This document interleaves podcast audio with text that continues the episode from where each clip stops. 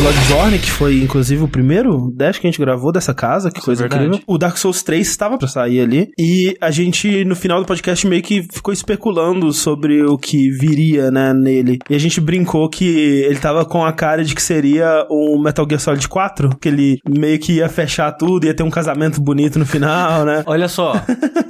Tem um casamento. Tem, tem um casamento. Cara, eu fiquei muito surpreso o quanto Metal Gear Solid 4 é o Dark Souls 3, velho. Eu fiquei realmente surpreso. Sim, é, acho que tem uma coisa meio do Miyazaki, estilo que o Kojima sentia na época, tipo, eu vou terminar isso pra ninguém cagar meu negócio depois, tá ligado? Sim. Então eu vou amarrar a história de todo mundo aqui, não sei o quê. Inclusive coisas de Demon Souls, né? Exato, Sim, sim, bem sim, surpreendente. claro. é. Mas isso não necessariamente é, é positivo, né, Sushi? É, eu. Vai. Sushi tá bem Sushi triste. respira, conta eu até já tô três. com bastão de beisebol aqui, só, só, Conta até três. preparado. Vai ficar tudo bem. Eu sou o André Campos Eu sou o Eduardo Chi. Eu sou o Dogão. Eu sou Fernando Muciali. e esse é o 87º Dash Podcast no Jogabilidade.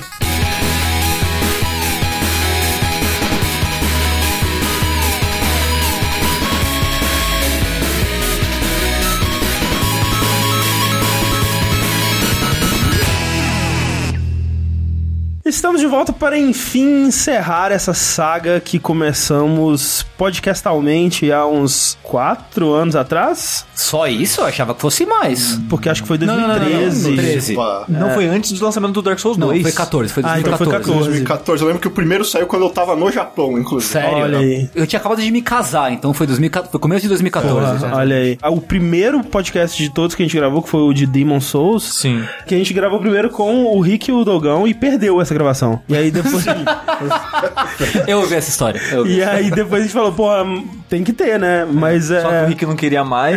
E é bom também, quando acontece isso, colocar uma pessoa diferente, porque senão são as mesmas pessoas tendo a mesma conversa e não tem o mesmo ritmo, né? E aí, por acaso, a gente fechou essa equipe que a gente tá tentando manter aí. Pelos jogos que merecem, pelo menos, porque Dark! Souls 2, né? É aquela coisa. Boa, André. Boa. Eu só queria dizer que a gente não fez o dois com vocês, porque a gente não queria cansar vocês. Porque- é porque assim, chamar vocês dois duas vezes lá em um mês pra vir aqui em casa, gravar as coisas. E é jogos que a gente sabe que não são seus favoritos. Sim. Também não é o nossos. Ia ser tipo uma sessão de malhar o Judas, assim, né? Tipo, Exato. um bagulho completamente descarga. Todo mundo ia pular da janela e ia ah, Shrine of Amana, essa altura do tipo 2017. O ano de The Year of Our Lord 2017, né? Você veio me falar de Shine of Amana, mas até que deu bastante certo porque a gente trouxe duas pessoas que gostam mais do Dark Souls 2 e ficou uma discussão mais equilibrada. Então, se você não escutou, os outros podcasts, de modo geral, né, os outros quatro podcasts que a gente fez, eles estão aí linkados no post. Eu acho que é até importante escutar, especialmente os de Dark Souls, porque a gente vai falar bastante... Demons também. Porque a gente vai falar bastante da lore, né? E a forma com que a lore se conecta com esses outros jogos. Mas então, assim, antes de mais nada, agradecer a presença aqui do Dogão. Seja bem-vindo de volta. Você tá trabalhando na revista PlayStation? Continuo lá trampando na revista PlayStation, ocasionais textos na revista Xbox também, Aham. dos dois lados do Olha muro. aí. Olha só. E continuo lá no Calibre Lordal, Calibre Lordal. tá fazendo coisas no Twitch, quase todo dia lá no twitch.tv barra Calibre Lordal, onde a gente joga qualquer tipo de coisa a essa altura do campeonato. A gente tá jogando um jogo de menina agora, é um bagulho maravilhoso, visual novel pra mulheres, sabe? É o jogo dos cavalos. Não, é com homens bonitos de verdade, sem cavalos ou pombos. É porque você viu esse, né? Que é um cavalo Sim. com rosto humano. Caraca, Não, cara. é, é só isso. É, tipo, ele não tem um dorso, não. É só a cabeça humana. Mas não tem. Isso não é um anime também? Não, Que é uma não, não. menina centauro? É, exatamente. Não, Esse é- o- é outra vibe. Outra é outra parada, vibe, ok, é outra desculpa. É. muita coisa, cara, eu não consigo. E agradecer também tem Gu de volta aqui conosco mais Muito uma obrigado. vez. Sou, sempre um prazer estar aqui com vocês. Tengu, além de traduzir mangás e animes, tá no Balcão de Informações, né? Exatamente, nosso podcast Balcão de Informações, onde a gente responde perguntas existenciais variadas. Inclusive, foi muito interessante no episódio mais recente, a gente respondeu uma pergunta de um cara que namorava e tava apaixonado pela irmã da namorada, que era irmã gêmea da namorada. Hum, complicado, hein? E a gente conversou sobre isso e foi uma conversa bem interessante. Legal. Cara, cara, ele tá vivendo um filme. Exato, é, foi muito sensacional. E é isso. Dá pra ele escapar uma vez dizendo que confundiu. Sim, uma é só uma vez. É. É, é a carta sai da cadeia, né? Do banco imobiliário, assim. Exatamente. Avisar também que esse podcast está repleto de spoilers do início ao fim, né? Aquela coisa de sempre. Spoilers de Dark Souls, eles são meio que relativos, cada um tem o, o seu limite pessoal, né? Tem gente que, tipo, se me contar que arma que tem nesse jogo, já vai ser spoiler. Mas, de modo geral, eu acho que são jogos que é legal você ter a sua própria experiência, né? A sua própria descoberta. Então, se você tem interesse de jogar, esteja avisado. E, por fim, agradecer a toda a comunidade, né? De Dark Souls, porque muito do que a gente vai falar aqui não são conclusões que a gente tirou, pelo menos não são conclusões que eu tirei. É muito baseado num trabalho em grupo, né? De, de todo mundo cooperando para juntar essas informações e analisar essas informações, né? Desde as wikis, desde o Reddit e canais específicos tipo VAT, o Dave Control, o Silvermont, Fungo e outros tantos aí que fizeram muita coisa sobre Dark Souls 3. Que vai ter que fazer vídeo de qualquer outra coisa agora. Eu fico me perguntando, esses caras que eles fizeram fama com Souls, o que eles vão fazer agora, Por sabe? sorte, Souls virou um gênero. É, exato, Então, é. Você continua. É porque o foda é que você acaba se tornando vítima do seu próprio sucesso, que nem o Epic Game Bro. Ele começou, explodiu de sucesso com o Dark Souls 1, mas quando ele começou a fazer vídeo de outras coisas, Cadê meus vídeos de Souls? Exato. sim, e é. tipo, mesmo o Souls parando, vai ter, né, tipo, um gênero, né, com outros jogos semelhantes saindo, mas não é a mesma coisa, sabe? Então, eu imagino o povo abandonando os caras, ou, não sei. Ah, mas é, meio Chegar um dia, eventualmente, que, tipo, o VAT vai ter que fazer vídeos de Lords of the Fallen 2.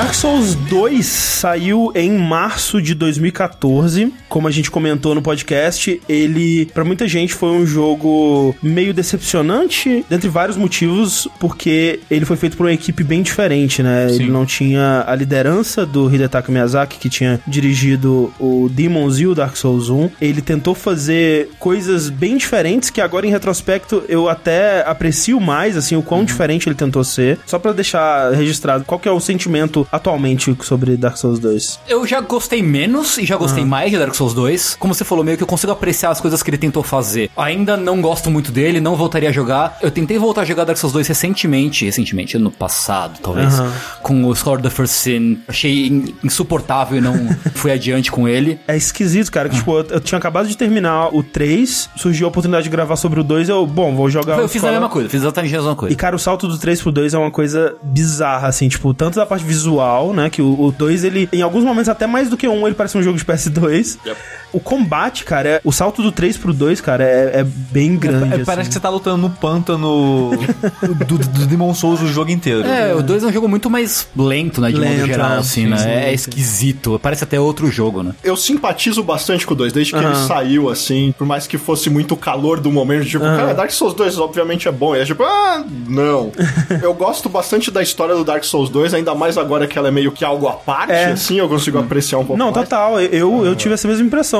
É, o, o arco inicial, né, de você caçar as almas, eu acho meio bucha. Mas o arco final do rei, É, então, fazendo, é, as, sim, fazendo sim, as sim, barreiras pra prender Pra- a Nashandra e tal, é, muito É, legal. é ótimo, eu gosto É, eu muito acho que é uma das melhores histórias de, de Souls, de modo geral. Inclusive, é assim. uma das coisas que eu acho que o 2 faz melhor que o 3 até, talvez. Sim, É sim. construir, se, se segurar numa história própria dele, assim. É, muito porque o 2, ele é meio anti-Miyazaki, no sentido que é fácil de entender Sim, sim, sim, sim. É, é bem direto, né? É, um jogo bem tipo, direto. O, o rei, he put his dick in crazy!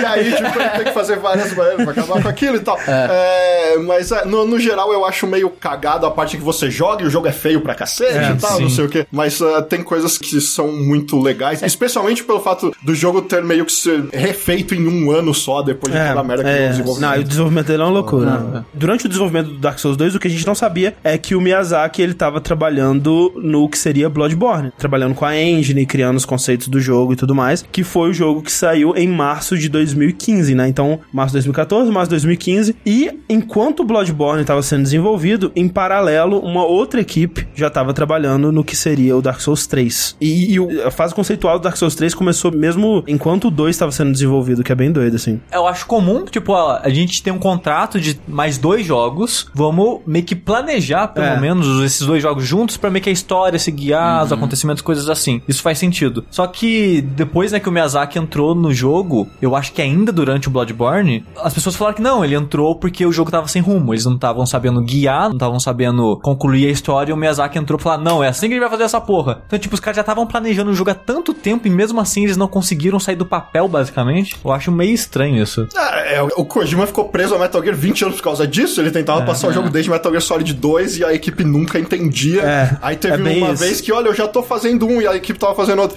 E não deu certo agora. Puta, eu vou ter que jogar na mão da Platinum esse. Tipo, Eles não conseguem passar pra frente, acontece. É, não passou no crivo do Miyazaki, ele acabou se tornando o diretor do Dark Souls 3. E virando o presidente da From Software no meio do caminho, processo. ainda por cima, né? É, Foi durante o Bloodborne e durante o Dark Souls 3, que tava tudo misturado. Então ele, É. num certo momento, ele tava trabalhando em Bloodborne, Dark Souls 3 e era o presidente da From. Então, Por isso que eu acho, totalmente cagando regra aqui, eu acho que a mão dele no Dark Souls 3 é muito o Kojima no Lords of the Shadow, sabe? no Castlevania. No Castlevania. Discordo. Eu discordo. Eu, eu acho É que o mais- Kojima é editou um trailer do Lords Exatamente. Não, não, eu acho. Obviamente ele foi mais mão na massa, Aham. porque ele pelo menos falou, e eu não, não vou achar que ele vai mentir na cara dura assim, que ele fez o level design do jogo. Beleza. Mas eu acho que ele não foi tão mão assim, tipo, no lore e chefes Eu e essas acho que coisas. ele foi muito mais no lore do que no level design, porque, tipo, o Miyazaki não faria o Pharaoh Skip daquele jeito se fosse ele. Ele fez assim, High Wall of Lothric. Sabe? Sim. Ele fez a área inicial, tipo, beleza, galera, deixa eu terminar Tipo, essa esse aqui é o conceito do bagulho, É. vocês se viram aí. Vai, filhão. Porque é muito bizarro que nos créditos tem três diretores. É. Ele como diretor, o Yuta Nimura, que é o diretor do 2, e um outro cara, é o primeiro jogo grande dele na From. Ele trabalhou no Bloodborne, mas a gente não sabe o cargo dele exato. E agora, né, ajudando na co-direção do 3. E a gente não sabe a importância dessas três pessoas. O que que cada o uma que cada um ficou, fez, é. é. Porque como o Miyazaki estava ocupado com muitas coisas, gerenciando a empresa e cuidando do Bloodborne, eu acho que ele era meio que um diretor conceitual. Ele chegava, como é que o projeto tá? Como é que estão as coisas? Ah, o planejamento tá assim, a história tá assim. Talvez ele dê um plano pras pessoas e os outros dois bate o chicote. É. O Bloodborne foi feito pela famosa equipe A da, da Sim, Software. sim. Dark Souls 2 foi feito pela equipe B. Se Dark Souls 3 já tava sendo meio que feito enquanto o Bloodborne e Dark Souls 2 estavam, então é tipo uma outra É equipe. outra equipe, assim. é. Então vai saber qual é a qualidade dos caras. É, e o próprio Miyazaki, acho que ele comentou em algumas entrevistas que ele, mesmo sendo presidente, ele preferia muito mais tá, tipo, no chão de fábrica Sim, do que sim. a Sim, empresa, é, então, assim. e eu admiro ele por ele ser tão mão na massa que ele falar que ele ainda quer dirigir jogos e provavelmente deve estar dirigindo pelo menos um agora, diretamente. Mas tem um limite, né? Eu acho. É, sim. Porque, tipo, ele não pode todo dia trabalhar como diretor, sabe? Ele deve pegar só um dia na semana. É que, tipo, se você parar pra pensar, ele trampou a primeira metade de Bloodborne só com isso e a segunda metade junto com a primeira do Dark Souls 3. Metade dos dois jogos ele trampou em paralelo e a diferença de qualidade é meio visível, assim. Então acho que tem muito a ver com o time que trabalhou. Né? É, é possível. Possível. Quando a gente ficou sabendo do Dark Souls 2, foi uma grande surpresa, né? Ele surgiu de repente com aquele trailer na VGA, VGX, alguma coisa do Geoff Keighley lá, é. E foi meio que do nada, assim, cara, Dark Souls 2, como assim? Até porque se fosse seguir a, a- a lógica, né, seria outra coisa Souls, né, e não uma sequência direta de Dark Souls E ser naquela anunciado época. numa parada tão grande, foco ocidental, né? Na hora todo mundo tava, nossa, o novo Dragon Age. Exatamente isso. Especialmente porque o CG tava com a cara mais ocidental, tava uma cara bem diferente, né? Citando, né, coisa que a gente já falou no outro podcast, mas na época, né, o diretor que saiu, ele comentou que, ah, não, a gente tá indo atrás do público do Skyrim, a gente quer fazer algo mais direto. Senhora. Nossa, as primeiras entrevistas que foram publicadas foram tipo, foi ai uma meu coisa- Deus, o que que tá Como a gente o jogo muito mais acessível. What? Não! É por isso que esse cara, que era o co-diretor, sumiu É, nossa, depois Pois é. disso. Mas não foi assim com o 3, né? Porque o 3 ele já começou a vazar bem antes, né? Ele foi anunciado na E3 de 2015, mas antes disso já tava rolando uns screenshots, assim, que até é engraçado ver hoje em dia que são áreas que você tem no jogo, mas bem diferentes, né? Por exemplo, o lugar que você enfrenta o Yudex Gundir lá, era, tinha uma aguinha, Eu né? tava, e- eu, eu tava olhando melhor aquele lugar e na verdade é o lugar onde você enfrentou Seiros. Só que com água até na canela do personagem naquele lugar. É, mas isso de chefe mudar é bem comum, porque nos primeiros vídeos vazados de Bloodborne, a Ebrietas tá na igreja, né? Onde você você enfrenta a Priscila, que não é Priscila, Sim, mas é a sim. Priscila, do TV Colosso. mas o que eu achei mais interessante foi a visão do cu do mundo, aquele lugar onde tá tudo cedendo pra um buraco e Convergindo. convergindo, exato, que a gente vê que tá um lugar muito cinza e aquela parte do eclipse, que é tipo a marca da maldição no sol, a marca tá bem de boa ali, né? Uhum. E na imagem antiga, parece que o negócio tá sangrando um caldo de lava. É, porque quando você chega no final do Dark Souls 3, você vê que, tipo, o Eclipse, né, ele tem um filete saindo dele, assim, mas nessa primeira imagem parecia realmente que o Eclipse estava sangrando, tinha um caldo escorrendo dele. E, é e outra parada que eles abandonaram foi que nessa mesma imagem você consegue ver como se fosse uma serpente gigantesca atravessando o mundo, que é aquela parada de serpente fazendo várias ondinhas, então você vê tipo um arco, aí um pouco depois o outro arco e mais pra frente algo que seria a cabeça, a ponta, e tudo meio que com espinhos e protuberâncias saindo Ah. assim. E vendo imagens dessa época de High Wall of Lothric, os dragões que estavam mortos lá estavam cobertos por essas paradas pretas e pontudas. Então, eu acho que era a ideia que era um dragãozão, uma serpente gigante aparecendo É meio lá. que ficou no jogo como aquela gosma que possuía uns bichos na parte final do. do Sim, do é Water basicamente isso. Na época também tinha uma mecânica de sacrificar alguma coisa nas bonfires. Sim, eu acho que eles descartaram pela complexidade. É, acho que porque sim. quando- Só de é, pensar, dá um nó na cabeça como que eles iam balancear isso, tá Porque a ligado? gente só sabe. Eles nunca, acho que oficialmente falaram sobre isso ou chegaram a Não, falar? não. Tinha imagens do, de sacrifício também, né? Até que- screenshot vazado Ah, dele, tinha. dele enfincando a espada em alguma pessoa, né? E, fu- e o pessoal fuçando nos arquivos do jogo, né? Eles acharam essas animações é, enterradas no jogo ainda, do seu personagem ficando de joelho, pegando algo que seria provavelmente aquela espada das Bonfires, enfincando algo e descendo a mão até o chão. Que é algo que tem no trailer também. No primeiro trailer em CG que saiu, tinha um cara arrastando um corpo É, e que- enfiando uma espada dentro dele, né? Que é o que Seria o basicamente seu personagem fez com o Gundyr no- durante o jogo. É, Sim, sim. Tá com a espada. É, também tinha um rumor mais engraçado que, tipo, nunca ia ser verdade, mas que talvez tivesse bonfires mímicos. Sim, que sim. seria sensacional. Que meio que tem no the First Sin, né? Que é quando o áudio aparece e explode. Você sente, é. tipo, Você- Ai! é só um susto, mas é, é quase isso, né? Quase. Assim. Mas eu acho que isso eles abandonaram porque, cara, a ideia de um jogo que o level design é tão importante e o número de bonfire, o local das bonfires É, são tão importantes, colocar na mão do jogador pra ele criar mais é muito bizarro. E, e mesmo do jeito que ficou, tem umas bonfires bem nada a ver. É, sim. Não, não, a Bem bonfire do chefe da armadura lá. É, o Eye vê- Armor. É, É, você vê da bonfire dele a outra bonfire num- numa linha reta. E não tem nada entre um e outro. Não, é.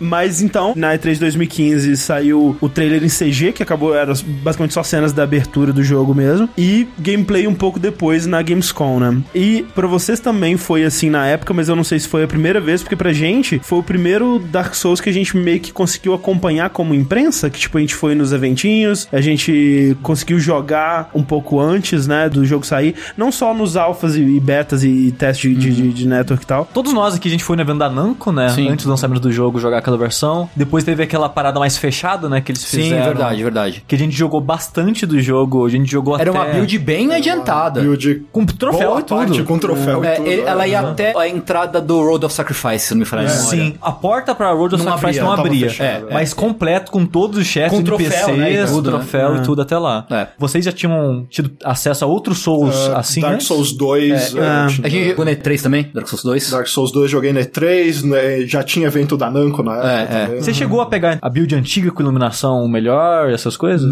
Não, isso não. Quando eu joguei, eles já tinham tirado. É porque eu lembro que o Network Test do 2 não era exatamente a iluminação antiga, mas era melhor do que a final. Ah, sim, sim, é melhor que a final qualquer tempo. né?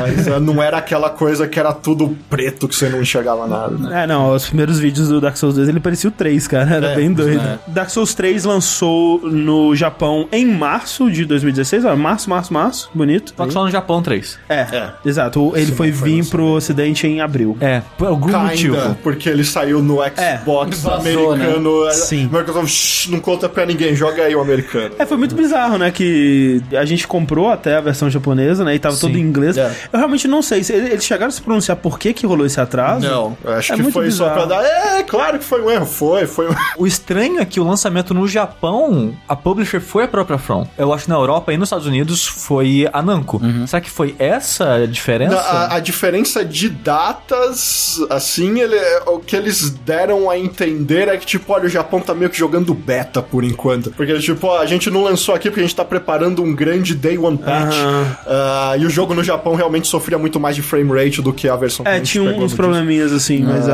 Ah, E tipo, cara, em 2016, cara, você fazer isso de, ah, vamos fazer um mês de diferença, onde, onde o cara pode Foi pegar uma absurdo, versão digital e jogar, é muito estranho. Sim. E o foda é que, tipo, no nosso caso, a gente não podia fazer streaming, a gente não podia fazer vídeo, porque a gente tinha a versão japonesa do jogo, mas como ele não saiu oficialmente aqui, a gente tá sob embargo. Então a gente não pode falar do jogo. Aí é uma situação muito bizarra. o cidadão civil lá podia fazer tranquilamente. A gente tava meio preso ali.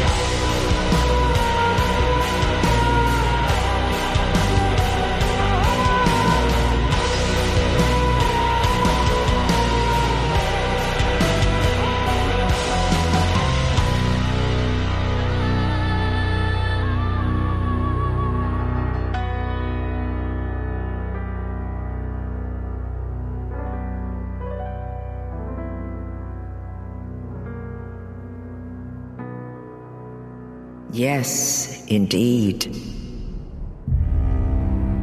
It is called Lothric, where the transitory lands of the Lords of Cinder converge.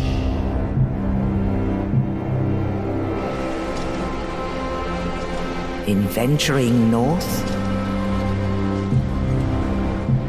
the pilgrims discover the truth of the old words.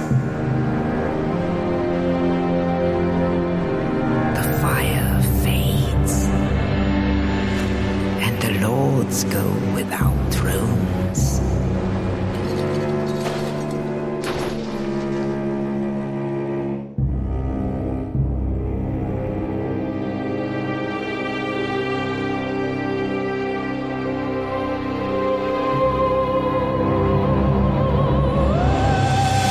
Eu vou dar aqui um, um resumo bem basicão, assim, da história do mundo de Dark Souls, ressaltando, tipo, quando tem um preview de anime ou de seriado onde ele foca em alguns aspectos que não apareciam antes, mas que aí quando aparece você sabe, é, isso aqui provavelmente vai ser importante pra esse episódio, né? Tinha a era dos dragões, né, dos antigos e tudo mais, e de repente teve o fogo, aí as criaturas encontraram as almas no fogo e se tornaram deuses e derrotaram os dragões, né? Isso, três criaturas encontraram essas almas, uma quarta encontrou uma alma especial, a Dark Soul, foi o Furtive Pygmy, e com essa alma especial ele deu início à humanidade, né? Só que, eventualmente, esse fogo começou a apagar, e com medo da era dele ir para o caralho, nosso amigo Gwyn, que era o mais poderoso de todos, ele, para manter o fogo, se sacrificou nesse fogo É, alimentando a chama com a própria alimentando alma. a chama. E com isso ele gerou o que passou a ser conhecido como o primeiro pecado, né? Ele criou aí a maldição dos mortos-vivos. E tem gente já falando que o primeiro pecado, na verdade, é outra coisa que o Dark É. Souls 3 fez, mas eu já não gosto muito dessa versão. Tem teorias. E criou também esse ciclo, né? Porque o fogo ele vai eventualmente voltar a apagar e alguém vai ter que ir lá e se sacrificar pra ele, né? Tudo isso porque eles não querem ceder a era. A né? era do fogo, ele- eles não querem que a era da escuridão comece. Sendo que tem muitos personagens ao longo da série que vão te dizer que, cara, a era da escuridão é o que tem que acontecer, sabe? La- Larga a mão desse osso e deixa acontecer. É, assim cara. como a era dos dragões foi, a era do fogo foi também. É. Nisso a gente tem duas serpentes primordiais, que é o Frampt e o Kath. Cada uma das duas tem objetivos distintos, né? O Kath quer mais é que a humanidade se espalhe e que a era da escuridão venha e reine. Discutível que são distintos os. os- Ah, Porque no fim Dark Lord aparecem as duas saudando você, assim. É que não dá pra saber quem é quem, porque todo mundo é igual. vai- tem É. um monte ali. né? É, o que o Kaf fala, na verdade, é que o Frampt, ele é uma serpente desgarrada. Sim. Quando ele fala, dá a entender que a maioria das serpentes são a favor do Dark Lord Uhum. e o Frampt, por algum motivo, se aliou ao Gwyn. Então, pode ser as outras serpentes ali, porque como são todos iguais, não dá pra saber. Sim, sim, sim. É, uma das coisas que o Kath fez pra avançar os objetivos dele foi ir num reino chamado Olacil, botou pilha na galera pra mexer com o humano primordial, que era o Humanos, né? Vamos tomar os meios de produção dessa galera do fogo. cara. E nisso nasceu o Abismo, né? Que é basicamente a humanidade corrompida, digamos. O fogo fogo está para o caos, assim como a, humanidade está para o abismo, basicamente, né? A escuridão está para o abismo, que é, é meio que uma escuridão que vai consumindo tudo, né? Nisso, um dos cavaleiros de Gwyn, o Artorias, ele tentou enfrentar o abismo, mas ele pereceu, né? Ele foi consumido por ele também. E aí a gente chega na premissa básica de Dark Souls 3, que a gente tem um mundo onde o mundo, na verdade, tá acabando, né? Ele passou por esse ciclo centenas e centenas de vezes, a gente não sabe em Basicamente, a- a- uma das coisas que Dark Souls 2 incorpora na história principal da série que é importante é que ele dá a ideia do ciclo. que é Isso, tipo, não importa o que você escolher, você tá preso. Mesmo que você escolher a escuridão, alguém vai Alguém ligar vai, a é. chama depois. Isso Exato. passou por muitas e muitas, muitas, É. muitas vezes. E, e eu gosto muito da temática do Dark Souls 3, dessa ideia da chama, o ciclo e as cinzas, porque a ideia das chamas é que você tá reacendendo as chamas e você tá meio que resetando, entre aspas, o mundo e, e queimando ele de novo, porque quando o Gwyn fez isso e seu personagem do 1, que em teoria é a segunda pessoa a fazer isso, é, reacende a chama, é uma chama que, caralho, explode o mundo, queima todo mundo Sim. em volta, é, uma quan- explosão. Quando você vai no of the First Flame no Dark Souls 1, é uma coisa impressionante, né? É como se tivesse rolado uma mega explosão nuclear na parada, sim. né? Só que a explosão é contida no Kiln. né? É, é. na fornalha ali. É. E a ideia do Dark Souls 3 é que o mundo ele requeimou, digamos assim, tantas, tantas vezes que tá tudo virando cinzas. E a cinza, uma hora, ela não tem mais combustível pra queimar. Exato. E o mundo tá chegando nesse ponto que, cara, tá ficando cada vez mais curto o intervalo entre Precisa as... de mais combustível e É, doendo cada vez menos, né? Exatamente. Então tá no ponto que, cara, fudeu, já era, é o fim, sabe? E eu adoro essa muito temática legal, do Dark sim. Souls 3. Sim. O jogo ele se passa nessa terra que eles chamam de Lothric, que eles chamam de um lugar transitório, né? Que é como se, por algum motivo, os vários mundos dos Lordes das Cinzas, que a gente vai falar sobre isso, estão se convergindo numa coisa só. Então, assim como em outros jogos o tempo era convoluto, né? Aqui no Dark Souls 3 o espaço também é, né? Então as coisas estão meio que se encavalando, né? Se empilhando ali. O ciclo ele continua, o fogo tá se apagando e alguém precisa se sacrificar pra essa chama, mas nesse ciclo a pessoa escolhida pra fazer isso se recusou a se sacrificar, né? Que a gente vai descobrir que é o príncipe Lothric. Então, quando a chama ela está ameaçada, um sino toca em Firelink Shrine, que é o lugar onde tá a fornalha, e os quatro últimos Lords of Cinder acordam pra fazer alguma coisa a Não respeito. necessariamente os quatro últimos. É, são a- são quatro, quatro. escolhidos É. de todos esses caras que. Exatamente. Pelo menos são quatro mais importantes, talvez, É, assim. Quatro fodões, né? É. Mas cada um deles, por motivos específicos, né? Ou, ou pelo menos três deles, por motivos específicos, meio que se recusam. Eles falam, foda-se essa merda, tem coisa melhor pra fazer. Tem quatro tronos no lugar, os caras, ah, vou embora. Foda-se. Tipo. É, eu acho legal porque, tipo, esse sistema de reacender o fogo ele foi tão institucionalizado É. que tem, tipo, um alarme de fábrica. Assim, Vem bater o cartão e acender o Tá fogo. na hora, tá ligado? galera. É, e quando você vê as pilhas e pilhas de cadáveres de Firekeeper, é basicamente isso. Tipo, morreu uma, puxa a outra. Ah, morreu, puxa a outra. E também criou-se um sistema de virar Firekeeper, né? Porque você encontra a Irina, né? Uma Sim. NPC no meio do caminho que ela fala, ah, tipo, eu vim aqui pra ser Firekeeper, mas não consegui. E agora eu tô presa nessa cela com um monte de esqueleto. Não, E é não muito- passei na entrevista. É, e é, muito louco porque no Dark Souls 1 é uma parada que a pessoa nasce com aquilo, Sim, né? é. Porque você é uma Firekeeper porque você tem a habilidade de alimentar as chamas infinitamente. No 1, pelo menos, era Firekeeper as pessoas que eram meio que um, um berço de humanidade. Ela vazava a humanidade dela infinitamente. Então elas ficavam ali próximas às fogueiras, colocando um pouquinho de humanidade o tempo todo pra manter a, a fogueira acesa.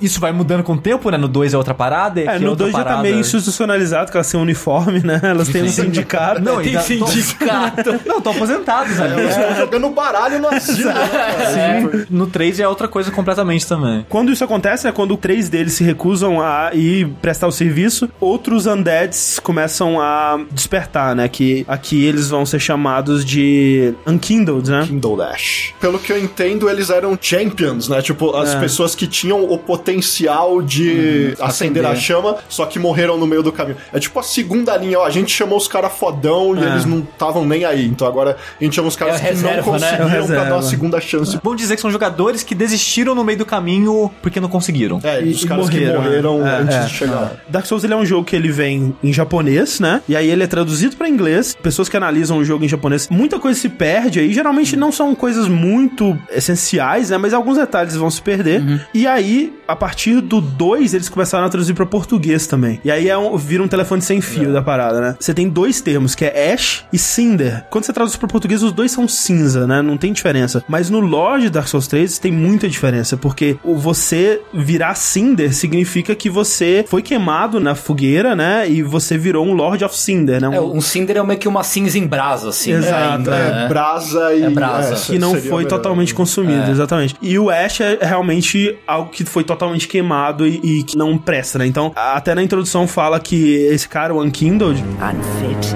even to be cinder. Ele é uma cinza que nem serve pra virar Cinder, né? E eles se chamam de Ashen One. né? Ashen One também. No primeiro é Chosen Undead, o segundo é Battle of the Curse, e aqui é o Unkindled ou, ou Ashen One. E aí entra aquela coisa meio mágica de Dark Souls que eu acho sempre engraçado, que tipo, o fogo não é fogo de verdade, né? O fogo é um fogo mágico, né? Nessas fogueiras, sim. No 1 era bem raro você achar tochas. Aí dava muito mais essa impressão do fogo mágico, porque era raro. É. Mas aí você já vê fogo em tudo que é canto. aí, então, tipo, aí você leva assim, não, tem alguns fogos aí que são foda. Mas, né? Banalizou, né? Banalizou, o fogo. É, não, não se faz mais fogo como antigamente. Não se faz. E a mesma coisa com a cinza, né? Porque o seu personagem ele é feito de cinza, mas de uma forma meio poética, né? Porque ele é uma pessoa, ele tem pele e tudo mais, mas é feito de cinza, né? Então tem essa coisa meio metafórica que Dark E, Souls e eu acho que o coisas. 3 é o mais metafórico de todos. Você tem que levar muita coisa pra simbologia, eu acho, sabe? Tanto da conversão dos negócios e das eras. E tem muita coisa que, se você levar o pé da letra, É. não vai fazer muito sentido. Quando você enfrenta o Gwyn no final do Dark Souls 1, ele é Gwyn Lord of Cinder, né? Uhum. E isso também foi meio que institucionalizado, acabou se tornando um título, Um título, de ó. quem se sacrificava pra chama, né? Então, basicamente, a missão do jogador é procurar esses Lords of Cinder que se rebelaram e se você não conseguir trazer eles, que traga as cinzas deles pra queimar, né? Porque É muito mensageiro, né, cara? tipo, os dois amigos brigaram, aí você tem que ficar fazendo ponte entre eles. Nossa, a gente quer os caras, os caras não respondem mais. Vai lá falar com ele, por favor, cara. Na verdade, você tá quase indo dar uma intimação pros caras ir pro trabalho, né? tipo, te acordaram só pra isso. cara. Quebra essa. Vocês acham que o fato de que ele precisa pegar as cinzas desses, no fim das contas, cinco Lords of Cinder pra queimar junto na primeira chama, reflete isso de que, tipo, tem tão pouca coisa pra queimar que agora tem que juntar muito mais? Acho que a mensagem é essa mesmo, né? Passou tanto tempo que eles precisam. Agora não basta uma alma É. muito forte, precisa de, cinco almas pra durar pouco tempo. E também tem o- todo o simbolismo de você trazer de volta vários elementos da série inteira pra trazer num lugar só. Sim, E meio sim. que expurgar isso pra poder seguir em frente, Então, sabe? eu acho que muito do que a gente vai ver na história do Dark Souls 3 é meio que uma desculpa, porque o Dark Souls 3, ele tem essa ideia de encerrar a série, pelo menos por um bom tempo, porque o Miyazaki falou que ele não quer mais fazer Dark Souls, não pelo menos sabe, pelos próximos cinco anos, ele falou, e se From voltar a fazer, tipo, vai ser outro grupo, ele não vai estar envolvido. O sentimento que eu tenho com Dark Souls 3 é tipo com o Batman Dark Knight Rises, com o Nolan, que o Nolan não queria mais fazer o Batman, só que tinha um contrato de fazer, então ele fez aquela bosta daquele filme. eu sinto um pouco disso no Dark Souls 3, Eu que já tava sinto. cansado Sim. e ele queria move on, sabe? Vamos encerrar isso Sim. aqui e vamos embora. Aí nisso de encerrar vem a ideia das cinzas, que eu acho poético e muito foda, de você, cara, acabou, não tem nem o que queimar aqui. Tipo, o jogo acabou, gente. Sim. Para de tentar tirar mais número disso aqui. Mas ao mesmo tempo ele queria fazer uma homenagem. Então ele acabou ficando, na minha opinião, um pouco refém dessa ideia da homenagem. Aí ele teve que fazer desculpas de como a gente vai linkar todos esses mundos, essas pessoas, esses lugares. E a história foi meio que crescendo em volta da ideia de já ter tudo e não o contrário. Eu discordo um pouco. Eu acho que do jeito que Dark Souls conta a história, se você quer fazer uma história que vai botar um fim em tudo e você tem que amarrar as coisas, você vai ter que botar todo tipo de referência ali, porque a história é contada através de referências. No Dark Souls 1, obviamente, isso não era necessário, porque era o primeiro, e o 2 foi tão diferente que acabou se tornando sua própria coisa, porque não tinha referências o suficiente pra ligar a história. E acho que as que tem nem são bem usadas, na verdade. É, né? exatamente. E tipo, fica só, sei lá, uma gata falando um monte de coisas de ah, já ouvi falar disso aí antes, aí se pá, mas nunca leva a nada. Mas, né? mas eu prefiro, assim, tratar o Dark Souls 1 como, cara, faz tanto tempo que as pessoas nem lembram mais, não lembram o nome das pessoas, não lembram os lugares. A gente vê o Lord Vessel quebrado dentro da parada, esquecido, porque ninguém lembra mais daquela era, da importância daquilo e tal. Eu gosto disso também.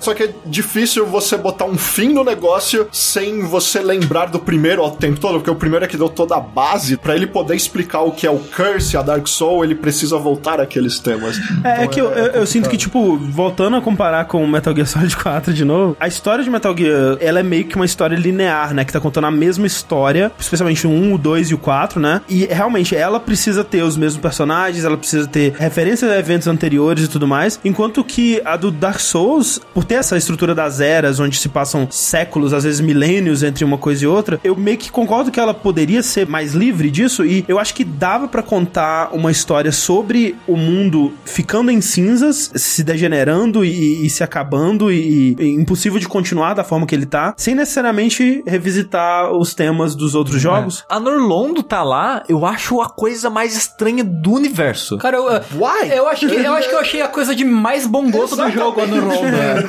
Porque de, de literal, referência, assim. É porque, em teoria, a não ser que eles fizeram um retcon nisso, o Dark Souls 2 se passa onde foi Dark Souls 1, geograficamente. Por que que a Norlondo não tá lá, sabe? Aí você chega nesse jogo e a Norlondo tá lá inteira, desde sempre, com o povo que tava lá desde sempre. Não, é que assim, Passou ciclos e ciclos e ciclos, milênios e milênios, e o galera tá lá, Sim, velho. porque é o lance do espaço e o tempo. É, e então, negócio. aí que- É tipo, esses quatro caras são de eras completamente distintas, os quatro Lords of Cinder. E aí ele traz basicamente pra você entender o que aconteceu em diversos pontos. É basicamente como Metal Gear Solid 4, que foi, tipo, ó, a gente poderia ter mais umas duas ou três histórias aqui pra ir contando lentamente, mas foda-se.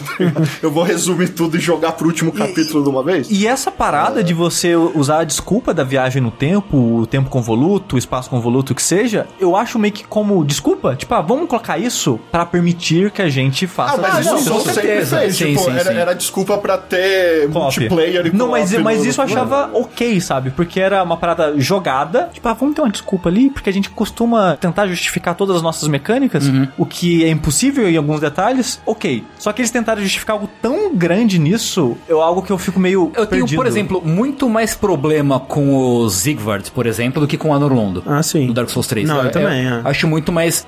Pra quê, sabe? A eu achei de bom gosto porque, tipo, é um bagulho que demora pra aparecer. É tipo voltar pra Shadow Moses. É, e É tipo, tipo- você tá em passar o, o souvenir lá, o Sullivan.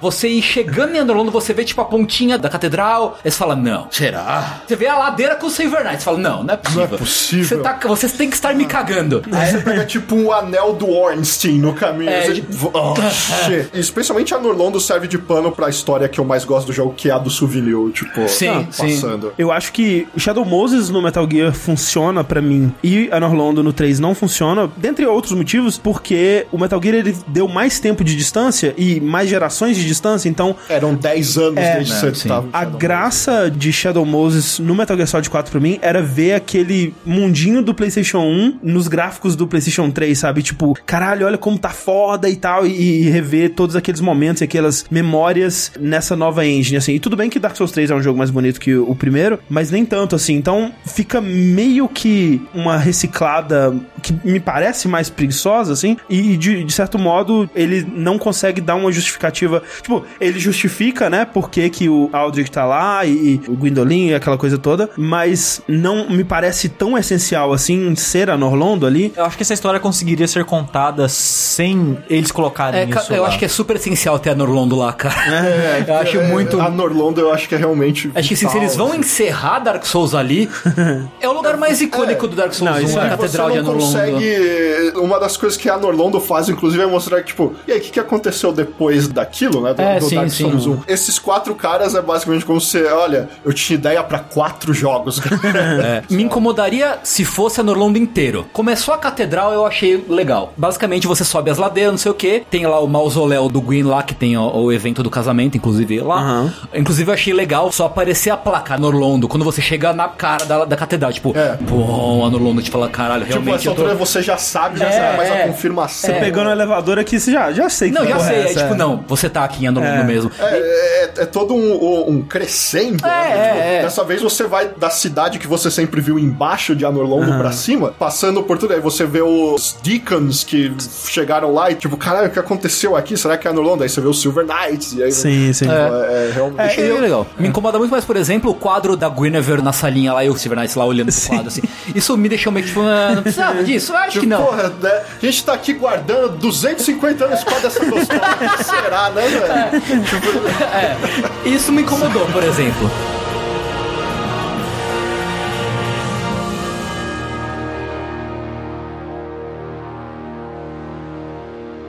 Only in truth? The lords will abandon their thrones.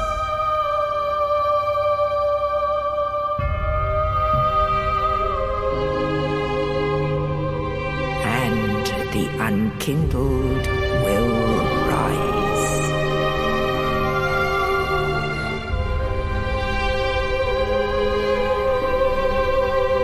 Nameless, accursed undead, unfit even to be cinder.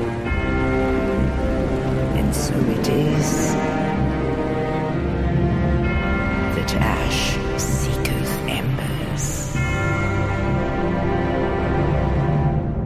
Você começa basicamente saindo da tumba, né? Sim, sim. tipo, você cagou a sua primeira missão, como a gente disse. Então você levanta e tipo, ah, vambora, vamos ver. É legal que essa é a primeira coisa que mostra que, ei, o Miyazaki tá de volta em Dark Souls, porque logo depois de você mata um Crystal Lizard gigante, Sim. bizarro, você sai no topo de uma montanha e você olha e você consegue ver o mundo inteiro já Sim, na sua sim. volta. Que é algo que o Miyazaki fazia no primeiro Dark Souls e fez no Bloodborne, que você, todo lugar que você consegue olhar, você vai chegar lá. É, isso é legal. Dá, dá uma Sim. puta Eu acho, que, eu legal. acho que esse pá, Dark Souls 6 é o jogo que faz isso melhor até. É. Tem várias áreas que você enxerga, tipo, muito longe, assim. É, eu acho que nenhum fez tão bem quanto o Dark Souls 1 ainda. É, O eu acho que três- até Demon Souls faz melhor que o Dark Souls 1 até. Acho que Bloodborne também. Não, de você ver o mundo de vários De- lugares. dentro do mesmo mundo, você enxerga, tipo, longe pra caralho. De Nossa, eu acho que lugares, assim. de longe o Dark Souls é que faz melhor disso. De catacombas, se você vê Lost Isle, Sim, sim, sim, sim, sim. É que assim, o que Dark Souls 3 faz de melhor é que por ele ter uma engine gráfica melhor e tudo mais, ele Sim. consegue mostrar as coisas com mais É detalhes. tipo você tá no topo da Wall of Lothric e conseguir ver o Faron Skip lá embaixo. Exato, assim, é, tipo, mas eu acho que como o Dark Souls 1, o mundo dele é mais interconectado do que o dos outros jogos de modo geral, eu acho que ele consegue fazer isso melhor. E uma coisa que o Dark Souls 1 faz também é que ele coloca fisicamente os lugares que você enxerga de lá, né? Tanto que quando os caras hackearam o jogo e abriram um modelo do mundo, ele é contínuo, não tem separação. Então quando você vê o negócio é porque realmente você está naquela distância daquilo. Sim. E o Dark Souls 3 usa de várias gambiarras pra isso, né? Tipo, quando você tá no topo da muralha e você vê todo o resto do jogo que você vai andar, não tá geograficamente lá. Se você usar É negócio porque de o mundo é muito maior e tal, mas, então mas ele, é, tem- ele faz várias gambiarras assim, que nem o 2 fazia também. Então. Shoutouts pro elevador do Dark Souls 2. Não, mas o 2 é o pior nisso Dois. que O 2 é basicamente no formato de uma suástica. Os quatro é o que diz muita coisa sobre o Cara, jogo.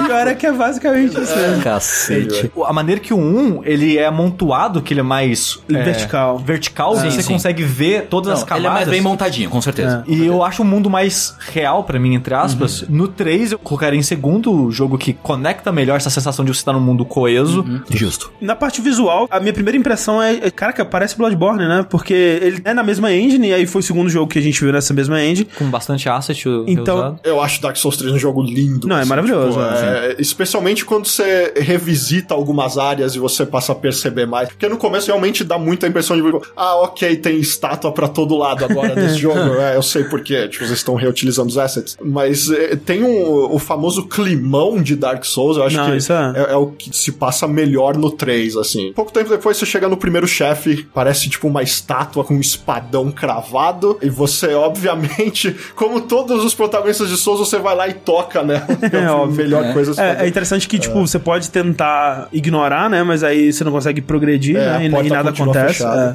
É, e aí você arranca a espada e ele se transforma no primeiro chefe. Yudex Gundyr. Yudex Gundyr. É um primeiro chefe, É, né? é, é o primeiro chefe. Eu já ouvi falarem que é o primeiro chefe mais difícil de Souls. Nossa, eu acho o mais fácil Deixa de eu todos. pensar. Não, não diria mais fácil. Eu diria o mais fácil de todos. Não, mais Phalanx fácil. é super fácil. É. É, depende do que você considera como o primeiro boss de Demon Souls. É, é o O monstrão de cocô lá não conta. monstrão de cocô. Ele é pra você morrer, né? Eu acho que de primeiro chefe Ah, mesmo, o, eu diria o, o, o gigante do 2 é super fácil também. É, eu acho que o gigante é mais complicado do que o Asylum. As Island. Porque, tipo, o Asylum você já corta metade É, do ok, HP ok, e tal. é. É. Talvez que foi o primeiro que eu joguei, mas eu acho o Asylum mais difícil que o Yudex Gundyr. É, eu não. Eu, eu achei o Gundy bem desafiador, assim. Não, Especialmente quando ele estoura e aí surge uma gosma preta. É. Fica meio caótico, né? Porque essa parada aí, que eles chamam de Pus of Man, né? O pus do homem, que é um nome muito engraçado, que é tipo uma infecção, é uma coisa meio Resident Evil, assim, sabe? É. Um parasita gigante crescendo em cima do bicho. E ele fica totalmente imprevisível, né? É aquela coisa que é tão grande e grotesca que você meio que não consegue prever os movimentos ou o É, que ele tá fazendo. continua sendo fique atrás do boss pra bater É. nas costas, mas ele se vira mais rápido Sim. e ele tem golpes que acertam atrás. É, isso é uma coisa que veio, acho que do Bloodborne, né? Que o- muitos inimigos do Dark Souls 3, eles sabem que você vai tentar contornar eles e bater na bunda deles, e eles têm um ataque pra dar um counter nisso, né? e é Os bem- cavaleiros de Lothric é... Escudinho. É, Só escutada na cara, Só só. no sim. tempo todo. Exato. Inclusive tem uma coisa que eu odeio em Dark Souls 3, que é a seguradinha. É tipo, levanta a espada, tipo, ah, ah, ah, ah, sabe, demorar pra Ah, bater. tá. É, pra você não conseguir Caralho, que raiva o timing, disso. é. O propósito desse chefe, ele tá lá pra meio que testar os seres de cinza que levantam do cemitério, né, e querem chegar em Firelink, ele vai meio que testar se você é digno, né, de passar É, por o- ele. a versão em inglês usa aquele vocabulário rebuscado, né? Iudex Gander. Um Iudex nada mais é que um juiz. Ju- juiz, Tanto é. que o nome do, desse boss em japonês é Juiz das Cinzas, Ah. literalmente. Você passa o Gander, você pega a espada encaracolada lá que tá Sim, no, no sim. corpo dele, você passa uma área bem curta entre ele e Firelink, você chega de fato no Firelink Shrine, você coloca a espada no centro, né? Que ativa a primeira fogueira, você vê os tronos dos é, Lords of Cinder. Sim, né? os cinco tronos lá. Cinco tronos. Sendo que um deles apenas tá ocupado, né, pelo Quando, quando você chega, ele já tá ocupado? Eu Sim, acho que sim. Sim, ele te apresenta a casa. E tem a Firekeeper, que fala, ó, vai lá, pá, traz os caras de volta. Como sempre tem um Crestfallen Warrior. que o cara tá lá, Crestfallen tipo, tá lá. pô, mó bad Isso aí não vai dar em vibe. nada. Pô, tô aqui. aí, é. Ó, meus caras me acordaram, mó ruim, pô. A gente mó bosta, Mó né? O que, que a gente tá fazendo aqui? Se os caras lá não conseguiram, a gente foi conseguir, É, né? e lá tá Andrezão, né? Andrezão. Andrezão está de volta. Andrezão. O Sushi começou já a balançar a cabeça já aqui. Exatamente o mesmo Andrezão do. do Mexe a Dark Souls boca. 1. Com- mexendo a boca. Mexendo a boca, com a mesma voz e que raiva, cara. Que raiva. Por que, cara? Você quer se abrir sobre isso? Por quê? Só porque é legal? Ah, é um cara do Dark Souls antigo, gente. É, É, o Big o- Bang Theory, cara. Big Dark Souls 3 é o Big Bang Theory, Zimbábue! Dark Souls a gente tá acostumado a, tipo, ah, isso aqui não tem explicação, não precisa ter e tal. Aham. O André é provavelmente a coisa mais. É, isso realmente não tem explicação. É, tipo, dá pra você explicar falando, ah, ele é um undead, ele tá aí vivo, ele não morreu, É, e ele... aí. É, você pode o falar que, tipo, é é uma descendência aí. não É, sei. porque, em teoria, todos os ferreiros são iguais. É, exatamente. né? Porque a Você gente encontra as estátuas. igual ele lá antes da Moon Butterfly. e tal, que é verdade. Mas ainda assim é bem Mas, gratuito. É, a não ser que todos eles também se chamem André. André.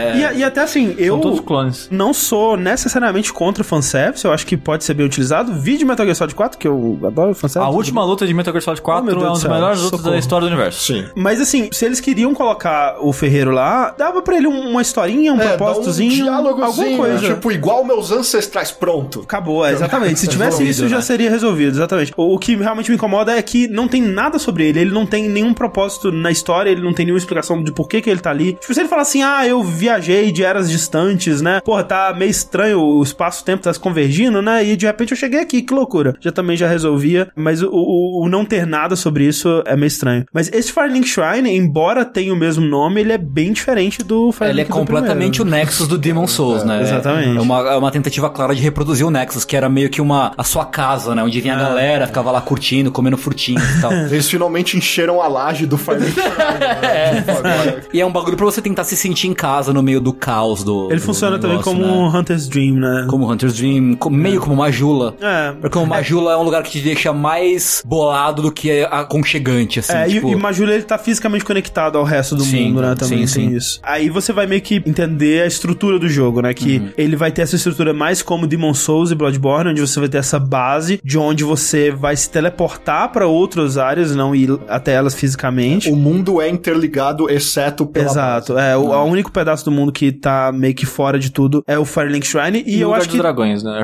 É verdade, é. É. E os DLCs, né? E eu acho até que tem uma, uma explicação legal, a gente vai chegar nela. Vai ter, como o Tengu disse, uma Firekeeper, que é a, a moça que vai te upar, né? Uhum. Assim como em todos menos Dark Souls 1, né? A esse ponto. O que, que vocês acham dessa personagem em comparação às outras Maidens? Eu que achei ela bem meio sem graça. pra ser bem sincero. Eu gosto da parte quando você começa a se meter com as coisas trevosas. Sim, assim, sim, sim, sim, sim, sim. Aí eu gosto de como que ela meio que reage a isso. E É quando você ela... descobre os olhos da Firekeeper, porque ela é cega, né? Exato. É, eu gosto dela porque ela é mais importante pra história. Ela acaba sendo mais importante. verdade, é sim, verdade. Sim. Por mais que ela não seja tão importante quanto a Emerald Herald, Uhum. ela parece mais importante. A Emerald Herald, ela era vital pra história, mas não pra você como personagem, eu acho. Exatamente, exatamente. E a Firekeeper, ela é, tipo, ela fala, não, quando você encontra os olhos da Firekeeper, não sei o que, você fala, ah, eu vou estar pra sempre do seu lado, o que você decidir, eu É. vou te ajudar. Se você quiser que eu faça essa coisa terrível que você quer que eu faça, eu realmente faço, porque eu tô do seu Mesmo lado que pra- eu ache que vai dar muita que vai merda. merda, eu faço pra você. Exatamente. Eu só não gosto tanto da Firekeeper por uma questão de waifuísmo puro. Porque a Maiden in Black, é nesse caso, in é, Black, é imbatível. mas- É. Ah, E ela meio que tenta ser uma Maiden Black, né? Que é tipo, ela não tem os olhos, ela, meio Ela fica que. sentada mexendo as perninhas. É, tudo. exato. Ela recita meio que o encantamento quando você tá fazendo Que é até bem up. parecido com o da Maiden in Black. É. né? Então, assim, quando ela convida essas comparações, ela meio que sai perdendo, de fato. É, Mas a missão dela é te ajudar a, a linkar o fogo, né? Uhum. E te conduzir a esse rumo. E como o Sushi disse, assim que ela termina de fazer isso, ela meio que morre, né? Ela vai levada pra aquele mega túmulo de Firekeepers que é super creepy, assim, lá na É. da torre do sino lá. Você pode pegar a roupa de uma delas e vestir. Ó, excelente. Nada creepy. Na hora que é uma puta torre enorme assim, ó, tipo, vai demorar pra encher. Ainda tem um, um bocado. É que é a maior torre do negócio, né? É. E aqui também já meio que foi apresentado algumas das diferenças de mecânicas do jogo, né? Pra começar, pelo menos inicialmente, você não tem a mecânica de Halloween, né? Você não vai se tornando mais Hollow à medida que você vai morrendo, né? Você simplesmente apaga, né? Você começa aceso, né? Com as brasinhas, e quando você morre, você apaga e perde um pedaço fixo da sua vida, né? Você não vai perdendo ele aos poucos. É mais próximo ao que era no Demon Souls do que Também, no, no é. Dark Souls 1 e no 2. Você tem o item que é o Ember, né? Que aí você usa ele e volta a ficar queimandinho, assim. É só uma questão de perspectiva, mas a maneira que eles fazem no 3 parece que é menos punitivo que no Demon Souls. Que no Demon Souls, quando você tá na forma de fantasma, né? Você tem metade da sua vida. Você, caralho, perdi metade da vida. E nesse, você, quando fica Ember, você ganha Você mais. é um bônus. Exato, é. Então, em vez deles falar que, ah, não, você perdeu o máximo da sua vida, não, você ganhou um pouquinho a mais. É uma forma de É. mostrar, né? Que no Demon você tem a sua barra inteira, mas ela tá capada. Ele né? até mostra ela É. pela metade, né? Exato, então tem aquela sensação de, de que você tá perdendo. Outra coisa que eles trouxeram aqui foi, de novo, uma barra de mana, né? Em vez de uma barra de usos específicos pra cada magia e tal, você tem uma barra que eles chamam agora de Focus Points, né? Que é a barrinha azul, FP, que além de mana, né? Ela também é usada pra habilidades de armas, né? Agora. É. A ideia de ter Weapon Arts, né, que essas habilidades de arma eu acho legal. Quando você tem escudos específicos, né, que agora tem três tipos de escudo, eu acho, que é o escudo de parry, que quando você aperta o, o L2 no PlayStation, você dá um parry. Você tem o escudo de Weapon Art, que quando você tá usando esse tipo de escudo, você usa a habilidade da sua arma nesse botão, e você tem o escudo de bash, né, que você dá uma tapa na cara do inimigo com o escudo. Quando você tá segurando a arma com as duas mãos ou tá com esse escudo ofensivo, cada arma, ela vai executar uma ação diferente. Algumas até duas, você decide qual você quer fazer. As facas, por exemplo, a maioria delas, você ganha um, uma esquiva do Bloodborne, aquela que você dá tipo um, whoosh, um dash né, pros lados, que tem um pouco mais de frame, de invencibilidade, um pouco mais de distância do E que o dá dash normal. pra andar mais de boa no pântano. E- Exatamente, que é a única função disso no jogo todo. Pois é. Uma straight sword normal. Você vai ficar com ela parada naquela posição da espada rente ao seu olho, segurando na lateral do seu corpo. E você tem um ataque focado em tirar o escudo, um ataque em tirar a vida. E várias armas têm esse tipo de dinâmicas. Só que eu não sei vocês, vocês acharam útil durante o jogo? Não muito. Não, é, Eu imagino que é uma ideia que o Miyazaki teve enquanto ele fazia Bloodborne. Só que como Dark Souls é um jogo muito mais retranqueiro por natureza, não é algo que você usa muito. Por, por assim. mais que o 3 ele te deixe ser um pouco mais agressivo Ele é mais do que os dinâmico, outros. é, é. sim. É. Todo Souls tem um, o sistema que não funciona.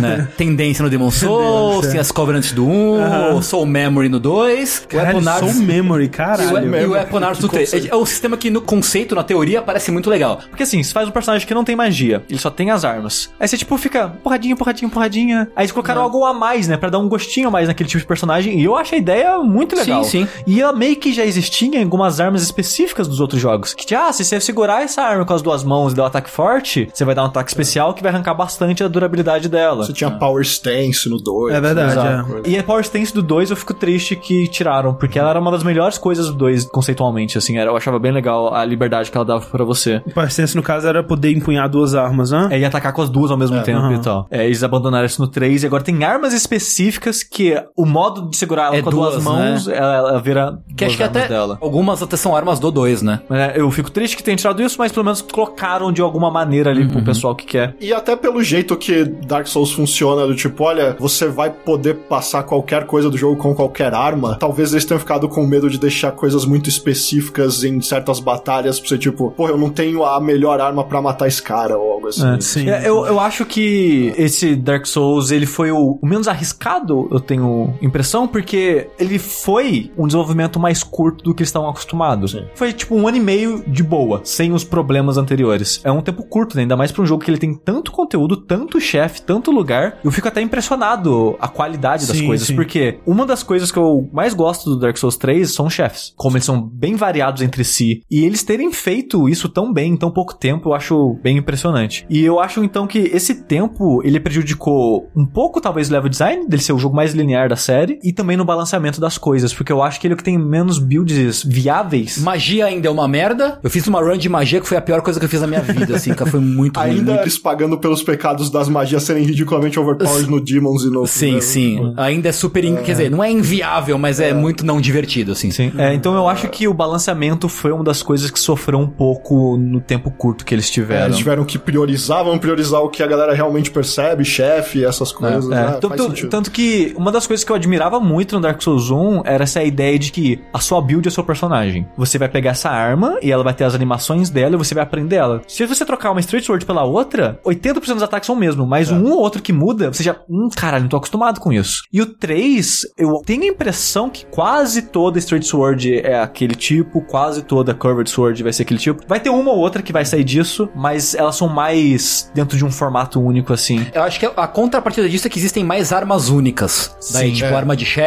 arma com habilidade É, específica porque e tal. eles tentaram fazer aquela parada de best off, né? Então tem arma do 1, do 2 e nova. Sim. Então acho que talvez isso prejudicou um pouco também o balanceamento. É, sim. meio que deixou um pouco mais raso. Porque tem muita arma no jogo. Sim, Tem é. Quando você tá passando pelos menus assim, você nunca vai parar numa arminha simplesmente. Você vai, caralho, olha aquela ali que louca, toda azul com os bagulhos. É, porra. Eu fico triste do balanceamento perder um pouco nisso, mas eu entendo que eles fizeram uma troca, né? De a quantidade e tal. Sim, sim. Sim. A mecânica dos focus points, ela vem atrelada também a uma mudança que eles fizeram na mecânica dos estos, né? Porque, de modo geral, o jogo ele continua tendo esses flask como seu item de cura, que se renova nas bonfires. Funciona como funcionava no Dark Souls 2, que você começa com um, né? E aí, à medida que você vai encontrando shards, né? é, fragmentos de estos, você vai adicionando mais usos, que eu realmente preferia como era no 1, assim, tipo, de você ter um, um número X na bonfire, se você quisesse aumentar aquilo, você meio que podia, você meio que controlava sua própria dificuldade ali, eu acho essa uma ideia legal. Mas, além disso, eles adicionaram um novo Estus, né, que é o Estus de cinzas, que é um Estus azulzinho. Pelo que eu tava lendo, né, de mecânicas que foram abandonadas ao, ao longo, tipo, a que a gente tava comentando, tipo, você poder criar uma fogueira, também tinha uma mecânica onde você poderia apagar uma bonfire que você encontrava no caminho, e aquela bonfire ficava só em cinzas. E nessa bonfire só de cinzas, você poderia pegar as cinzas dela pra encher o seu Estus e tudo mais, ou alguma coisa do tipo. Essa mecânica foi abandonada, mas eles queriam manter a ideia ainda dos Estus normais e os Estus de cinza. Eles colocaram meio que nas coxas, né? Tipo, o André lá, ele troca pra você na medida que você quer,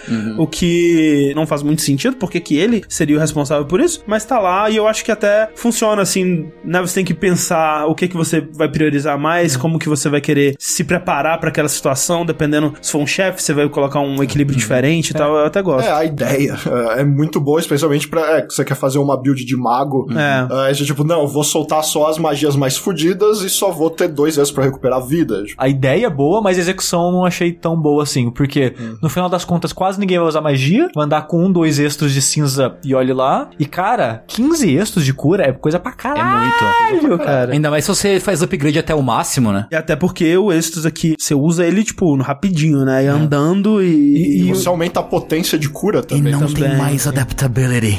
Ó, que alegria. não, é. Yes. Voltou sorte, né? Voltou sorte. É que assim, de novo, a ideia do best off. Tinha sorte e barra de mana no Demon Souls. Vamos trazer pro Dark Souls 3 sorte e barra de mana. Era muito melhor do que manter a adaptabilidade. Não, é uma, eu, eu aceito essa troca. Eu aceito Eu total. não, eu não tô reclamando. Eu gosto da sorte tá ali, fazer builds de rolo. Eu achei legal isso, é, eles darem uma funcionalidade pra sorte fora drop. Você Sim. tem Ah. build de hollow que regula pela É sorte. porque né? sorte, em teoria, existe também no Bloodborne como Arcane, né? Mas- Sim, é. Eu acho legal eles trazerem a sorte de volta. Eu acho legal a barra de mana, que nem eu comentei. Eu acho interessante a ideia das Weapon Arts e elas só poderiam existir com a barra de mana, né? Acho que sim. Fora isso, eu não sei se vocês lembram, os primeiros vídeos de gameplay tinham um contador Tinha um de numerinho, né? Sim. O numerinho, é. barra, que era o uso de Weapon Art. e Sim, eu acho a é. barra de mana mais elegante Sim, do que com um certeza. número fixo de, Sim, sim, de sim, sim, usos sim. e tal. Com certeza. Outra coisa que eles melhoraram em relação ao Dark Souls 2, na minha opinião, é que as armas praticamente não degradam, né? Elas não quebram. É, o caso mais chato disso seria o Midir, o dragão do final do jogo. É, porque ele tem muito HP. Que ele tem HP infinito e sua arma vai quebrar no meio, você precisa de alguma coisa pra reparar ela. Mas acho que fora isso é bem é, de acabou virando- Eles usam o mesmo estilo do 2, né? De você tem que sentar numa bonfire pra recuperar. É, e acabou meio que virando um sistema obsoleto, né? Não serve pra nada mais Tá lá- durabilidade. tá lá por tá não vai lá. fazer diferença, né? Na Exato. grande maioria das vezes. Mas aí, uma coisa que deu o que falar na internet foi o tal. Quebrou do... a internet. Quebrou a internet foi o tal do Poise, né? Vocês- É, a polêmica é. do Poise. Ah, o jogo não tem poise. É. E aí fala, não, tem sim, seus otários. É que o Poise agora tá na arma, né? Basicamente. Tá em alguns ataques, né, É. da arma. Pra quem não sabe, o poise, ele é como se fosse a sua estabilidade. Seu equilíbrio, né? Tipo, o É. quanto você vai conseguir apanhar sem perder o equilíbrio. Então, no Dark Souls 1 tinha esse número lá, Poise, que era místico, que as pessoas entendiam a princípio, né? E depois foram descobrir que era isso. Então, quanto maior seu número de Poise, é mais porrada você tem que tomar até quebrarem sua animação. Até você ficar em stun lock, basicamente. É, então e faz era conta- simples, você via o número maior, você tinha mais daquilo. É. Exato. Então, faz de conta que eu tô zero poise, com roupinha de pano aqui, só com a tanguinha. Qualquer inimigo que bater em mim, vai dar aquela animação de, ei, caralho, tomei porrada. Uhum. Seu carinha indo pra trás. Se você tiver com a roupa do Ravel, que tem poise pra caralho, você vai levar um tempo até seu personagem quebrar a animação dele. Ravel com Iron Flash, aí sim, cara.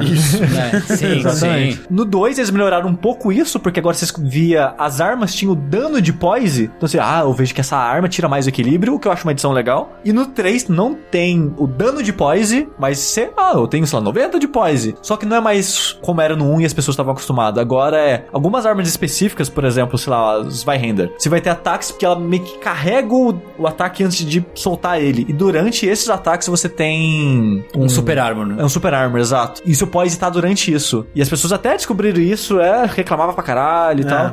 E eu Ah, acho a que o- armadura do Ravel não faz diferença. Não É, de modo geral, a armadura no Dark Souls 3 ela não é tão importante, né? O que pra é mim. importante você ter armadura. é um Esse pedaço de cada. É, se você anda pelado, você toma, tipo, triplo do dano. Sim, exato. O que eu acho legal porque eu priorizo Fashion Souls, né? Afinal de contas, Sim, que é o é. mais É importante. o mais importante. Que é uma das coisas que eu gostava muito no Bloodborne, Exato, por exemplo. é. Que você usava armaduras pelas resistências específicas, né? Tipo, É. veneno, a fogo, blá blá blá. E pelo fashion.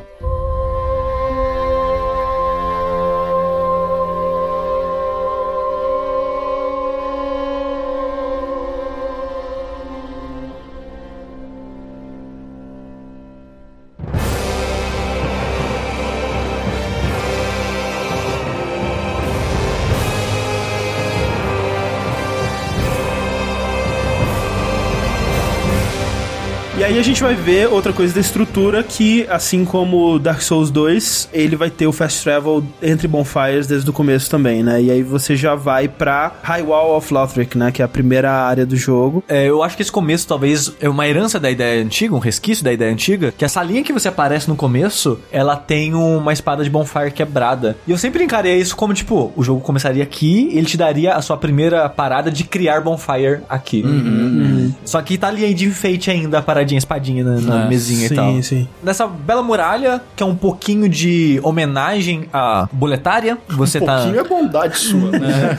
que você tá numa muralha de novo, né? Que grande parte, né, de boletária você anda muito no, no muro, né? Daquele lugar e tal. Ele acaba sendo meio que como boletária mesmo e anda de Burguer no Dark Sim. Souls 1, né? Vai ser a sua área de introdução, vai ser a área com o level design mais amarradinho, que você vai dar a volta e tem vários atalhos. Tem um dragãozão cuspindo fogo numa ponte. Exatamente, tem várias coisas clássicas da série. Você vai ter seu primeiro mímico, primeiros desafios assim. E assim, esse tipo de referência não me incomoda, porque sempre que aparece, né, ah, tem um outro dragão cuspindo É, fogo. eu acho pô. que signos eu gosto. Como Final Fantasy tem sempre o Chocobo, Uhum. os Summons e tal. Esse tipo de coisa eu acho que são signos que marcam isso é um Dark Souls. Isso é exatamente o que essa área faz bem, que é, é uma coisa que esse jogo tenta fazer várias vezes, que é tipo, hey, esse aqui é aquele Dark Souls que você conhece, não é o 2 não, pelo amor de Deus, olha aqui, ó. Eu gosto dessa área. Ela esteticamente, ela lembra um pouco Bloodborne, mas eu gosto dela de modo geral. Vendo as fotos antigas, eu gostava mais dela, porque eles deram um, um downgrading, entre aspas, talvez foi só uma mudança conceitual, que ela tinha muita vegetação nela. Ela tinha muito, muito mato. Como se tivesse abandonada há muito tempo. Vendo que essa é uma das áreas com o pior frame rate do jogo, eu acho que eles tiveram que fazer o downgrade sim. e ainda ficou faltando. Mas eu gosto dela porque você tem aquela sensação de caralho, olha o tanto de coisa que você vê o castelo, você vê as pontes, você vê muito lugar que você vai passar ainda. Ela dá muito essa sensação que eu gostava do Dark Souls 1, que o 2 perdeu, de você ver um lugar muito grande, você vê, caralho, vou fazer tanta coisa. E um lugar que passa muita história, que você vê os dragões mortos, você vê, tipo, gente virando árvore, você, caralho, o que tá acontecendo aqui? Então é muito intrigante a primeira vez que você passa ali. E a jogabilidade também tem um choque inicial de tem os inimigos padrões bobões, que você é ok, é como sempre. Mas o primeiro cavaleiro que você encontra É. é uma barreira. Porque ele age de uma maneira que você não tá acostumado com os inimigos de Dark Souls. Ele é esperto. Esse filho da puta, ele sabe que você quer dar backstab nele, ele dá escudado na sua cara, Sim, sabe? sim.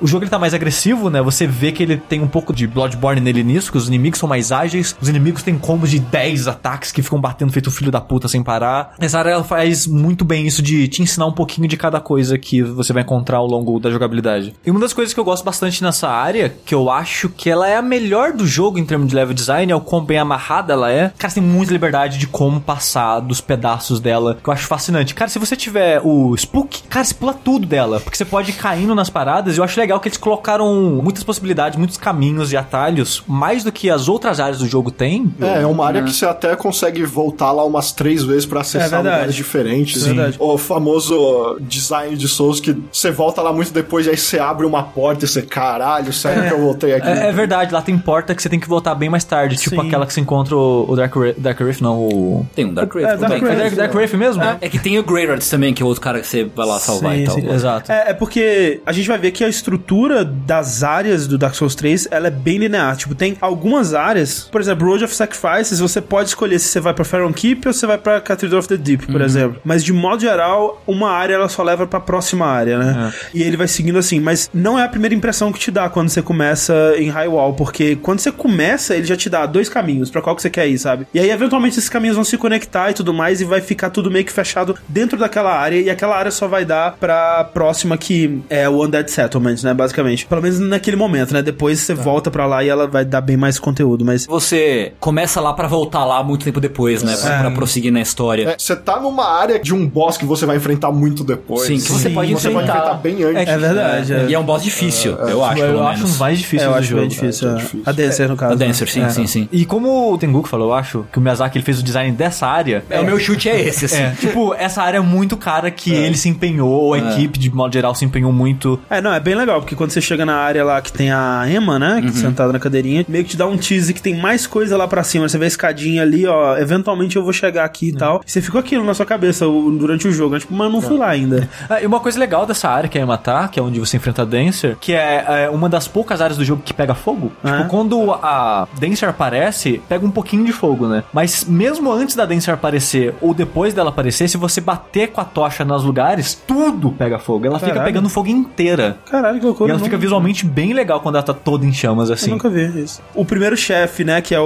o Vort, eu não acho ele grande coisa. Também eu- não. Ele não é muito memorável Dos pra mim. primeiros chefes de verdade, ele é o mais difícil. Ele é, Você acha? É, eu acho. É, acho que ele é, Eu- ele, ele é tão porque de boa pou- ficar ele é pouco dele. previsível, eu acho, né? Tipo, ele dá umas loucas assim, sai É, correndo quando e tal. de repente ele sai correndo É. e tudo começa a tremer, assim, você, meu Deus do céu. É, mas ao mesmo tempo eu, eu acho que ele acaba sendo mais amigável, porque, tipo, Taurus Dilma não, é um chefe gigante numa área pequena com dois arqueiros atrás de você, levando em conta a primeira vez que você tá jogando. O Vort é uma área gigantesca quadrada, sabe? Então É, você tem bastante Eu liberdade. acho que eles dão medos diferentes, tipo, ele meio tentando te congelar com já, isso, tipo, meu Deus, o chefe já dá status, É, tem isso. É, Eu- eu- e ele dá umas porradas, tipo, se ele te acerta duas vezes, você morre. Aproveitando que a próxima área é Undead Settlement, eu vou falar que eu acho uma bosta Undead Settlement. tipo, acho um cocôzão enorme, assim, porque é uma área que resume bem a minha opinião sobre Dark Souls 3. Não é uma opinião. É o o que simboliza Dark Souls 3? É, né? Tipo, Tengu disse que Dark Souls 3 é um é cocôzão. um uma cocôzão! Confirmado. É, Tá no- que no assim, é um- da caixa. Né, é uma área com ilusão de liberdade e é uma área com muito inimigo por metro quadrado, assim, muito mais do que precisa ter. E é a porra do gigante que solta a flecha, a flecha com shockwaves, com lag, que tipo, a flecha bate, é tipo, um, dois, blum. uou! É. E aí tem um choquezinho que pega 3km de distância e te manda Pô, voando. isso assim. é Dark Souls tradicional. Eu não me... Dark Souls de raiz. Exatamente. É anime, cara. Acho que a única coisa que eu lembro do Undead Settlement é, tipo, o segredo que ninguém manjava. É difícil isso acontecer em Dark Souls atualmente, assim, tipo, ah, ninguém conseguiu decifrar aquilo, mas tinha o um negócio lá do cara falando "Ah, nas costas da mamãe, não sei o que, e aí você vai por um cantinho Não, é que é a pior dica da É, história do universo. gente, O que o cara quer dizer com isso, cara? É que, né, pra quem não tá entendendo, tem um NPC Que é um ótimo NPC, inclusive, que, tipo. é- enigmático pra caralho. Você fica, o que cara é esse? Quem que tá falando? Mama, mama, oh meu Deus. Nana, Nana. Nana, isso.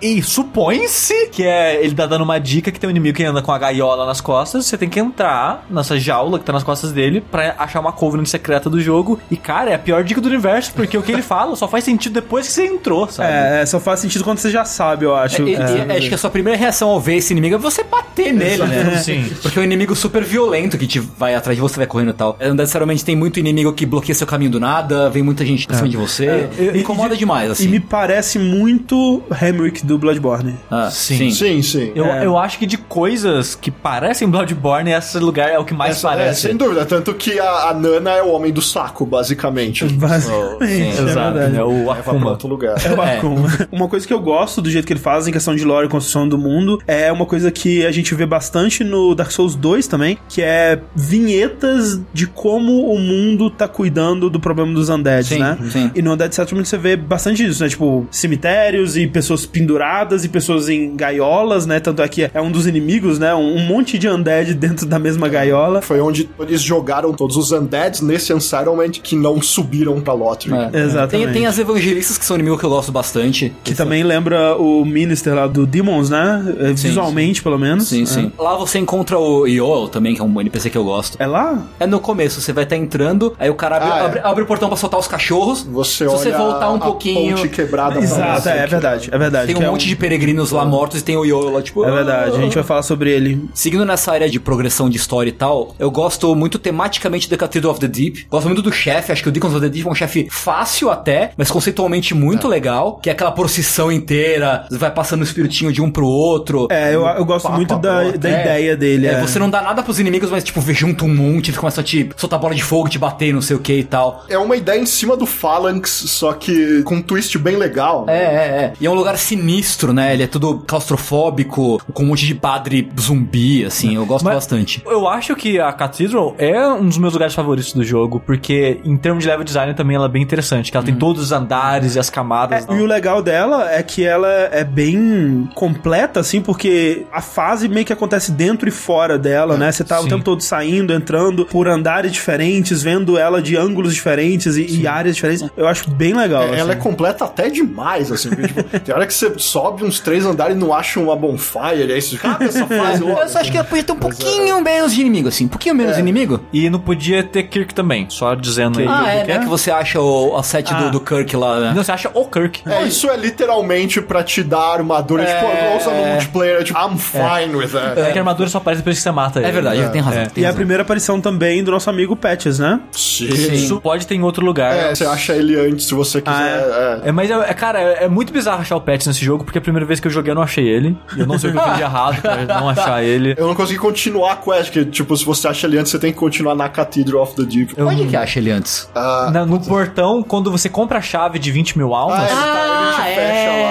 Ah, é. só que, só que eu, eu, mais esperto que o jogo, eu subi lá em cima e falei, cara, longe, né? Usei o negócio de voltar pra Bonfire. Aí não encontrei ele trancando a porta. Sensacional. Primeiro eu preciso deixar claro que Pharaoh Keep é uma das piores áreas da história de Dark Souls. é o parte do pântano, do- você É, diz. a parte do pântano. É o Blighttown desse jogo, É, basicamente. só que shitty. Tem um dos inimigos mais chatos, que é aquele homem chifrudo de Ulacil, Homem bode? homem bode. Homem pode. Que ele dá uns pulos muito loucos que quebra a câmera e pula na sua cabeça. Dá um grab aéreo em você, né? É, e arranca pra caralho.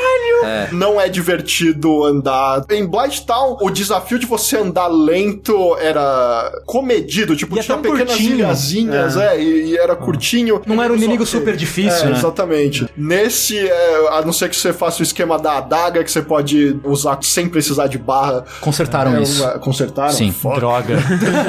Não jogue mais Dark Souls 3. Eu acho também que é um dos piores lugares do jogo. As pessoas tendem a não gostar muito, acho que, das florestas da série, porque assim, até mesmo Bloodborne, eu acho acho que é uma das partes que o pessoal mais critica é aquela floresta das cobras. Eu gosto. Que eu É, eu gosto gosto dela. floresta. Eu, É, acho tipo- que ela é meio aberta demais. Então, mas eu gosto disso, é que ela é a única área assim. Então, ter uma só, eu acho ok. Aham. E eu gosto de me perder e me encontrar nela. No 2, acho que sou a única pessoa do mundo nisso, Ah, mas não, aí não. eu gostava da área da neblina, que Não, tem os inimigos de invisíveis. Não. Nossa, That's Sushi, pelo amor de fucking Deus. terrible! Eu É gosto a daquele lugar. Sushi, é muito aquele lugar. Eu que você passa ela só andando reto e quando você vai explorar, tem o cara invisível que tá backstab. E Mas aí eu, você termina e tem dois chefes repetidos te esperando. É, exatamente. sim, eu, e aí tem uma é ruim. cabeça que fala com você. Mas o que eu, eu gosto da ideia da neblina, de ter um lugar que você se perde ok, e sim. tal. Esse é o conceito. dos Gerudo, assim. É. E eles repetem a ideia no DLC do 2, que é a parte Da terrível, que é a parte co-op na neve. Eu gosto da ideia de ter um lugar que você se perde, tem as tempestades, e você vai se guiando pelo pontos de construção assim. Mas eu, eu concordo que o pântano é bem ruim, e é tão ruim que eles encurtaram o pântano, né? Porque no livro de concept art tem que eram pra ser quatro chamas pra você apagar, em Ah, vez de três. Estranho. Porque cada uma simula um dos antigos. É, dos- Exato, né? Que você encontra meio que um altar pro Four Kings, um altar pra Daughter of Chaos, E um pro Nito. e um pro Nito. Você não encontra do Sif, mas nos concept arts tem a arte do altar dele. Então a ideia é que eles descartaram esse altar, talvez pra encurtar a área, pra deixá-la um Provavelmente. pouco mais curta e tal. God bless. É, nossa. Apesar dessa área ser uma merda, eu gosto muito dos Abyss Watchers. E... Eu não gosto de ter um Dark Wraith ali. Se fosse só a ceninha dos Dark Wraiths brotando na porta dos Orbs Watchers, eu acho que seria um build-up bom o suficiente. Ter um Dark Wraith paradinho no pântano ali pra você achar, tipo, meio, ah, ok, tem um Dark Wraith. O que eu gosto da do Faron Keep é, é o lore dela, né? Sim. A discussão se é ou não o Lacio ou se. Eu fico muito dividido nessas paradas. Se ignorar a existência de Dark Souls 2, eu aceito Dark Souls 3 com mais facilidade. Colocar esse lugar fazendo referências a pessoas e rituais existentes na era do 1, ter os cogumelos de Ulasil, ter a roupa da Dusk, você ter os pedaços de árvore, né, da árvore de Ulasil e tal. Você tem a parada do lobo, né? O sangue do lobo, Você tem o sangue do lobo. ao Tem, Artorias. tem essas pessoas transformadas, meio bode. Parece uma evolução das pessoas de Ulacil que estavam transformando, É, ganhando é. chifres e tal. Tem aquela pessoa que parece meio que um dragão, que também parece que é um estágio mais evoluído de estar corrompido, né, pelo abismo. Você matando um deles, você consegue, né, o arco e o chapéu do Ferris, que você pega em Ulacil no Dark Souls 1. Então tem muita coisa ligando no Ulacil, e eu, de certa forma, eu gosto disso. Só que quando você coloca o 2 em conta, e as eras, e as passagens de tempo, e como esse lugar desconsidera aquele, eu acho meio caído, sabe? Eu, Mas é- eu, tipo, se você ignorar Dark Souls 2, eu gosto É dessa você área. não sabe exatamente onde fica cada um. Exato, tipo, você é. não sabe se Faron Skip passou muito antes de Dran Lake. Essa O negócio. parada do tempo convoluto, esse lugar pode ser de antes do Dark Souls É, 2 e tá aqui agora porque, sei lá, é. por que motivo. É, e também, Eu- eu- assim, tem aquela coisa, tipo, a gente sabe que o Dark Souls 2, provavelmente, né, o, o mais aceito é que ele se passa num grande continente, né, num lugar bem grande onde você vai meio que viajando entre as mas em áreas. teoria, aonde era o Dark Souls 1? Sim, mas por ser um continente tão grande, você não necessariamente explora ele todo, então tem Sim. outros lugares É. que você não explorou. Ma- Mas é isso que eu falho em aceitar e até compreender pouco que o mundo de Dark Souls 3, ele não é um mundo único. Ele é um compilado de eras num lugar só. É, isso ele é. E, é tipo, que nem a gente falou várias vezes, o Dark Souls 3 é um best-of, é como se o universo dele fosse também um best-of de todos os universos. Sim, sim, sim, sim. E isso às vezes dá um nó na minha cabeça, porque tem histórias como a do Sullivan, que é a história acho que mais trabalhada do jogo, que ele transita em alguma dessas eras. Então eu fico, pera, esse cara ele já existiu depois que tudo juntou em tudo, e mesmo que tudo se juntou, ele ainda conseguiu criar um novo lugar. Então, na verdade, ele não necessariamente lugar. juntou em tudo, porque o tempo vai continuando. Então, tipo, das coisas deles dá pra perceber que essa era meio que aconteceu antes da outra. Então, tipo, a era dos Deacons of the Deep aconteceu antes da do Aldrich, porque tipo, é Ah, uma sim. progressão. Assim É, como a é. gente saca, tipo, no final, que é tudo contínuo no fim das contas, porque o Gale sobrevive desde a era do fogo até a última. Uma das coisas que mais me incomodava nesse sentido no 3 é uma coisa que a gente já até comentou, né? Que, tipo, em Dark Souls 2, ninguém se lembrava de nada do que acontecia no Dark Souls 1, né? E aí, de repente, não só todo mundo se lembra e faz referência, mas como você tem, literalmente, personagens da época do Dark Souls 1 aparecendo. Mas, realmente, quando você aceita que ele é um compilado de várias épocas diferentes numa só, ok, essa era ainda se lembra do evento do Dark Souls 1 e, e tá tudo e- misturado. E nisso começa a fazer mais sentido, mas eu ainda acho meio bizarro. Mas fala aí, então, dos Abyss Watchers. Ah, é, primeiro que o visual deles é muito foda, assim, desde quando Tirando você o chapéu. na, na CG. É. o chapéuzinho O chapéu eu acho feio, mas o- a armadura eu acho muito bonito. com a capa. É, ah, meio e- corrompida, né? Com É, um então, pedaço do abismo coisas de nela. abismo brotando nele dele, eles são de uma era que idolatrava o Sith e o Artorias. Ah, o- Tipo, pô, os caras lutaram abismo. os Foda cara- isso pô, aí. Os caras venceram o abismo, mano. E aquela luta foi muito foda. Então eles- a gente merece pagar um pau Mas pra na eles. verdade tal. não foi ele, né? É, mas tudo bem. Mas E aí esses Abyss Watchers protegiam o mundo do abismo. Eles iam lá e não, a gente não vai deixar o abismo nunca mais aparecer. E eles tiveram sucesso com isso. Pincaram fogo e mantiveram o abismo longe Na era um deles, tempo. é, exatamente. E aí eles voltaram. E essa parte deles é o que mostra que essa era final, onde já tá tudo virando Ash, já tá aí há um tempo, assim, porque provavelmente quando eles acordaram, eles não conseguiram afastar o abismo automaticamente, provavelmente porque tá tudo Sim, misturado tudo louco, e é. E provavelmente por isso que eles estão se matando Mas é, na, é. na- na sala. É, porque tipo- eles estão corrompidos pelo abismo e a missão deles é vencer o abismo, então É. fuck. Eles estão se matando. né? A gente vai ver que cada um desses Lords of of Cinder Cinder. que recusaram o trono, né, que não foram pro trono, cada um deles tem meio que um motivo pra ter feito isso. E o dos Abyss Watchers é justamente esse, que eles não foram porque eles estão muito ocupados lutando entre si, né? Quando você chega lá, eles estão se enfrentando e aí eles começam a te dar porrada também e esse é o chefe, né? É, inclusive no meio da luta, né? Você tá lutando É. contra um, pode É. vir outro e bater Não, no e, outro e dane. e é uma luta que depois que você aprende ela é fácil, mas a primeira vez que eu enfrentei, um, tem uma caos completo. É, é um caos, a música é muito boa, é uma construção muito boa, sabe? Eu acho que é um dos melhores chefes do jogo pra mim. É que o Dark Souls 1, ele, ele tentava sempre colocar situações interessantes durante as lutas. Que nem a gente falou, o Taurus Demon, ele era numa pontezinha com os arqueiros e tudo mais. Aí o Capra Demon é numa salinha pequena, você tem que lidar com isso, né? Tem muita luta de outros jogos da série que são boas, mas é uma luta, tipo, é uma sala quadrada com um chefe, você um enfrenta o duelo. chefe, é um duelo. E isso tem seu valor, claro. Mas eu gosto dessas lutas onde tem alguma coisinha, sabe? O fato de que você tá enfrentando um cara e chega outro cara que não necessariamente vai te enfrentar, mas talvez ele vai te ajudar, mas, Mas de você não repente ele tá te ajudando. E no começo você não entende o que É, tá você não acontecendo. entende. né? E outra coisa que eles fazem aí, e eu não lembro se é com uma barra de vida nova, é quando você mata ele a primeira vez, aí aparece outra barra de vida. Sim, é, É. como se fosse outro chefe. É que aí sim, pelo sangue do lobo e tudo mais, eles se juntam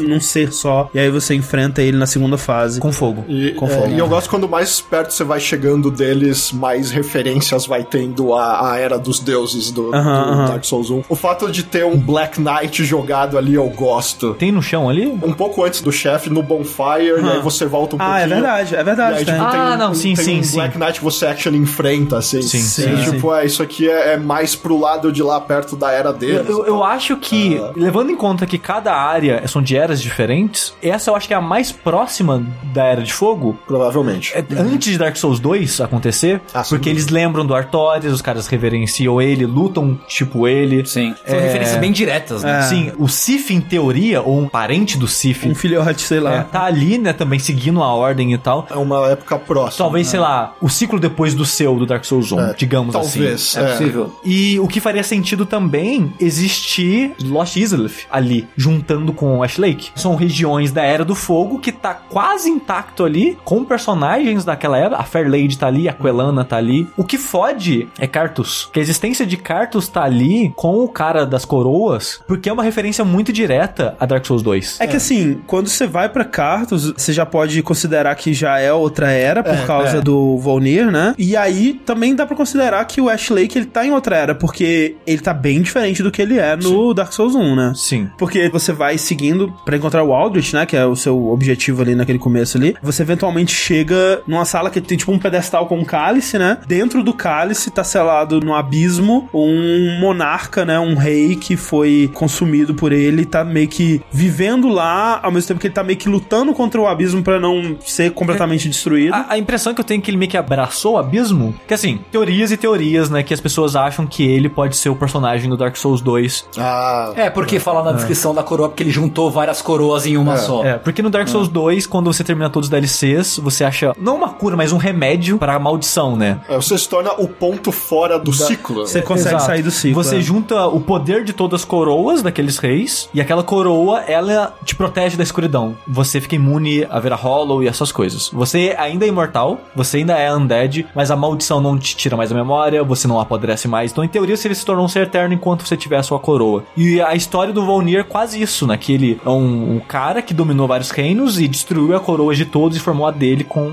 os pedaços daquela. Aham. E ele consegue existir eternamente dentro do abismo, contanto que ele tem as pulseiras loucas dele lá lá que protege ele. É, mas aí quando vem a pulseira já caga, Já- já né? caga, É, é. É, tem, tem um negócio de falar que ele conseguiu três itens que dão não sei o que pra ele. É que tem a Que adaga. a adaga seriam a adaga e as duas pulseiras. Sim, mas sim. é, eu não lembro É, exatamente. porque se fosse a parada do Dark Souls 2, seria a coroa. É, grande- o destruía a lance, coroa né? ele morria. né? Parece que é uma referência ao personagem do 2, né? Agora, o Onir, ele é, é um chefe que, quando ele apareceu pela primeira vez no trailer, até parece que era a área do Yorm, né? O gigante, aquela área onde você enfrenta ele. Você tá andando assim, e aí na escuridão surge o rosto dele gigante. Como se ele estivesse no cenário. Você tá andando e de repente, pô, assim. Seria menos foda porque a gente já viu no trailer, mas se, né, se tivesse sido a, a primeira experiência, teria sido uma coisa aterrorizante, assim. É, e eles tentaram fazer isso porque agora onde você enfrenta ele é numa dimensão de bolso, digamos assim, que é dentro do cálice, que é fora do jogo normal, que você tá, olha só, tudo preto aqui, não enxergo nada, mas tem um item ali, vamos pegar aquele item.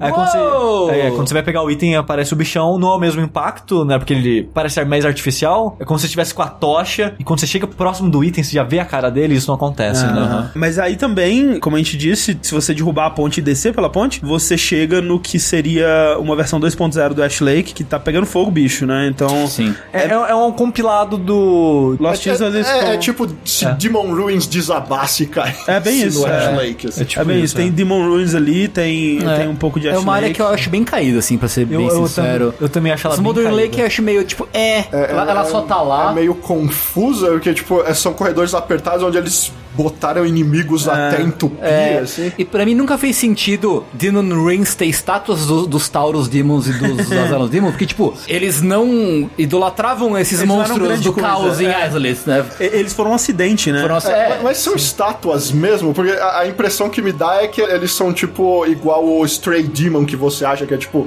uns caras que ficaram meio que empalhados Não, em eu- é, eles têm pedestaizinhos, se me memória. É, Ah. eles estão ornando. Então, Então, tem é. corredores que estão dos dois É. lados, Ah, vários. É, não, é, porque tem cadáveres também, Tem, tem, e aí tem. tem tipo o Capra Demon, Stray Demon e outros. Tem todo Centipede Demon. Em termos de lore não faz sentido. Eu, eu acho que, em termos de lore, esse lugar eu acho que é o mais perdido. É o mais Big Bang Theory. É. Exceto Fairley- pela sala do Demon King, porque aí tem todos os monstros lá. É basicamente, ó, aqui é a única coisinha que sobrou da Bed of Chaos, assim. De onde todos os monstros saíram. Faz Sim, sentido. Só sobrou esse rei dos demônios, que não tem demônio pra ele ser rei, basicamente. Só, só que é bizarro que você pode matar o chefe antes de entrar na área, aí quando você É entra na área estranho. toda, você É, acaba ela. estranho. Pera, E não tem nada, isso? né? É, uma estrutura bem esquisita. É, o que você faz ali pra seguindo aquela área é meio que pra desativar aquela armadilha, que é. Também que é- não. É, e quando você desativa, tem uns itens lá, tem uns caranguejos de fogo bizarros pra você enfrentar, É, mas. é, essa parada da catapulta e tal foi meio que, tipo, a gente tem essa ideia aí de design, mas não vai encaixar na história.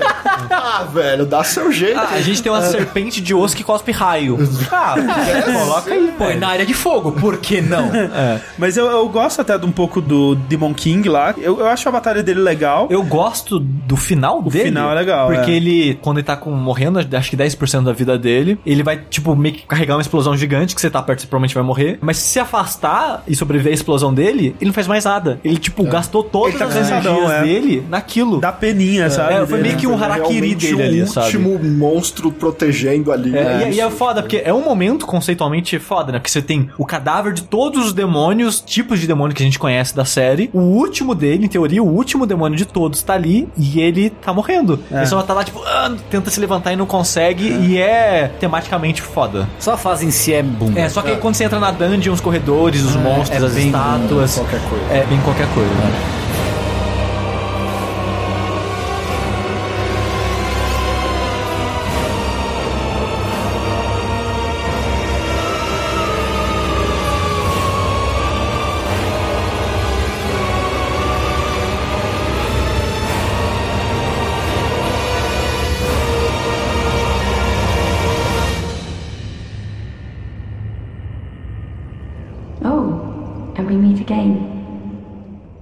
We reach the Cathedral of the Deep, but Aldrich's coffin was empty.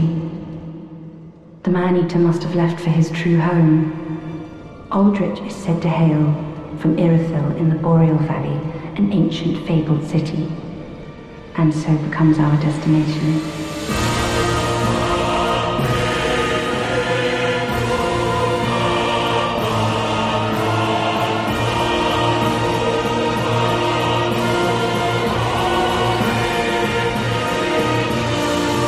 Saindo, né, dessas duas áreas que a gente acabou de citar, você encontra Iritsu. Subiram aquela escadinha ali. Subindo aquela escadinha, usando a fantástica tecnologia que eles descobriram no Bloodborne de afastar a câmera. Que não sei se vocês repararam, mas no Bloodborne, a partir do DLC, você começa a enfrentar chefes com câmera afastada. O Orphan, se vocês repararem, a câmera nele é mais afastada. É, tem algumas áreas, e por algum motivo só no DLC eles começaram a fazer isso, que eles afastam um pouquinho por dramaticidade, ou pra você ter uma visão maior das coisas, que eu acho que é algo que a série se beneficiaria bastante em, em momentos dramáticos, e eles usam muito bem aqui. Você tá numa dungeon, toda fechada, aí pra sair dela você tá numa escada, que é um corredorzinho, e quando você tá saindo, a câmera afasta de você e você tá numa área mega aberta, vendo uma cidade linda. Não, Que- aquela cena ali é inacreditável. Não, na hora que eu cheguei, eu falei, ô, Palmas. palmas. é. É. E eu acho que é um dos lugares mais bonitos da série toda, esse momento, assim, Capaz. de você chegar e, oh, essa Não, essa- cidade. essa- O lugar mais bonito. É, essa visão eu diria que é o lugar mais bonito da série. sim, assim. sim. E tipo, bem Bloodborne, lembra bastante é, É Bloodborne. aquela arquitetura meio gótica, É, né? exa- tanto pela arquitetura gótica quanto pela lua, né, iluminando a cidade toda. Que depois a gente descobre que é a lua de Anor Londo, né? Sim. Que a gente também vê no Dark Souls 1. Só que eu acho que lembra Bloodborne por causa dos assets, né, da engine tem uma, uma cara parecida, mas não que eles queriam trazer isso propositalmente, né? É, porque tinha teoria disso na época, esse aqui é Yarnan e o pessoal muito viajando, Não, cara. E o, de- e o Jeep é o Jeep do. É, na era do Bloodborne. águas. É. É, não, não, não, gente, não, não, não. É, é engraçadinho linkar tudo? É, mas não é. Mas não. não, não é. Pra quem não sabe, né? O Aldrich, que é o cara que você vai enfrentar É nessa que você- área, é né? que- é, exatamente. Você vai pra essa área atrás dele. O motivo dele não ter ido pro trono dele é que quando ele despertou, né, depois de ter sido acordado pelo sino, ele começou a ruminar sobre o futuro das eras e o ciclo e tudo mais, e ele teve visão de uma terceira possibilidade, Águas profundas. a era das águas profundas, né? E no DLC do Bloodborne tem uma alusão que o mundo está debaixo de águas, né? É, está porque submerso. E é, várias coisas submersas. Tipo, você enfrenta a Ron embaixo do lago. Sim, porque to- toda a parada do Bloodborne você vai descobrir no DLC que veio da água, né? É. E de modo geral, essa coisa de águas profundas é uma coisa de Lovecraft e que é muito Bloodborne. Então, pessoal. Aldrich, Eldritch. É, exatamente. É, Pois é. Seria legal? Seria, mas não é, cara. Em termos de level design também, um dos meus lugares favoritos do jogo. Eu acho que ele, ele faz a trindade ali, Cathedral of the Deep, Irtil e Wall of que acho que são meus três lugares favoritos do jogo em, Eu não em termos eu- de level O que design. eu não gosto tanto, assim, de Irithyll é, é que tem muito inimigo ranged. Que é o Pyromancer que fica fazendo fogo brotado do chão é meio chato. É, mas fora isso eu acho que é um lugar legal. É, é, eu entendo o conceito de ter inimigos que parecem muito fortes, porque é todo o trabalho que o Sullivan e o Aldrich fizeram e, tipo, eles botaram os caras fudidos. E aí tem todo o negócio da relação também do o Vort e a Dancer, que eram aqueles Exato, soldados é. fudidos que passavam por lá. Ah, então é legal ter inimigos que parecem que, ó, esse cara tem uma patente que merece estar aqui. Sim, eu gosto da armadura deles. Não, é muito legal. Eu é. gosto do todo. O Outrider eu acho bonito, dos inimigos que você enfrenta eu acho bonito, da Dance eu acho bonita. E lá a gente encontra o Sullivan, né, cara? Sullivan. Souvenir. Que foi o primeiro chefe que eu empaquei de verdade, assim, no, no Eu, jogo. eu acho que é o chefe mais difícil do jogo pra mim. Nossa, Provavelmente é, foi o que não. mais me matou. Eu, eu dei uma empacadinha. Tanto é, eu morri algumas vezes ali, Foi uma mas empacadinha. perto O que- do que eu morri pra Frida, por exemplo. Ah, não, é. Não, porra, nem compara. Mas assim, o lance pra mim é que eu gosto de dar uma empacadinha, sabe? Eu acho que torna o chefe mais memorável. Sim. Porque se você chega e mata ele de primeira, acabou, né? Você não viu direito o que que ele é capaz de É, o fazer. Valdir mesmo não lembro nada dele. É. Eu sempre esqueço que ele existe. Você não chega nem a curtir muito a música, né? E quando você dá uma empacadinha é legal, É, cara. E, e o Sullivan é feito pra ser o, o skill check do meio do jogo, como era o Ornstein e o Smoke. É, bem isso, Tipo, a própria história dele mostra que ele foi se tornando mais forte, ele pegou poder de magia, ele pegou poder da chama, ele pegou É. poder de tudo. E Você vai enfrentar esse cara, assim, você, tipo, caralho, ele tem que ser muito foda. Ele realmente É, é. ele é tecnicamente até mais influente que o Aldrich, assim, de certa Exato. É, forma, ele né? que botou o Aldrich lá. mas- Ele deu golpe de estado ali. E ele é o personagem que mais aparece na história em mais lugares, porque ele Sim. aparece no DLC, no Painted World of Ariandel. Ele nasceu no É, Painted em World, É, né? E ele era um feiticeiro, um mago que seja de lá. Ele saiu de lá, de alguma maneira passou na catedral profana do Yorn. É. Descobriu o fogo profano lá. É, né? chegou, mandou um e aí, beleza? E ele olhou pra chama, a chama olhou pra ele, aquela história, né? E ele ficou corrompido nisso. E tanto que ele tem, né, a espada lá, né, da chama profana. De alguma maneira, ele foi chegar em Iritil. E Na verdade, é a Cathedral of the Deep, porque ele é um dos três malucos que cuidavam da tumba do Aldrich. Ah, tá. E aí chegou um dia que ele falou: Mano, meu lugar não é aqui. Aí ele acaba indo, né, pra Iritil, domina lá, vira um tirano que É. toma conta do lugar. Ele, né, encontra a Norlondo, que tá ali do lado, né, no mesmo lugar. É uma vizinhança ali, um bairro de Iritil. É. Ele aprisiona o resto da família real, que ele, no caso, aprisiona o Gwendolyn. Dá a entender que ele que envenenou o Gwendolyn. Então, canonicamente, você não matou o Gwendolyn no Dark Souls 1, né? Canonicamente, Sim, o é. Gwendolyn sobrevive. O que é uma coisa bem incomum pra série, né? Fixar algo canônico que aconteceu. É praticamente a única coisa, eu acho, que eles Não, deixam eu- claro. Eu, assim. eu acho que o Arsene Small também é meio bizarro, mas daqui a pouco eu falo deles aqui. Ele aprisiona, no caso, né, o Gwendolyn, dá pro Aldrich comer, e também aprisiona uma filha que ninguém sabia que existia do Gwyn. A Yorshka, A Yorshka, isso. que ela fala, ah, o meu irmão Gwendolyn.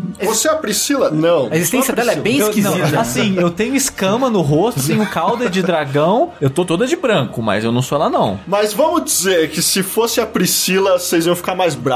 Não Eu ia, eu ia. Eu, ia. eu prefiro Eu que ia. seja um personagem novo fazendo uma referência. Eu acho que a Elfrid é uma referência à Priscila que eu respeito mais. Sim. Porque ela Ah, anda sim. descalça, Ela tem ela foice. usa foice, ela é a moça gentil de branco que Fica invisível. do, pessoal lá e fica invisível. Eu acho que eles vão muito em cima da Priscila, mas eu acho que é uma referência que eu respeito mais do que Justo, justo. do que a outra. A, a York, eu acho ela bem de graça ali. Bem. Não, total de graça, ela não acrescenta muito. É, não, até porque, tipo, todo o lance dela é só falar assim, ah, e aí o Aldrich ele comeu o Gwendolyn e teve visões de uma garota tal. Podia ser a Priscila, sabe? Só que eles tiveram que amarrar de algum jeito pros Ladies of the Dark Moon continuarem existindo e alguém tinha que Também. cuidar deles. É verdade, é, É, verdade. e, tipo, alguém Cara, podia, podia alguém. ser um altar do Gwendolyn, sabe? Podia. podia ser qualquer coisa, velho, mas... Não, mas ok, eu não Você venerava os pés de um cara na, no Dark Souls 1. Tipo, Exato. os pés, tá ligado? Não, no 3 é a mesma coisa, ainda é o pé dele. não. É, é verdade. Então, aí continuando aí a história do Sullivan, durante nesse golpe de estado, né, que ele aprisionou o pessoal da Dark Moon, parece que ele fez parte da Dark Moon também um tempo, pra se infiltrar. Sim, sim. Tipo, ele tava Por- em todo é porque lugar. ele exerce controle total sobre tanto Irithel quanto a Norlon. E o que me confunde dele, depois que o Aldrich voltou das cinzas, ele falou: pô, cara, pô, aí, beleza? Chega aí, tem uma Sobe aí." comidinha pra ti ali. Aí ele comeu, né, o pingolim ali e ficou lá metade Aldrich, metade pingolim, porque. Pingolim ah, é foda. Vamos mostrar ele aqui, ele era meio serpente no outro jogo, né? Vamos colocar ele aqui também, meio serpente. É que é estranho, tipo, o Aldrich, pra mim, ele é o- um chefe que ele não fez uma tradução muito boa do CG pro jogo, porque no CG você espera Ele uma era só uma gosma, gosma, ele é. era uma moeba. Ele era uma moeba, É. exato. E no jogo ele parece uma serpente mesmo, né? Que mesmo a parte dele que deveria ser gosma, não tem muita cara de gosma, assim, né? Ele- É uma parte meio Nito, porque ele É. sonhou com o Nito e pegou a Gravelord Sword. E... É, ele é um amontoado de coisa que eu acho muito estranha. Eu sonhei com a foice, eu sonhei com o Nito, e eu tenho todo deles. Eu acho. Eu acho... eu acho legal esse poder, assim. Como ele é algo que não tem forma, então ele pode meio que ter forma de qualquer coisa. É, ela é conceitualmente legal você ver meio que o Gwendolyn meio que tipo, ai caralho, estão me comendo aqui, ai caralho, ai caralho. Mas não faz sentido, é meio confuso na questão da história também. É, eu, tá eu, eu ainda. acho um pouco conveniente demais É um como pouco. tudo se Conveniente é, isso é. é bem É, é, de de novo, é aquela parada de vamos fazer homenagem, vamos trazer esse pessoal e esse reino de volta. Então, na, na tentativa de juntar esse novo personagem do Aldrich com esse reino antigo e ele se alimentar e sonhar, É. eu achei um pouco forçado. Sim, eu gostei da música dele, que é, uma mistura, que é um né? shout-out pra música da Moonlight Butterfly Sim, do, sim. do Gwendolyn Doom. E gostei dos golpes que ele usa, tipo, daquela flechada que ele dá pra Ele, cima. ele assim. usa muitos golpes do Gwendolyn, né? Aquela- Aquela magia gigantesca, as flechas. Eu acho legal. Eu acho que é legal quando você junta a história do Sullivan com a do Aldrich. E eu gosto, por exemplo, porque no Dark Souls 2 a gente não teve isso, tipo, de histórias mais elaboradas, né? Eu senti falta disso no 2. E nesse a gente tem algumas que são assim. E eu acho que essa é uma delas, né? Que é um personagem que, como o Sushi diz, ele passa por todos os lugares, ele tá envolvido com vários outros personagens ou várias outras coisas. E ele e o Aldrich ali, eles estão meio que fazendo, tentando a mesma coisa. Ali. É. O que me fode no Sullivan é que como ele transitou entre tantos lugares, sendo que eles estão convergindo agora, Isso que aconteceu dele subir pra ajudar é agora. Eu falho muito em juntar o- a timeline do Dark Souls 3. É, porque, não tente. tipo, ele conheceu a chama profana, mas espera, a chama profana é de um reino de muito tempo atrás, que o cara já até, tipo, virou Lord Não, of não, mas não, mas não. se perdeu. Mas vo- quando você vai lá, a chama profana ainda tá lá. Então tá Não, tudo É, acontecendo da ao mesmo tempo. é que ela nunca apaga. Então, mas a chama profana tá lá porque o reino convergiu pra lá, Exato, entendeu? mas já tá convergido. E- Mas mas, então, mas é isso que tá. Há A- quanto a tempo as coisas estão assim? A história, bastante toda, tempo. a história toda do Sullivan acontece quando já tá tudo junto. É. Isso que eu acho bizarro, porque a história dele parece que segue por dezenas, centenas de É, anos. é a Mas carreira ser. mais meteórica da, da história, né? E, o cara conseguiu várias promoções em muito pouco tempo. E ele assim. teve contato com o Aldrich antes e depois dele virar cinzas e tipo, caralho, não! que-!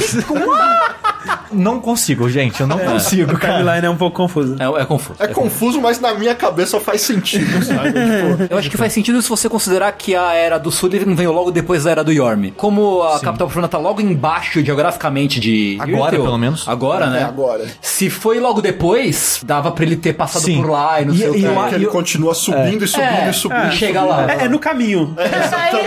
Pegou o ônibus e só foi. E também faria mais sentido se o Aldrich já tivesse sido sacrificado e fosse só um nome que as pessoas venerassem. O que eu sei é que ele era um dos três caras que comandavam a Cathedral of the Deep, já que já estavam adorando o Aldrich. É, como um deus e tal. é. Depois dele ter saído sacrificado contra a vontade dele. Como um santo, na verdade. né? É. Tanto que quando ele sobe pra Anor Londo, ele já chama toda a galera do Deep com ele, assim, É. não, não, vem aí. Aí vem- já vem os caras que já estavam cuidando da... Exato. E tem os cachorros do Bloodborne. Tem, literalmente. Ainda tão difíceis quanto? Dos Eu bichos acho, mais difí- forte mas não, eu acho que é dos bichos mais difíceis do jogo. Não, não diria tão difícil quanto o do Bloodborne, mas. Não, do Bloodborne é de difícil. boa, gente. Que isso, Sushi, Ele é, para isso. é difícil naquele modo que você tem pouca É, vida. exatamente. É, então eu tô Não, mas, pensando... é, mas com pouca vida todo mundo é difícil. E eu acho interessante eles, porque no começo eu achava meio. A barriga é só uma referência ao Gaping Dragon, né? Meio forçado e tal. Mas parando pra pensar e analisar mais eles, faz sentido, iconicamente nesse universo, ele ter a barriga, porque o Aldrich era um glutão que comia pessoas, Aham. adorava o prazer de Crianças. Gritando É. e o que seja. E todos os caras mais altos da igreja que São gordões, que estão é. lá são gordões. né? Exato. Talvez comendo pessoas também, a gente Sim, não é. sabe. Mas o que dá a entender é que, a princípio, você não vê que esses cachorros são pessoas ou eram pessoas. Mas quando você dá o visceral ataque neles, digamos assim, e você não bater mais, você só dá o visceral e para, eles ficam Ele caídos. fica de barriga pra cima rezando. Rezando com as mãozinhas juntas e rezando como se ele fosse uma pessoa um dia e foi corrompido pela fome, ou que seja. O Gaping Dragon foi transformado pela fome. Então essas pessoas que veneravam o Aldrich e talvez achavam que o que o Aldrich fazia era legal e algo a ser seguido, talvez eles foram também transformados pela fome e eu achei legal essa ideia. Sim, sim, É sim. da sim. É. Pra mim, a parte toda que envolve Londor é a minha parte favorita de história, assim, do Dark Souls 3. É uma história bem original, que te leva a fazer coisas bem diferentes. Ela é cheia de passos e etapas, né? E eu acho que a mais fechada dentro dela. Acho que sim. É, Eles fizeram vários passos que, tipo, os NPCs reagem a coisas diferentes que você fizer. Por exemplo, se você lutar contra a Yuria antes de casar, ela te enfrenta. Mas se você casar primeiro e depois lutar contra ela, como você já é o Lorde dela, ela, não, tudo bem, pode me matar, tudo mais. Então eles fizeram bem detalhadinha, É, sabe? que- Eles pensaram muito bem né, em todas as etapas dela. A questline de Londor é algo bem impressionante, assim. Eu acho muito que legal. é a coisa, acho que mais bem amarrada em termos de história, de personagens e do universo. Como o mundo é meio que um best-of, é meio que vários contos acontecendo ao mesmo tempo e muitos deles não se completam, não interagem entre si, o que fica meio avulso e tira um pouco do impacto daquele universo como algo coeso, né? Só que o Londor, se você seguir essa linha que você pode terminar. A primeira vez que eu joguei, nem sabia da Yuria. eu num casamento. Que casamento que vocês estão falando, sabe? Porque é bem obtuso, é bem É. obscuro mesmo essa questline. Mas se você seguir ela, como vários personagens estão ligados entre ela, tem vários estágios e vários estágios que os personagens respondem caso É. você, ah, matou aquele NPC, não matou, E fez, uns falsos aquilo.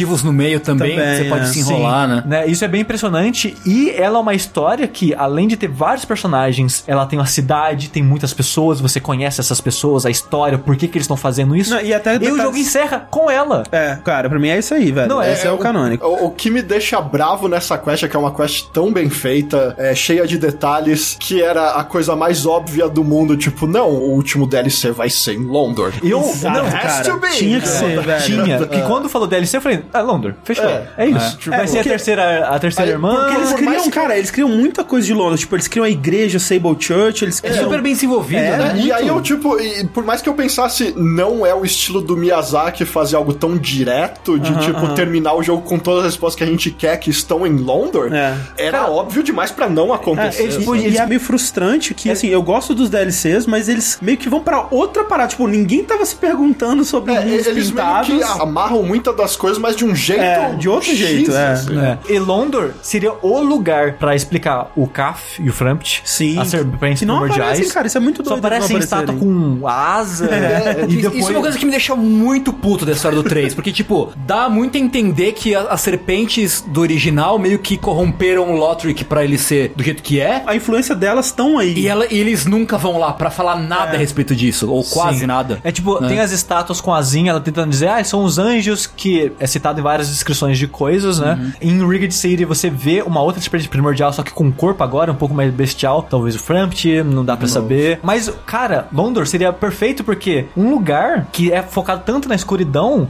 poderia falar sobre a humanidade, Sim, poderia sim. falar sobre a maldição. Dava pra ele sobre a encaixar o- serpente primordial. Daria pra encaixar o Gale lá, É, tranquilo. eu, eu acho que poderia ser a melhor ligação com Dark Souls 1 do jogo, assim. Sim. Da onde vieram os pedacinhos do Manos que. É, sim, sim, sim. Porque Londor é New Londo, no final das contas, né? O que evoluiu. a- É, Fica bem a entender que é irmão. Sim. Porque tem a igreja, que são as três irmãs, né? Que são a Yuri, a Frida e uma que acho que ela não. Ela não ela não é, Liliane, é uma, Liliane. é, uma coisa assim. É, é o reino dos Hollows. Sim. Né? Então é o reino da era do homem, né? Da era da escuridão. É, é o reino que quer a escuridão, né? Tipo, Sim, é. quando eles mostram na abertura, né? Aqueles peregrinos, né? Uhum. Caminhando pra guiar uma pessoa escolhida pra conseguir alcançar essa era da escuridão, né? Enquanto tá todo mundo tentando, não, vamos é, esquentar esse fogo aí, gente, vamos aquecer essa parada. Eles estão lá querendo, não, vamos manter a parada pra ninguém acender, né? né? E eles querem roubar o fogo É, pra é. impedir que alguém de É, fato. E aí a, a Angry ou o Angry, né? Porque ele muda de sexo dependendo do, do sexo do seu personagem, meio que não intencionalmente faz parte desse plano. Ela é meio que manipulada, Ela né? é manipulada, né? Tem o Horace, né? O, Horace, o guarda-costas é. eu, dela. eu gosto muito, cara. Eles estão na mesma situação que você, eles são unkindled também, né? Eles estão, especificamente nesse momento, eles estão indo atrás do Aldrich, Do Aldrich. que eles têm uma conexão pessoal com ele, que eles faziam parte das crianças que o Aldrich comia lá, né? E eles foram colocados como sacrifício pra ele, mas eles sobreviveram. Então eles desenvolveram uma amizade que, cara, é muito bonita, velho. É muito fofo, assim, você acompanhar os dois. E, e é muito louco, porque eles eram da era do Aldrich, morreram e voltaram como cinza. Você vai acompanhando a Henry, ou e o Horace, seguindo o mesmo caminho que eles, basicamente encontrando eles no meio. E eles, ah, perdi o Horace, encontrou ele e tudo mais. E eventualmente o Horace ele vira um Hollow, né? E você pode enfrentar ele e contar isso ou não É, pra Henry. Você não pode contar isso pra ela, senão ele mata ela. Primeiro, você não pode falar pra ele onde o Horace estava. É. Segundo, você não pode salvar quando tem um assassino que vai atrás dela. Exato. Em. Ah, é, É verdade. Tem um maluquinho escondidinho de estátua lá no, na, bonfire.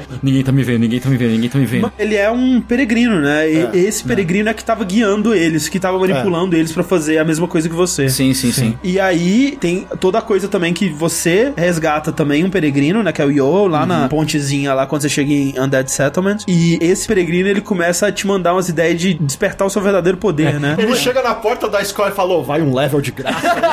Não, esse é de graça, pode pegar. Não, e é muito suspeito que, tipo, pera aí, alguém tá me dando leva de graça. Esse cara tá querendo alguma coisa Tipo, em troca. Obviamente É. tem algo errado. Não, né? e, e o jogo não te fala o que acontece, né? Porque cê- e isso que eu acho foda, tipo, é uma das poucas coisas que manteve aquele sentimento de mistério do jogo, que me lembra muito a larva na cabeça do Dark Souls 1, que tipo, Sim. por que, que tá nascendo uma larva na minha cabeça? O que tá acontecendo? A primeira vez que eu tava jogando até, eu olhei no inventário, ué, de onde surgiu essa parada aqui? Exato. Será que foi quando eu fiz a capa de, ah, me toque, tira a escuridão de mim, lá da clériga lá? Aí depois que você dá a alma de Firekeeper pra Firekeeper, ela pode tirar isso de você. Eu falei, pô, tira essa porra de mim aí, eu não sei o que é isso, sei um de onde preço veio. exorbitante. É. É de acordo com o seu level, né? É. Eu usei o mesmo save pra fazer todos os finais, né? Então eu fiz esse primeiro. Quando eu voltei, dei load lá na nuvem lá do PS4. Você é desses. Eu sou desses.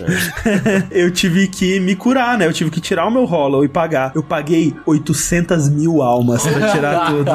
Foi bonito, cara. Foi bonito. Então ele vai colocando os Dark Sigils, né, no seu inventário. E isso sim vai te deixando mais hollow, né? À medida que você vai morrendo e, e tudo mais. E com isso, quando você consegue chegar num certo nível lá, aparece a Yuria, né? Que é uma sacerdotisa dessa igreja de Londor, atrás de um líder, né? Um lord, é. pra guiar eles. E ela chega muito de boa, assim, depois você pegou 5 level de graça com ele, 5 ou 4, não lembro. Você vai pegar outro, obviamente, Ele tá ele tá morto. morto. É. E aí você vai sair ali do lado, não tem como você passar pela Yuri e não ver, porque, É. tipo, você cai ali. E ela parece um pouco Mephistófeles do É, Demon é tipo, totalmente muito. Mephistófeles. é. Tá matando todo mundo, essa filha da E puta, ela com fala, certeza. não, ele fez o trabalho dele, eu continuo daqui agora, agora você vai fazer isso aqui pra mim.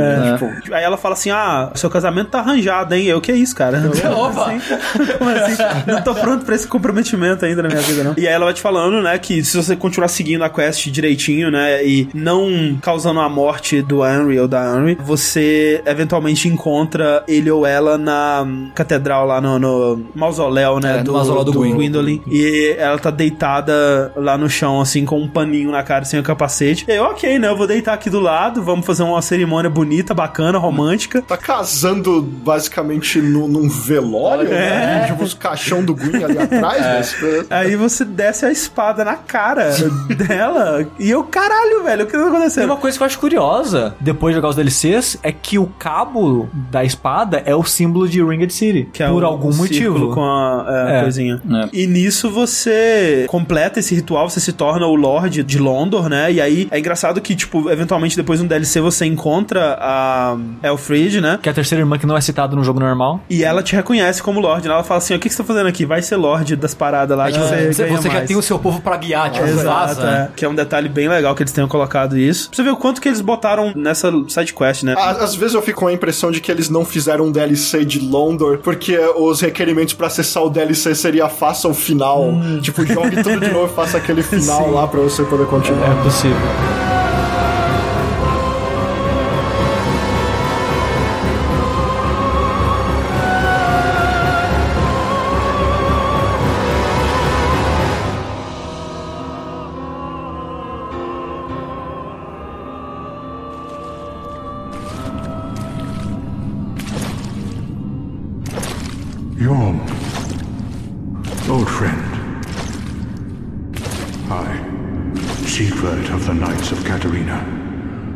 Come to uphold my promise.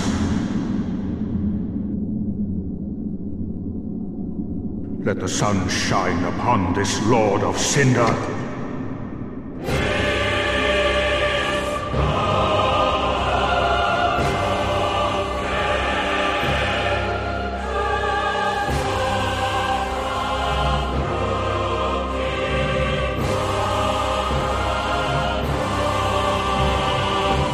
Possivelmente a última área que você vai poder fazer nesse momento é antes do jogo ó, liberar áreas novas, é ir pra Profaned Capital, que você vai pra Dungeon Tier 2, que é uma tentativa de reconstruir Tower of Tower of Latria. Latria. só que um pouco fracassada, com um dos piores inimigos de Souls, porque parte da graça do combate Dark Souls é a parada da reação. Você aprende os inimigos, você usa seu reflexo pra escapar deles, atacar eles no tempo entre os ataques deles e tal. Aí chegou a carcereira que ela causa dano em você por existir.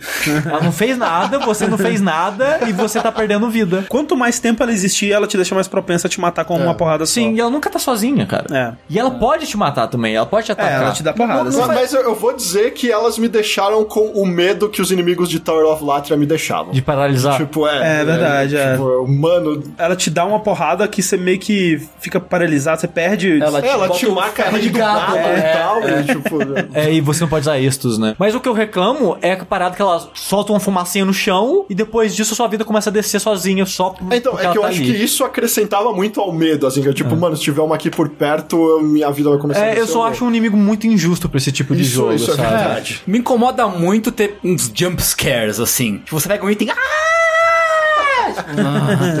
tipo, Five Nights at Freddy's, essa porra agora, sabe? Ma- Mas eu gosto do bichinho que tá encostado na parede. É, não, que você é passa isso- de boa, ele tá só ali. Ô, Oi, tudo bom? Ai, caralho.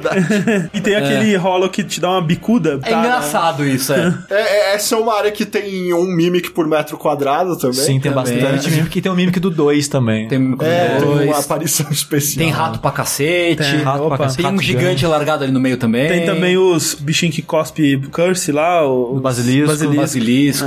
É. Tem um pouco de tudo, né? Tem. É uma área bem mistureba de um monte de coisa, assim. Sim. sem, Sim. sem muita identidade. E, e ela é basicamente uma área de ligação pra outra área bem sem graça do jogo, que é a Profaned Capital. Que é uma área que de capital não tem nada, porque... Porque não sobrou muito. Exatamente. Ela me lembra um bocado o primeiro DLC do Dark Souls 2, É a parte do, do veneno lá. é, que é uma tipo uma cidade meio que subterrânea, meio que com uma arquitetura meio antiga. É, Profaned Capital também tem o melhor NPC de Dark Souls 2, que é o escadeiro. Escadeiro. Ele tá lá na Bonfire. Outra coisa totalmente grátis. Toma, toma aí uma referência. É, Essa eu tenho certeza que foi de propósito pra ser de piadinha, é graça uma de piadinha, fato. é. Assim, tipo, "Ué, lembra dele? É, tem olha quanta escada aqui. Talvez você compre outro escada pra subir de volta, não sei. É, Esse cara ali é tipo o modelo do Altair no Witcher 2. Tipo, tem um carrinho de feno quebrado e o modelo do Altair morto do lado, assim. Tem? Só que uma piadinha tem. Também tem a- os, os bebê hipopótamo lá na salinha do milagre. Da mão, né? Da mão, Ah, é. esses inimigos são creepy, velho. São muito, são Mano, muito. é tipo uma mão babando com dentes e um buraco no meio, assim. E, e uma parada meio Jito, mas eu acho que ele é uma referência a uma evolução de um bicho do 2, que em Black Gulch tem uns inimigos que também são uma Sim, mão, verdade. são mãos com dentes e boca no meio, na palma. É- essa área é uma que dá a entender que é ligada de alguma forma a Dark Souls 2 pelo fato do boss ser um, um gigante. O gigante, É, um tem gigante um Souls escadeiro, 2, tem é. esse bicho que é, semelhante. É verdade, é verdade. Eu não tinha pensado nisso. E aí tem o Yorm, que é o, o reizão que fica lá. Dos três lords que a gente tem que caçar. A Legião tá querendo fazer o que eles faziam. É. Exato. O Aldrich tá querendo dominar a parada É, ele quer comer as coisas tudo. Porque ele foi sacrificado contra a vontade dele, e agora que ele tá com vontade de novo, é futebol. Ele, ele deixou o Sullivan trabalhando e tá comendo só, Exato. basicamente. E esse cara, ele não foi acender a chama porque ele não tava afim, eu acho. Eu acho que ele ficou na bad. Ele se dedicou a apagar, né? A destruir a chama profana. Profana. profana. E ela tá lá ainda. E quando ele voltou, tá lá ainda. Ele, ah, ele ficou meio triste, assim. Provavelmente a única vez que um gigante foi respeitado na história de Dark Souls. Sim. Ah, porque até no 3 a gente vê os gigantes lá escravos na Cathedral of the Deep. Sim. e. E, mesmo o Yorm, nos itens dele, fala que ele não era muito É, respeitado então, pelos é, súditos, tipo, né? as pessoas precisaram dele pra destituir o rei atual. É. Ah, e aí, quando ele destitui o rei, pô, vou proteger a galera agora, eu sou o rei. Mas a galera, tipo, pô, mas você é um gigante, né, cara? Caralho, ele é o Temer. Nada contra, assim, mas você é um gigante, eu não gosto de você. A a história dele tá bem ligado ao Sigward, O né? Sigward, É. é. Cavaleiro da Cebola, repeteco do Sigmaier. 2.0, do- é. 2.0, exatamente. Com um pouquinho mais de coragem. Mas, mas essa parada dele é que, tipo, os dois eles eram amigos, é isso? Aparentemente. É, eram eles eram amigos. amigos e ele, ó, eu vou proteger a galera. E ele já tinha tido contato com a chama profana e tal. E ele, cara, eu acho que isso aqui vai dar merda. Se isso aqui der merda, você pega essa espada É. e se eu falhar a minha missão de proteger a galera, você me mata, beleza? É, e aí o- a jornada do Sigward é encontrar ele, né? E, e a luta com o Yorm é a bela referência ao Demon Souls, né? Sim, que, Storm- você, porque a espada é nada menos que a Storm Ruler. que é uma espada do Demon Souls com a habilidade do Demon Souls, que é, fazer uma onda de vento. É que né? no Demon Souls ela funciona só na área do boss. No Dark Souls 3 é que dizem que ela é boa contra gigantes. Sim. Eu vi essa luta acontecer duas vezes na minha vida, que foi quando eu joguei e mais recentemente no gameplay que o Sushi tá fazendo com o Rafael. E nas duas vezes foi uma coisa muito bizarra que não era o que os desenvolvedores queriam que aconteceu, porque da minha vez eu cheguei e eu não achei Storm Ruler. Então ficou só o Sigurd lutando e eu dando porrada, sobrevivendo, me curando loucamente e dando porrada, mas não tirando nada. Então o Sigurd matou ele, Ele venceu venceu de primeira e foi isso. E depois foram me falar, ah, tinha uma espada lá que você podia pegar e lutar também. ah, que legal. E quando o Sushi tava jogando, com 30 segundos de luta, o Sigurd morreu. Não, foi o tempo de eu pegar a espada. Eu Nossa. peguei a espada, virei e ele morreu. Foi o que aconteceu no meu primeiro playthrough também. Eu, ué? Tipo, eu nunca tinha visto ele morrer tão rápido assim. E aí o Sushi enfrentou sozinho o Sushi. Mas eu acho um bom chefe. Eu acho Sim, ele. é- é eu achei ele divertido. É. Tipo, ele não é um chefe pra ser difícil. Não, É, é. é gimmick igual ao chefe do mundo 4 do. Do Storm do- ah, É, Storm King. Mais gimmick. O Storm King ele é um- dá um pouco mais de trabalho, você tem que desviar dos tiros, tem as outras raias voando e tal. Dá um pouquinho mais de trabalho. O Yorm é tipo. blá, blá, blá. Mas eu acho, sei lá, É, um- não, é legal. não me incomoda, É, é legal. é legal e tem um payoff legal quando você consegue matar com Sim, o, o Sigward. É, você entra e é, começa a cutscene dele saindo atrás de você. É, ele entrando com a Storm Runner no ombro. É, assim, bem tipo, não, é maneiro. E aí você Toca pro termina e ele, pô, vamos comemorar aí com o Sig Brown. Sig Brown. E que você toma que é um item que recupera a vida, né? Mas mesmo assim, quando você vai embora, ele morre logo morre. Porque depois. provavelmente se mata- Todo mundo se mata nessa porra. É, não dá pra saber exatamente se foi ele se matando ou ele simplesmente, sei lá. Cumpriu o propósito cumpriu morreu. o propósito, É. Não, ele mas, exatamente, tipo, eu fiz o que eu tinha que fazer, matei meu amigo, é isso Ah, aí. não tem mais nada pra É fazer. porque, em Ah, teoria, o- ele é um Ashen One também. Só que ele não quer linkar a chama, ele queria, né, fazer, realizar é a missão que o verdade, amigo dele verdade. pediu. Sim. Fez, é isso aí. aí, ele, aí ele se mata. Boa. E aí, quando termina essa área, acontece uma coisa bizarra que você é teleportado direto pra sala da Emma lá e tem outro chefe, que é a Dancer. Quando né? você seria- mata os três lords, né? É, É, no, acho que no meu primeiro playthrough, o último que eu matei foi o Aldrich até. Ah, é? Eu matei o Yorm primeiro primeiro Ah, e depois legal. o Aldrich. Ok. O terceiro Lorde que você mata, ele te teleporta de volta pra Catedral de, de Porque seria muito difícil o jogador pensar em voltar lá, né? E aí você enfrenta a dança que eu acho bem difícil. É, tanto que eu até deixei de pegar minhas almas até da sala do boss, porque ele me teleportou pra fora, tipo, cara, não! É, mas a luta só começa mesmo quando você, fala com a Emma. É, com a Emma. Só que na era nós não sabe, né? É, Que vai sim. ter outro chefe. É, Aí você fala, o quê? Eu não sabia, pelo menos. É, não. Eu voltei aqui, deixa eu falar com essa moça e tá caralho, outro chefe, eu não enchi meus itens, É, foi eu que não peguei o negócio do chão. Mas aí, quando você derrota a Dancer, você abre outras áreas ali. Literalmente desce uma escadinha. Desce, é. Tipo, se tivesse a habilidade do parkour ali, resolveu Nossa, o jogo, né? né? E uma dessas áreas é a Consumed Garden, onde você tem uns Puzzle of Man ali, uns bichos loucos. Mas é bem sem graça. E você enfrenta o Osiris, né? O Osiris, né? Cyrus, que, vai eles aparecer chamam. com Osiris, o É. Cyrus. Como o Steve falou, eu acho o Consumed Garden bem é também. É, eu não tipo, gosto daqueles caras que vira meleca, eu não gosto do chão de Toxic. Nem eu. É, isso aqui eu odeio. tipo, why? Eu só gosto porque dá pra pegar o set do ninja, Sim, né, sim. nesse lugar. E eu acho a luta meio bunda do Eu Osiris. não, eu não gosto muito também. Mas eu, gosto, do- da, emoção. luta, É, exatamente, exato. exatamente. Né, porque Ele, ele é o que mais. O, o boss que mais fala, né? Durante. E eu Ele gosto é o muito, único cara. boss que fala, É, basicamente. né? basicamente. é. Porque o Osiris, ele é o rei, né, de de Lothric. Lothric, ele é. Ou era, né? Ou era, ele é o rei consumido, como diz a- o nome do negócio. Ele meio que se transformando num dragão, né? Porque ele ficou meio que como o Logan no. Big Hat Logan, sim. Ele ficou obcecado, Obcecado, com né? dragões. Pelo. Sith especificamente. né? Só que ele acabou concretizando e virando um dragão de fato. Sim. Sim. E ele é super é, ficcionado por um filho ou filha um dele. amigo que, imaginário. é, o Ocelote, que ele fica até carregando. No- Nossa, tem umas teorias muito loucas de que ah, é o filho invisível dele. É, porque você escuta é. o bebê chorando. Tudo leva a crer É, que tem, é, tem um áudio Cortado. tirado, cortado que tem tipo o bebê sendo, sei lá, degolado. Isso que é basicamente um áudio de Bloodborne. Mas é que, tipo, ele tá segurando um bebê ou ele acha que tá segurando um Ninguém bebê? sabe. é, Eu acho que ele esse é o tá. problema. Eu acho que ele tá, porque você ouve o bebê. Mas é tipo. Mas ele tá procurando o bebê, né? Ele não sabe onde tá, né? Ele acha que o bebê é o que vai se tornar um dragão perfeito Sim, e ele também. é, né? isso, isso, É, isso, tipo, ele isso. fica falando, nossa, lógico, tipo, cadê meu poder? Você tem o sino dos dragões, você não tem do que ter medo, né? Pode aparecer, não Porque sei o que, que. o, o que acontece na luta é que, tipo, ele começa super confiante, tipo, ah, você me encontrou, mas ah, você não, não dá de Mas nada. eu tenho este bebê que só os bebê. inteligentes conseguem ver. Isso mesmo. Só que à medida que ele vai perdendo a luta, ele vai falando, caralho, Ocelot, que que, porra, faz alguma coisa aí, caralho. Até que chega no momento que ele fala, ah, quer saber? Foda-se esse bebê.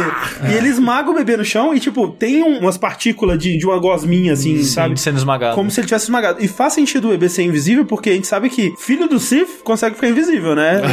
É que assim, ó, uma- várias, É teori- verdade, é várias verdade. teorias agora, porque assim, teorizam que a Priscila é filha do Sif com a Ou Guinevere. pelo menos cria do Sif de alguma forma. de Ele botou forma. a Crystal Halberds no Gaping Dragon.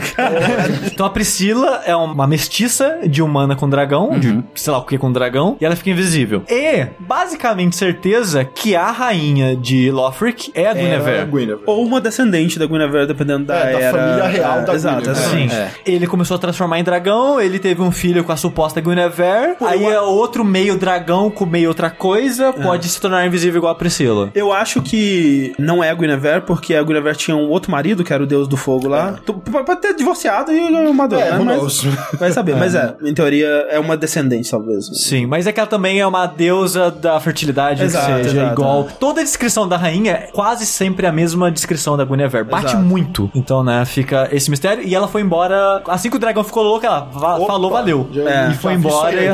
Tô de boa de lidar com o dragão assim, tô suavíssimo. é, e assim como a Guinevere foi embora quando deu merda toda em Arnolondo, né? Então, assim, eu, eu gosto. Frouxa da porra, né? Nossa, né? Cacete. E depois dele, você encontra um lugar muito bizarro, que você encontra os Homens Serpentes do Dark Souls 1, Morto no chão assim? morto no chão, e, e um vivo, com um mantinho, tipo um mendigo. Eu sou o último sobrevivente da minha raça. Estava viajando o mundo com esse mantinho. E lá você encontra uma armadura familiar do Dark Souls 2, o que dá a entender que Lothric provavelmente é depois do Dark Souls 2. Ah, certamente, porque é a última. Lothric é o atual, né? É o atual. É, é tipo É, isso. que você encontra né, os Dragon Blood Knight? Sim. Ou coisa Acho assim. que é Drake Blood. Drake né? Blood, É, isso. Blood, é. É, numa posição de, de tô meditando aqui, Flor de Lótus. Flor de Lótus, e você aprende o gesto de Flor de Lótus numa sala vazia. O que me deixou muito puto depois, porque o primeiro que eu joguei, deixei duas áreas secretas pra trás.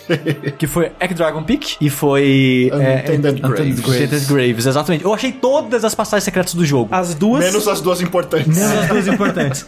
que raiva, cara, porque nessa área é uma área bem grande que não tem nada de importante. Você fala, nossa, eu matei esse chefe pra aprender um gesto e não tem nada de importante. Tem três paredes suspeitas, eu bati em duas e falei, não tem nada, fui embora. Eu não bati a que fica atrás do baú, porque quem bate atrás do baú. Você bate no baú, não atrás. Se você bater atrás do baú, você acha uma passagem secreta pra praticamente o que seria o abismo, porque tá tudo preto, não entra sol, não sai sol. Em primeiro lugar, é, o- é a, é a coisa mais mind-blowing. do- É tipo você abrir a porta do Bloodborne. É, é- Exato, então, é. eles estão tentando replicar a mesma coisa. Funcionou pra mim do mesmo jeito. É, pra mim também. Pra mim, eu fiquei, what? O que que vocês estão fazendo, cara? That's the point! É, pra mim ficou. Isso. Pra mim foi um, um efeito parecido quando você acha o Hunter's Dream no mundo real. O lugar é basicamente o Cemetery of Ash e o Firelink Shrine, só que com tudo apagado, né? Como se não tivesse mais a, a chama, como se estivesse na era da escuridão. Porque, a gente não falou isso ainda, é Lothric, eles não querem ligar a chama, mas falaram, foda-se. O governo quer ligar a chama, mas o. Mas o moleque não, não quer. quer. Não, se- o governo é um moleque, então ele chama Lothric também, É, começa tanto aí. que a, a, a, a sacerdotisa vai, tipo, vai lá, tipo, bota giz na cabeça desse Pelo moleque. amor de Deus. Ele é a nossa única esperança. né? É. Só que, de modo geral, tá esquecido a ideia do ritual de acender a chama. Então, Untainted Graves, que ficava Firelink Shrine, tá esquecido porque é foda. Assim, o pessoal não quer mais saber disso e tá uma briga pra ver se vai, não vai e não foi. Uma coisa que eu não chequei é se faz sentido aquela área tá ali geograficamente, porque o Lothric tá perto ali, né, do É, Cemetery of é, Ash. essa é uma das perguntas É. que, que ficaram, assim, porque o que muita gente diz é que não, você tá indo pro futuro. Porque, É. tipo, você tá indo pro lugar onde ninguém acendeu a porra da chama. Sim, só que não faz sentido ser o futuro, porque tem mais coisas que remetem ao passado do que ao futuro. né? Exato. Eu, eu, Untainted Graves é, o passado eu Firelink então, fosse o só- passado, então, é. a teoria que eu concordo é justamente essa.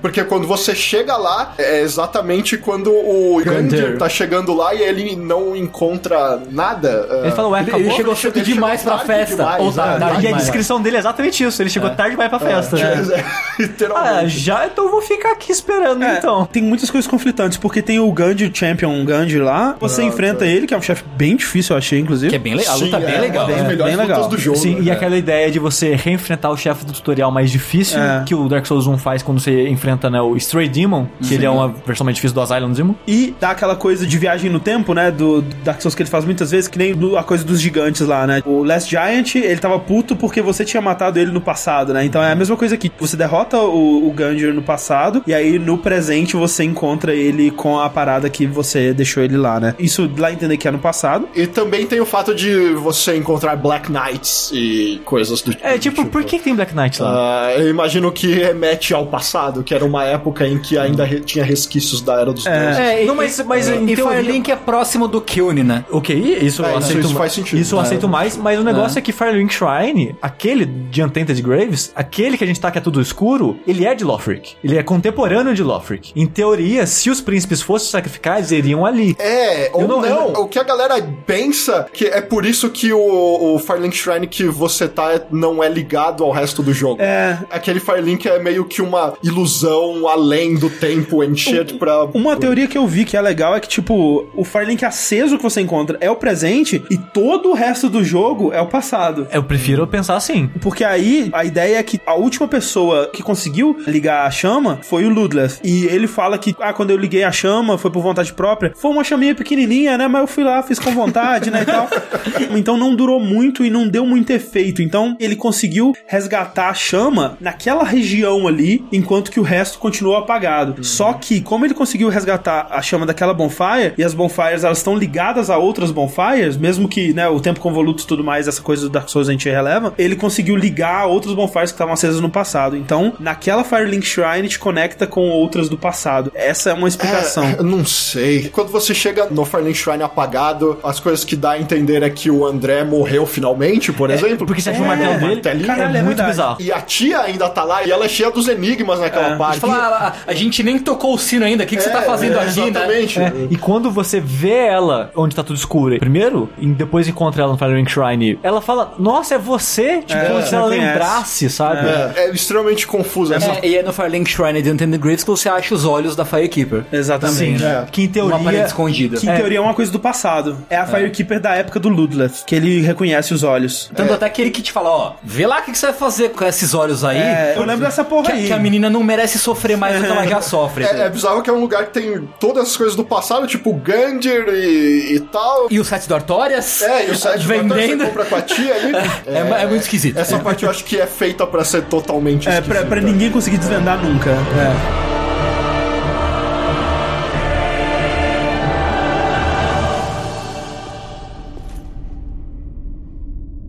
Oh dear. Another dogged contender.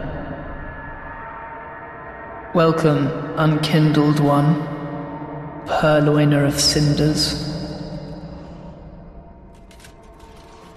Mind you, the mantle of Lord interests me none. The fire linking curse, the legacy of lords, let it all fade into nothing. You've done quite enough. Now have your rest.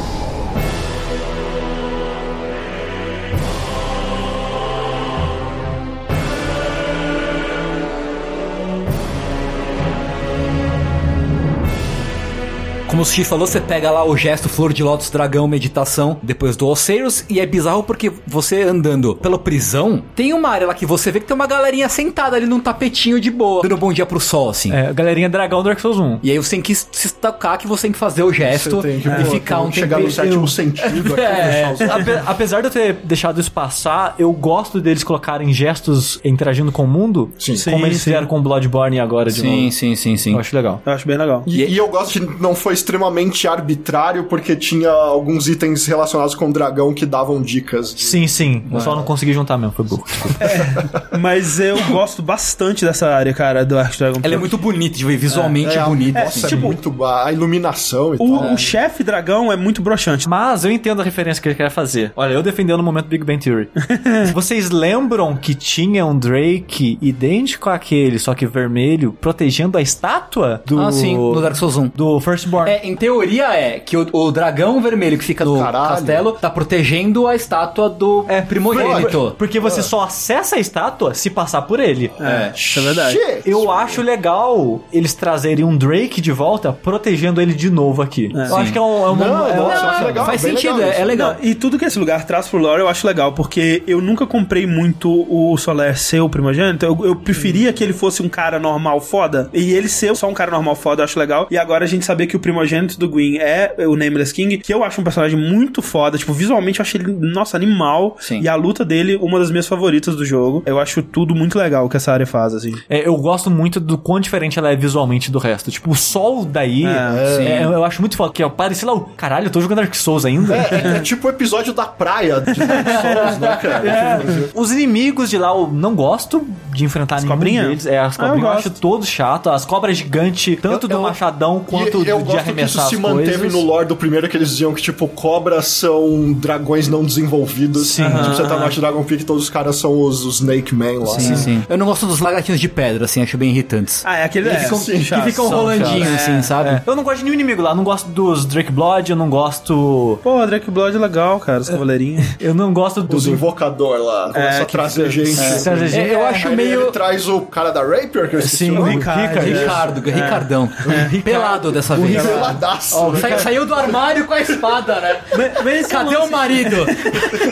Todo mundo, em teoria, tá pelado lá, né? Porque tem essa coisa que, tipo, quando De você vai. dragão. É quando- que o Logan já falava no... E, e, e o Ricardão, ele apareceu no Dark Souls 1 num lugar cheio de Homem-Serpente também. É verdade, olha É. só. Olha, olha. É verdade. Não, e Esse eu achava que era só um bagulho, tipo, não, a gente já trouxe todas as armas de volta e não vai trazer a Rapier do Rickard, tipo, tá errado isso. Não, Mas, e, ó, e o próprio Ornstein, né? Se você considerar que ele sobreviveu sobreviveu ao Dark Souls 1, que aquela batalha no Dark Souls 1 era uma ilusão ou Ah, qualquer coisa do tipo. Aparentemente é meio que uma mistura das É uma duas mistura. coisas, O right? que, o que não faz sentido Não pra faz mim. sentido, é. Porque o Smoke realmente tava lá. O Smoke estava lá de fato, o Ornstein maybe not. É porque É. quando você acha a armadura do Ornstein aqui, né, em Ark Dragon Peak, fala que ele fugiu e foi embora de Arnolondo e falou: foda-se vocês, eu vou pra casa. E o Smol ficou. Só que a gente enfrentou os dois. É, eu não sei. Tipo, é, é confuso, mas tipo, você encontra a armadura do Isso Ornstein. ignorando o Ornstein do Dark Souls 2. É, não, Não, todo isso mundo aí é...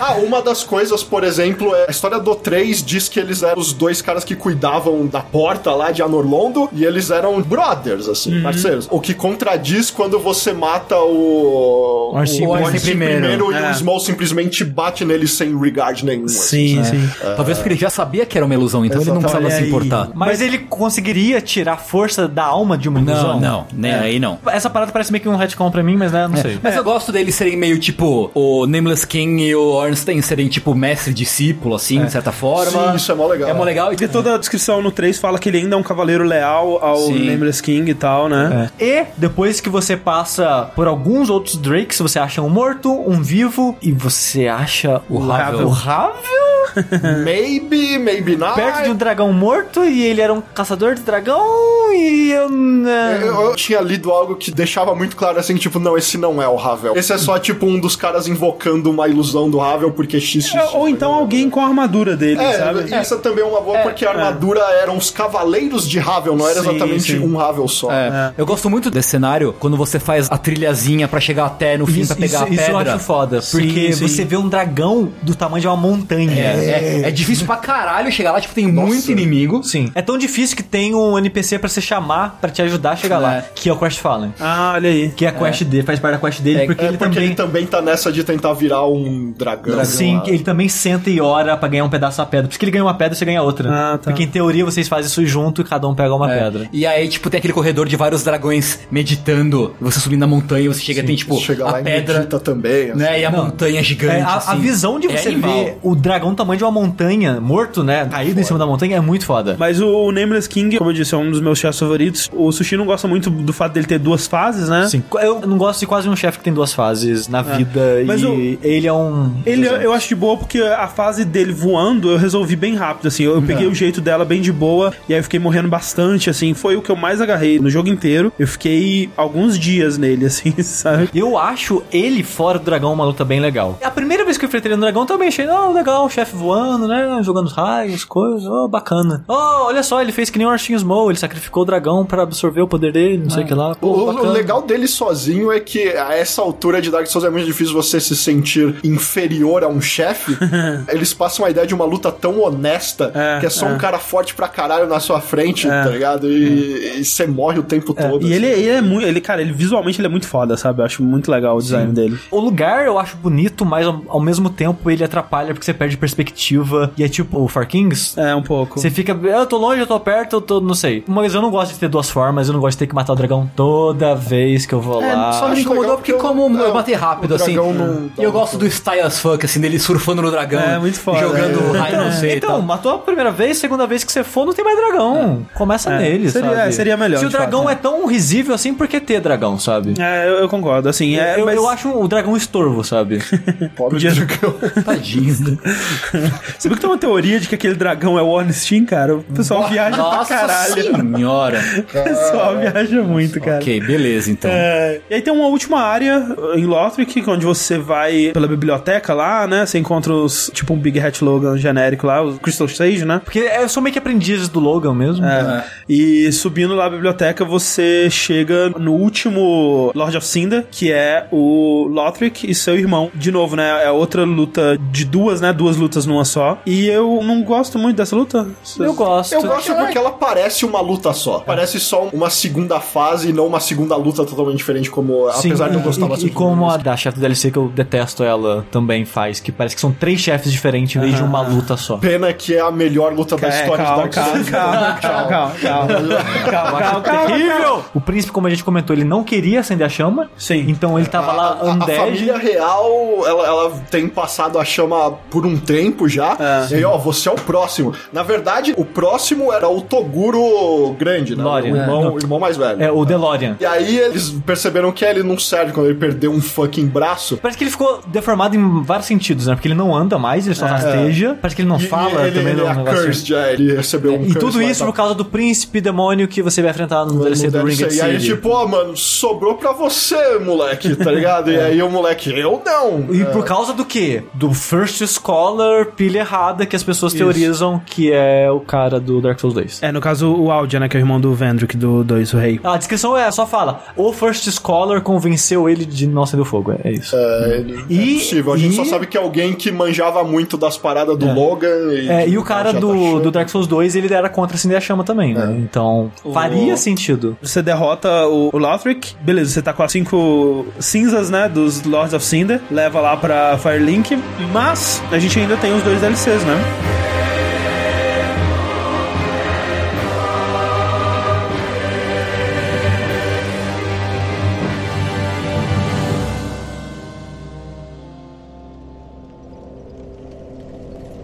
Now, Ashen One, I have a kindness to ask of you.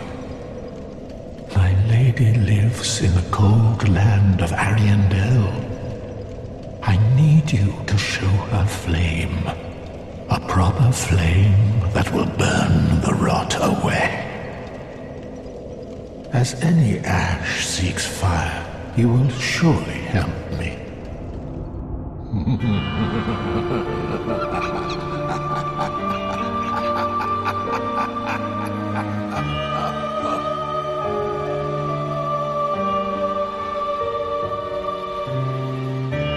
Então vamos para o DLC, que como a gente comentou, foram dois DLCs dessa vez, né? Ao contrário de três do 2 e 1 um pro 1. Um. É, É, foi dois DLCs igual o Bloodborne. Porque assim, o- Deveria ser um grandão e eles É, picotaram. porque o do Bloodborne era dois DLCs, um ia ser a continuação do outro, e eles falaram, ah, vamos juntar tudo num só. E esse podia ter sido o mesmo caso, porque o segundo DLC é a continuação direta do primeiro. É, esse tem muito cara de, tipo, E os dois são da curtos. Namco, assim, falando, oh, oh, oh, É. e se a gente dividisse em dois? Sim. E, de novo, né? Aquela coisa que o pessoal, quando jogou, terminou o Dark Souls 3 normal, na Vanilla, eles estavam muito pilhados em o que, que vai ser o DLC, né? É, e Gondor, tem que descobrir ser. que, era outra parada, né? Eu, eu lembro de muita gente bem puta na época, assim.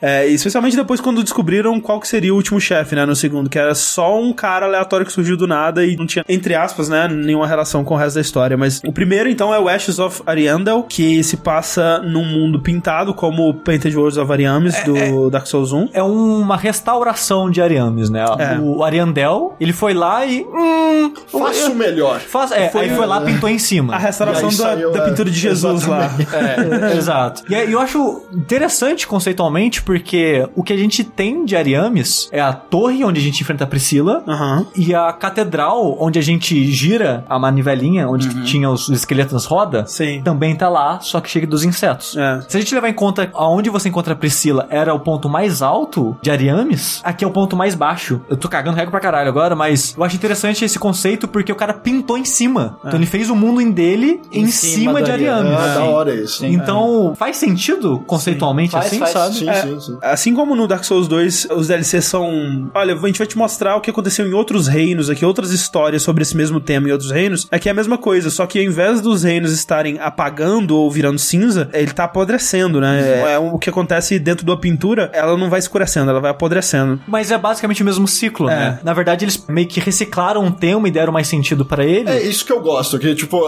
acho que não é nem reciclar, é simplesmente expandir. É. Tipo, a gente lembra que em Ariames era tudo que não prestava era jogado no quadro. Exato, mas não porque lá tava apodrecendo, porque lá era um abrigo, um porto seguro das pessoas que eram rejeitadas em outros lugares, como a Priscila era. E aqui eles aproveitaram esse conceito dos inimigos com toxic e coisas de podridão, digamos assim, e expandiram esse tema, que agora, ah não, tá apodrecendo de novo, assim como tava na época de Ariames, e a gente precisa fazer outra pintura, a gente precisa recomeçar do zero. É o análogo, né, da chama e de reacender a chama, apagar É, e é, tal. a diferença é que no quadro eles querem que o mundo apague. em vez de acender. O pessoal que tá lá, que é que ele apodreça, é como se fosse a Darkness. Abraçar a podridão, que é o que eles fazem, é abraçar a Era Sem Fogo, a Era da Escuridão. Sim, o sim. que faz sentido pra Elfrid, porque ela abandonou Londor, a gente descobre que ela abandonou aquela ideia, só que ela ainda abraça algo parecido, que é abrace o, o- o futuro É. e esqueça isso do ciclo, esqueça de reiniciar, abrace o que você é. De um jeito meio deturpado, de É certa de forma, ponta né? cabeça, porque pra É. fazer isso ela tem que manter a chama acesa no quadro. Sim, É. sim. E torturar o Ariandel, né?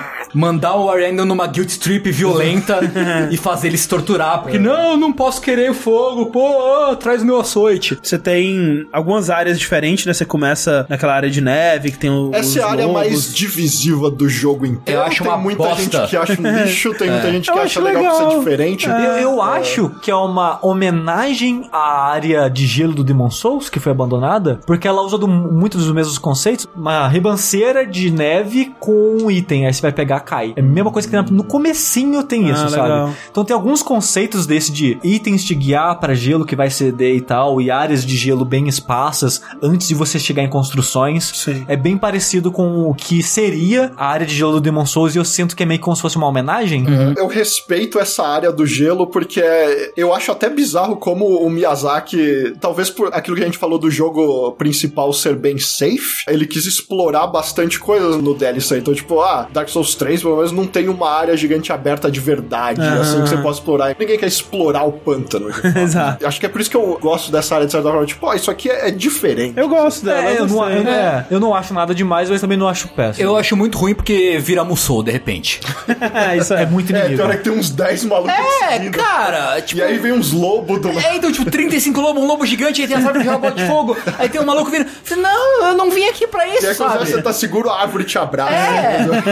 Eu fiquei irritado demais, demais, demais. Só deixar essa claro, né? O Tengu ama Musou, só que Dark Souls é Dark Souls. É, é uma coisa, uma coisa, outra coisa, outra coisa. O combate de cara. Dark Souls não funciona em multidão. De forma nenhuma, eu fiquei muito irritado nessa área. Eu acho que quando chega na Vila dos Corvos fica legal. Eu gosto, é. E tem dois chefes, né? O principal e um outro chefe lá que é o do cara do lobo, né? Que é um chefe meio É estranho. pra você ganhar o item da arena multiplayer. né? Isso, é. Sim. Mas eu gosto da arma dele, que é uma Gladius, uma espada meio romana, com um escudinho, e você luta como um gladiador, combinando, dando ataques com a espada e o escudo junto, eu achei É um legal. moveset interessante. Eu gosto muito da área que você roda a, a rodinha, que tem cheio de mosca. É que, que é uma o design de som dessa área, É tipo... horrível, é- tipo, é- no bom sentido. Não, e sim, visual também, é muito eu- bem eu gosto nojento. muito. É. É, e é um muito. resquício também de Ariames, né? Sim. É. Bom, aí o, o chefe é basicamente o Father Ariandel, o pintor. o cara que cuida do quadro, e a Elfrida, a moça da Sable Church que foi pra lá cuidar da galera e tal. Exato. Como o povo do quadro diz, está enganando o, o Ariandel pra não apagar a chama. E aí ele fica lá com o pinico dele cheio de estos, né?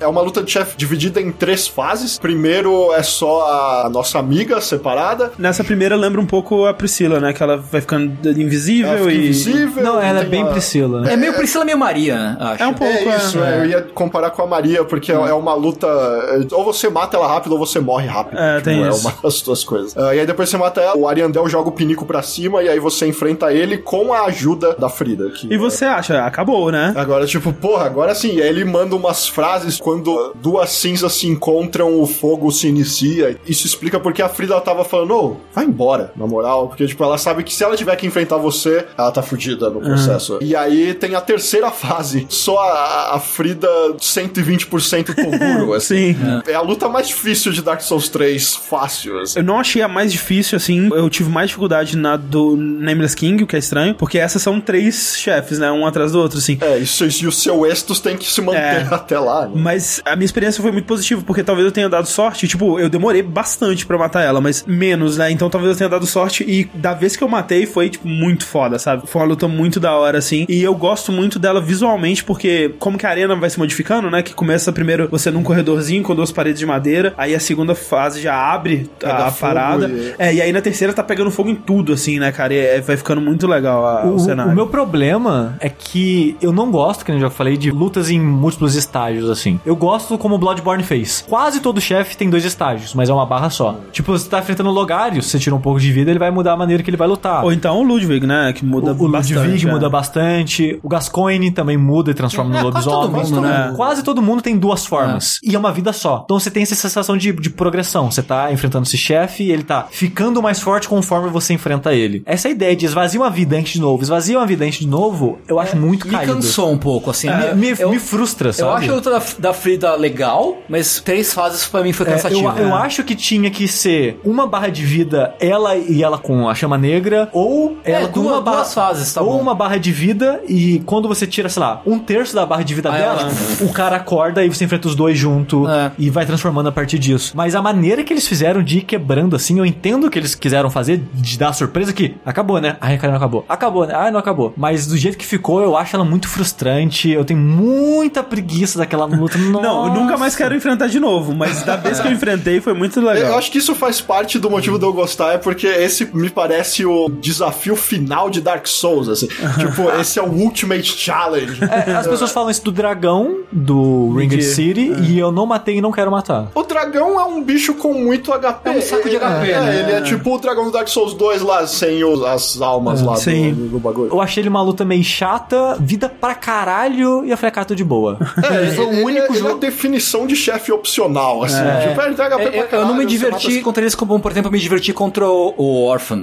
O Orphan, tipo, eu acho uma luta sensacional. É, não, é Não, muito é, o. Orphan é, Eu me divirto demais contra é o Orphan, Peak assim. Souls, assim. É, e eu não me divirto tanto com essa dificuldade. Você derrota a Elfrida e é, e é isso, né? Tipo, o final de DLC de Souls geralmente não tem É, você muita coisa. consegue subir no sobradinho depois de matar ela pra falar com a mocinha do, do, Pintora. do- Porque uma coisa que você faz ao longo desse DLC é descobrir que a Elfrid tinha aprisionado uma outra menina, que possivelmente é uma outra pintora, aparentemente filha da Priscila. Porque ela tem escamas de dragão e olho de réptil. É verdade, ela tem esse caminho. Tem alguma relação É, aí. É, e ela fala: Ah, mãe, eu vou fazer um mundo gentil, é escuro, gelado e gentil, coisa que a Priscila Que a Priscila falava. falava. E igual você me falou, mãe. Ela precisa ver fogo pra saber como pintar o bagulho. Exato, mas não pode ser consumida pelo fogo, como o Ariandel havia sido. Tipo, ele só quer fogo, fogo, fogo. Eu gosto dessa teoria dela ser filha, É, descendente, ou que sentido. seja da Priscila, porque ela, né, cabelo branco, escaminha, tem o olho de reptiliano,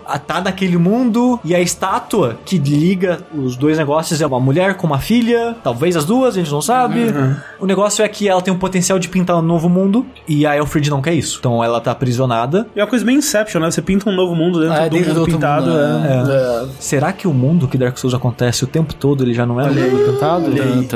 Você entra nessa pintura, né, por um fragmento dela, que aparentemente é uma pintura muito antiga, que só tem um pedacinho dela agora, porque um cavaleiro escravo, ele falou, pô, chega aí, cara, toca no meu quadro aí pra você ver que legal. Você vai me agradecer depois. É, aí ele entra lá porque ele queria que você libertasse a menina que não tem nome, a pintora, pra ela pintar um novo quadro. Então ele te colocou lá pra você resgatar ela e depois que você resgatou ela, ele sai numa aventura em busca de um pigmento. Porque o que encerra o DLC, é quando você faz tudo no primeiro DLC, você volta a falar com ela, ela fala: "Ah, agora é só esperar, né, o, o tio Gale voltar com o pigmento que a gente quer, né? A Dark Soul". É. E aí, quando você volta na catedral onde ele ficava, ele sumiu e ele não está em nenhum lugar do jogo. Exato. Então ele saiu pra procurar a Dark Soul, que eles vão usar como pigmento pra pintar um novo mundo. É o maior cliffhanger da história de Souls. Eu, eu gostei muito quando isso aconteceu. Nossa, pela primeira vez, assim. É, né? E eu gosto quando eles usam a palavra Dark Soul, porque é uma parada quase lendária, quase mítica, né? No 1 é só citada uma vez por o um NPC mega opcional,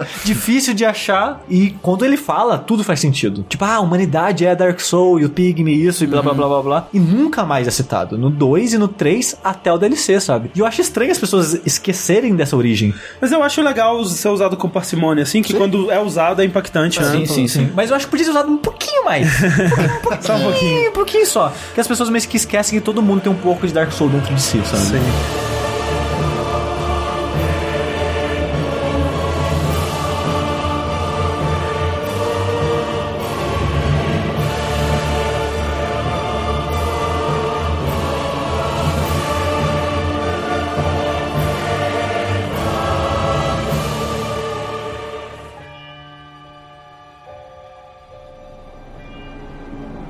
Close of the age of fire, all lands meet at the end of the earth.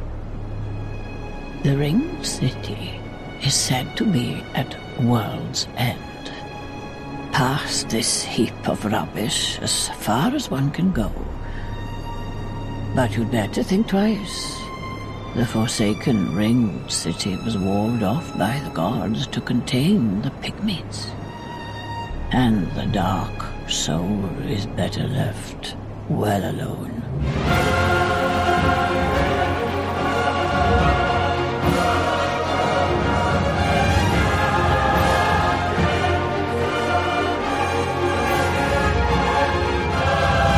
Depois que lançou o segundo DLC, aparece uma bonfire depois da luta com a Elfrid. E aquela bonfire, se você mexer nela, ela não é uma comum, ela é só um teletransporte, que vai te levar pro segundo DLC, que é o cu do mundo. Basicamente. Que você vai por um. Dark Souls, o cu do mundo é, DLC. Exato.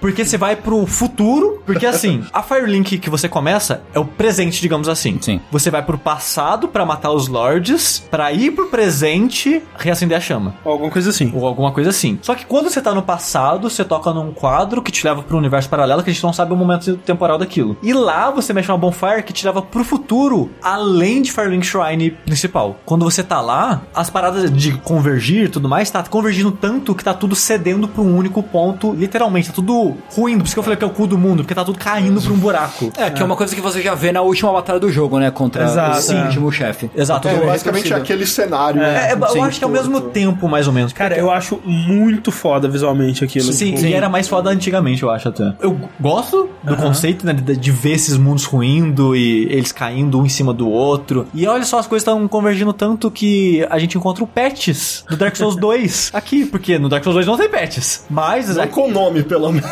é, e aqui a gente encontra um patches com a maldição do Dark Souls 2, que é de esquecer as coisas, que a única maldição que esquece as coisas é do 2. Sim. Então eles, olha só, trouxeram o patches do 2 aqui em Earthern Peak. É, o nome do lugar é Earthen Peak. É, Earthen Peak ele é. Ruins, né? É, você, você tá na torre só que de lado. Sim, sim. É. Nesse DLC, então, você tá nesse lugar que tá tudo juntando, todas as histórias do universo estão convergindo pra aquele momento. Pedaço do Dark Souls 2, pedaço do Dark Souls 3. Ei, você encontra a mina que narra as CGs de abertura, velho. É verdade. Você encontra a tia lá, que é uma, Uma peregrina. lá É. e tal. Pô, Que vira um anjo, olha só que bonito.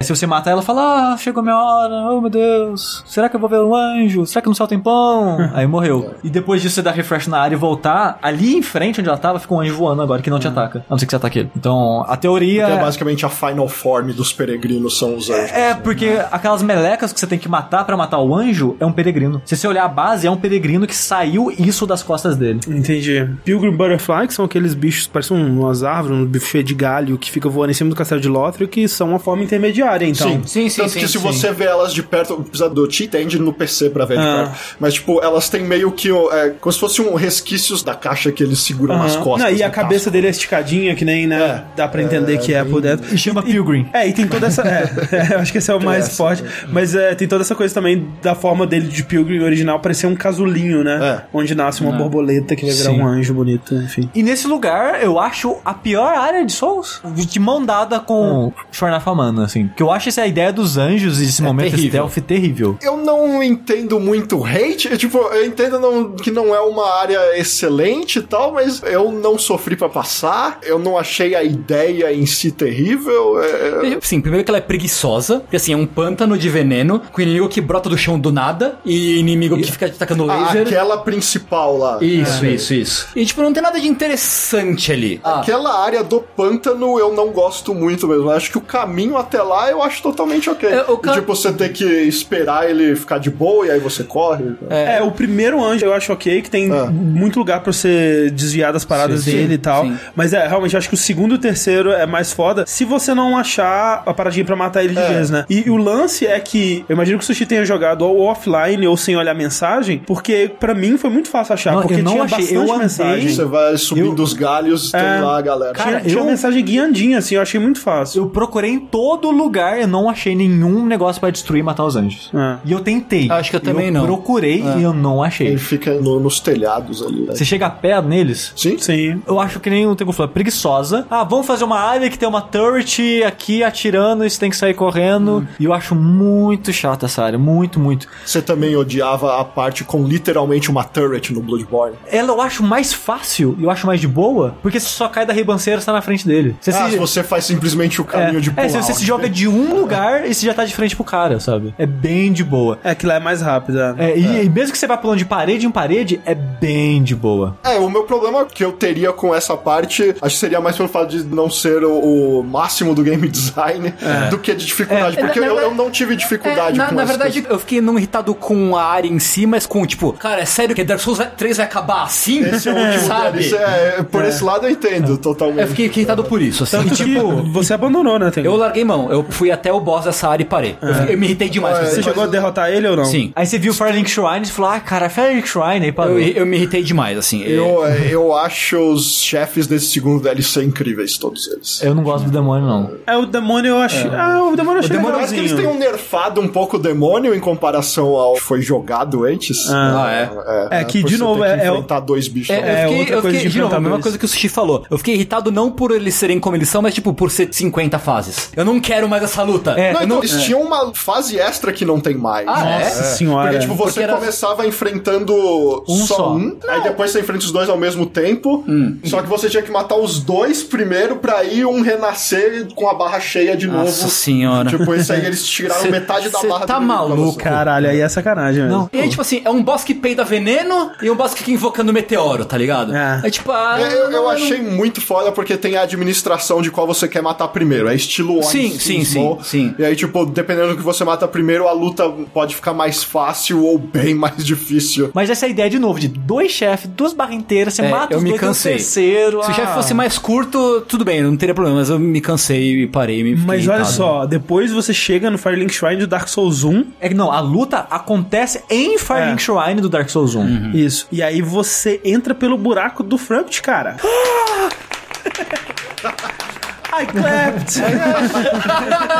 Depois que você entra no bloco do Frampt, você encontra os demoninhos de Arnolondo. o Sedex do Dark Souls. É, que eu acho que é um uso melhor deles do que no começo do jogo. Que no começo do jogo é muito, ah, esses caras que vão te levar pra lá. Mas aqui faz mais sentido porque Ringed City é uma cidade que tem ligação com a Norlondo. Faz sentido ter os demônios mensageiros de lá te buscando pra levar pra aquela cidade. E de lá você chega em Ringed City, que é uma visão foda. É muito foda. Ela chama Ringed City porque tem uma montanha circular, ela é construída dentro desse círculo de montanha. Tipo a marca do Undead. Exatamente, uma Tan, marca tan. toda, né?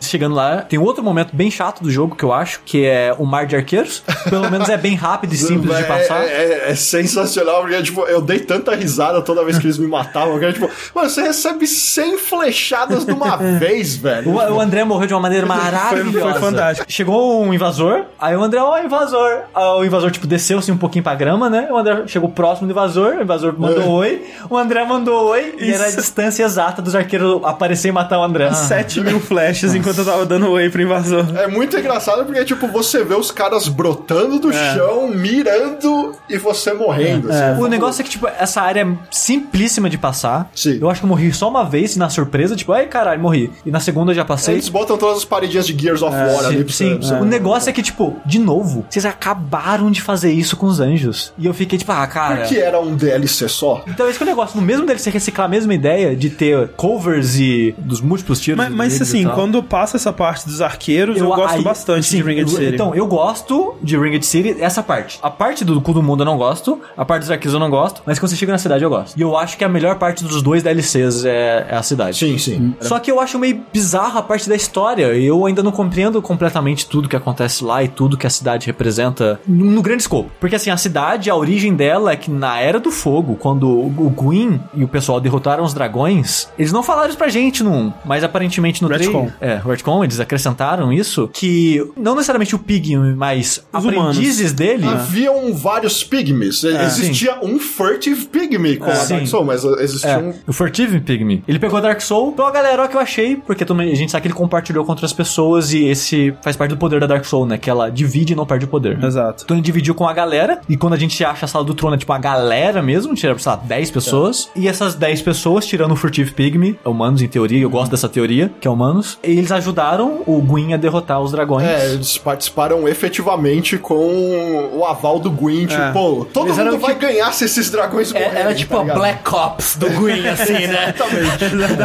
Que eles ganharam com essa ajuda, porque todo mundo ganhou alguma coisa, né? O dragão ganhou o, o negócio de Duque. Ele tinha essa mania de dar presentes pra galera. Sim, e o presente de Troia que ele deu pra essa galera foi: Ó, vou Pô, te dar um reino inteiro. um terrenão em Osasco, vocês vão ficar lá, ó. Vai ser da hora. Tipo, fica longe de mim. É, só fica, exatamente. Fica nesse reino aqui que é cercado, morado, que nada entra ou sai, e fechou. Porque o Gwyn já tava vendo, ó, esse pessoal da essa Dark Soul aí vai dar merda, vai dar treta, vamos prender esses caras aqui. E os soldados, né, os guerreiros que lutaram pelos Pygmies nessa guerra foram marcados por um círculo, né, na, na armadura deles, né? Que é o, o berço da Dark Side. Então, isso que eu acho bizarro. Será que é isso mesmo? Sim. Porque, tipo, ele marcou o pessoal com esse símbolo. E, em teoria, esse símbolo passou pras pessoas e virou a Dark Sign. Eu acho isso muito estranho. É, acho que não fica explicado como isso voltou pra foder o Gwyn depois que ele zoou tudo reacendendo É, a chama. tipo- Mas ah, é basicamente isso. Era um símbolo onde ele prendeu a humanidade naquelas pessoas ali. Tipo, a sua humanidade não vai passar pra outro maluco. tá ligado? Esses inimigos, inclusive, eu acho bem da hora, porque... Eles são um o- Dark Wraith putaço. É, e tipo, tem uns que tem escudo que é a fucking cabeça de um Art Dragon, assim.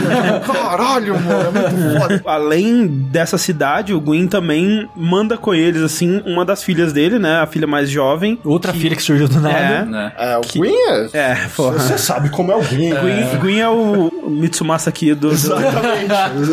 do mundo Soul. Ele manda essa filha, como é que ela chama? Filha Nor. Filha, olha aí, a filha É, chamada Filianor. A ideia é que enquanto a Filianor dormir, o reino vai ficar meio que parado numa bolha temporal onde Ele não fala isso, né? Tipo, ó, a gente tá mandando minha filha aí, vocês protegem ela. E enquanto minha filha estiver, vocês estão numa bolha temporal que nada interfere em vocês. Esse né? galão de clorofórmio, tá ligado? Vocês mantêm ela dormindo. que aí isso impediria que a, a- a humanidade trouxesse a escuridão e tudo Mas não mais. deu certo, né? Até você ir lá e você ir lá. com tudo, Como né? sempre, eu vou encostar aqui. Aventuras do Chosen Dead no museu, né? Pera, mas vocês estão dizendo que o futuro interferiu no passado? Porque aquele momento que a gente tá, a gente tá no futuro. Sim. Sim. Você tá dizendo que acordar ela no futuro fez a Dark Sign aparecer nas pessoas Não, no não, passado? não, não. Por isso que eu acho que a Darkseid não necessariamente tem a ver com aquilo. Ou tem a ver com outras pessoas que não foram, porque não foram todos os humanos que foram pra lá. Até porque a gente tem o Lacilo, que aconteceu a, a parada lá do abismo lá e tal. O que aconteceu lá em Ringed City tava meio que parado. E quando você chega lá e encosta no ovo que ela tá segurando, e aí o ovo quebra e ela acorda, e aí corta pro presente, fim dos tempos, onde tudo tá coberto por cinzas, tá mais convergido do que tava antes, né? O mundo. Parece que tá mais destruído do que da época que você joga. Quando você joga, né, você vê a, a muralha de Lothric, você vê montanhas, você vê, tipo, florestas e coisas. vê o mar. É, você vê coisas. É. Nesse momento, você só vê cinza e Não ruínas. tem absolutamente nada. Absolutamente é o nada. fim do fim do fim, É. assim. Aquele com certeza é o ponto mais na frente, mais perto Sim. do fim de tudo que a gente Sim. visitou. E assim. é o momento dos trailers. No trailer já mostra, né, as duas ruínas que a gente teoriza que é Lothric. Lothric é o mais óbvio e teoriza que a outra é a Norlondo, Sim. que a construção lembra bastante, né? E eu achei engraçado eles terem deixado isso pro DLC, esse momento que eles estavam mostrando há tanto Por tempo. outro lado, eu acho legal o fato de parecer que ele já tinha a ideia desde o início. Eu não sei se era, mas foi bem utilizada. Sim, se não for, Não, foi esse momento eu acho que é um dos momentos mais legais da série. Essa realização de você encosta no ovo, o ovo em quebra, ela acorda, a magia se desfaz, todo o tempo, milhares, milhares de anos se passam num piscar de olhos, todo mundo morre, o mundo é desfeito, e você, eita cara, é que eu fiz. E E tem aquele zoom out, assim, da... Exato, da- Exato, tem um zoom out. Quando você percebe o que aconteceu, você, carai, fudeu. É um momento que te deixa muito claro, olha, isso é o fim. É, tipo, o fim. não tem mais nada além disso. Você Sim. vai terminar a história agora. Aí, convenientemente, você dá de cara com um velho amigo seu. Isso, o Gale que você tinha encontrado no outro DLC, que você sabia que agora ele tava rodando o mundo atrás da Dark Soul, né? Porque em teoria. Convenientemente, não, porque meio que só sobrou aquilo no mundo. Então, tipo, É. vocês meio que iam se ver ali. Aparentemente Dark Souls é algo escasso agora, mesmo tendo muitas pessoas, parece que isso tem fragmentos só de Dark Souls nas pessoas, em vez de ter a que humanidadezinha. É, pelo que é, eu entendo, a Dark Soul em si era parte do sangue dos Pygmies. Exato, Esse, esse é um é negócio diferente. desse DLC. A Dark Soul em si mesmo, ela ficou na Ringed City. Esse DLC mostra que Souls também podem estar no sangue. Assim como o Ariandel ficava lá basicamente tirando o sangue dele pra manter a chama acesa. Mas o bizarro é que ele não ficou monstrão depois de comer os pigmes. Ele ficou monstrão porque ele ficou milênios, sei lá quanto tempo, caçando gente e coletando humanidade por todo o universo. É, é, basicamente ele se tornou a encarnação da Dark Soul. E aqueles caras eram as últimas coisas com a Dark Soul e ele foi atrás deles. E aí, quando você chega lá, tá o último quase podre morrendo. É com a cabeça filha nova, fora. Ajuda, É, é, tipo. é. E, mas eu acho- e eles já tinham ouvido falar, tipo, o Gale tá há tanto tempo nesse mundo, desde a época do Green, além de você, como jogador, né? Ele é o único que passou por todo esse tempo. ah, E essa luta eu acho muito foda, cara. Sim. Muito boa. É assim, Ma- top lutas da série. Aquela momento Big Bang Theory, quando ele joga o cara em você, igual o Artorias. Lembra disso? é, uma, é uma luta que remete ao Artorias em um bom sentido. Ele é tipo, cara, começa a cair raio no meio da luta, explode É. tudo e fica de noite. E a arena é gigantesca É. e se- e você meio que tem que usar esse tamanho todo a seu Sim. favor. assim. Sim, e ela é uma mistura do Artorias com humanos até. Ele tem Sim. alguns combos do É humanos. tipo, assim. ele é o Artorias, mas é cru como humanos, Aham, assim, tipo, ele é meio totalmente... louco. É, especialmente a segunda metade. Sim, sim. E Isso quando você joga essa luta direito, é maravilhoso. É, muito Porque, bom. tipo, todos os ataques dele dá pra você desviar rolando, Sim, assim. sim. O visual de você rolando pelo tipo de ataque que ele dá parece uma coreografia maravilhosa, assim. É. E ele só tem uma barra de vida. Olha que alegria. Isso é verdade. Apesar de ter duas, for- de Três duas formas. É verdade. Ele tem três formas e uma barra de vida. Isso é muito bom. Aprende aí, moça da foice. e eu só acho bizarro que eles inventaram do nada, no DLC, essa ideia de alma no sangue. Três jogos, e no último DLC eles resolvem colocar É, isso. essa foi a eu acho que frustração eles- de muita gente com o É, é um DLC. problema, porém eles precisavam de algo mais palpável pra o que seria a Dark Soul, em vez de tipo, ah, mas a Dark Soul já tá em todo mundo aí, sabe? Acho que- Aí mas é- não é a melhor explicação. Sim, é quando você pega a alma do Gale, ela é uma Dark Soul, né? Uma alma toda negra. Só que ele também tem o sangue da Dark Soul, que é o sangue dele tingido, corrompido, que seja pela Dark Soul. Esse é o pigmento que a Ah, menina É, aí precisa. você pode, né, levar isso pra menina, e essa em teoria é o final, né, do DLC e o final da série Da Souls série, é. por um bom tempo. Que E é- ela, pô, valeu aí a tinta, agora eu vou aqui pintar meu mundo bonito, feliz e gelado. Sem cena, sem crédito, sem nada, simplesmente jogar. É porque é o DLC, né? O final ainda tem que ser o final. O que eu acho legal disso, que não importa o que aconteça, não importa o final dos tempos, num quadro, dentro de um quadro, tem um mundo totalmente safe, assim. É. E eu acho que essa é o fio de esperança pra esse universo. Exatamente. Porque assim, o mundo tá cagado. Não, não importa qual escolha você fizer, se é reacender a chama, se é roubar a chama, foda-se. Você não Vai vai, apagar. É, o, o mundo tá na bosta e ele não- provavelmente não vai voltar. Tem esse mundo dentro do quadro que também tá na bosta. Provavelmente não vai voltar. Mas essa menina, ela tá criando um novo mundo. Então, nesse mundo, talvez ainda haja Pode esperança. certo, é. Então eu acho que esse é um final positivo pra série. sim. Ela vai pintar o nosso mundo. Eu- é, não, ou se por algum motivo maluco a Namco fizer um Dark Souls 4, Eles têm um lugar perfeito. é, pra perfeito. colocar. Cara, eles podem muito bem fazer dentro do quadro, cara. E eu acho que essa é a ideia e até dá o seu nome. Quando você entrega a tinta, ela fala, ah, qual que é o seu nome? Que eu vou nomear o quadro com o seu nome. Se você falar, ah, não, não tem nome, ela fala, ah, então vou colocar o nome de Ash. Dá seu nome, é o nome do seu boneco, é tipo Silvio Santos Pintura.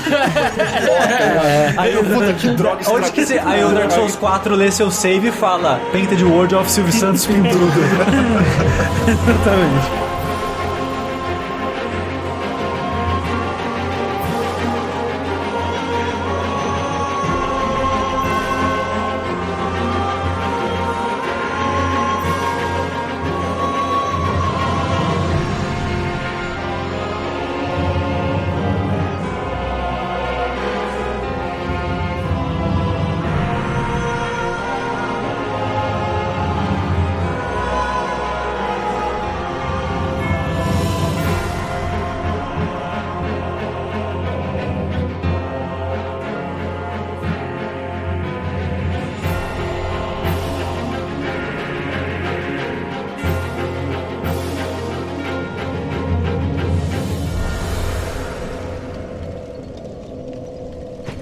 Five lords sit their five thrones, all thanks to thee, most worthy of lords. Ashen one, with the lords as thy witness, bend thy knee afore the bonfire's coiled sword. and let the Lord's embers acknowledge thee as their true heir.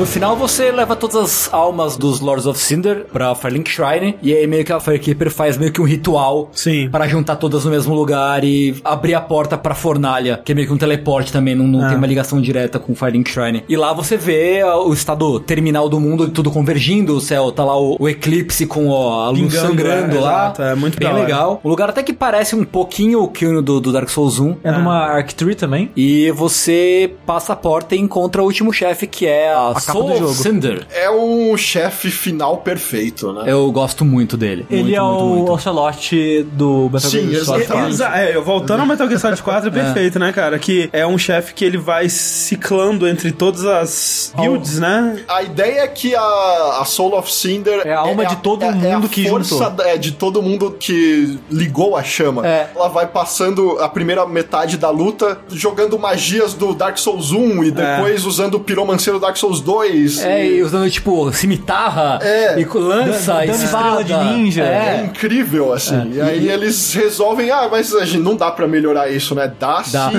E, tipo, é legal esse espírito de ser todas as pessoas que jogaram Dark Souls, as várias builds das pessoas. Na versão japonesa do jogo, o nome dele é, é Encarnação dos Lords, né? Dos reis. Ah, que da hora. É, então é tipo meio que a junção de todo mundo que passou por lá. E aí você mata ele a primeira vez, ele cai, levanta e a música começa a transicionar. É. E eu tô arrepiado só de falar. Você esse pianinho.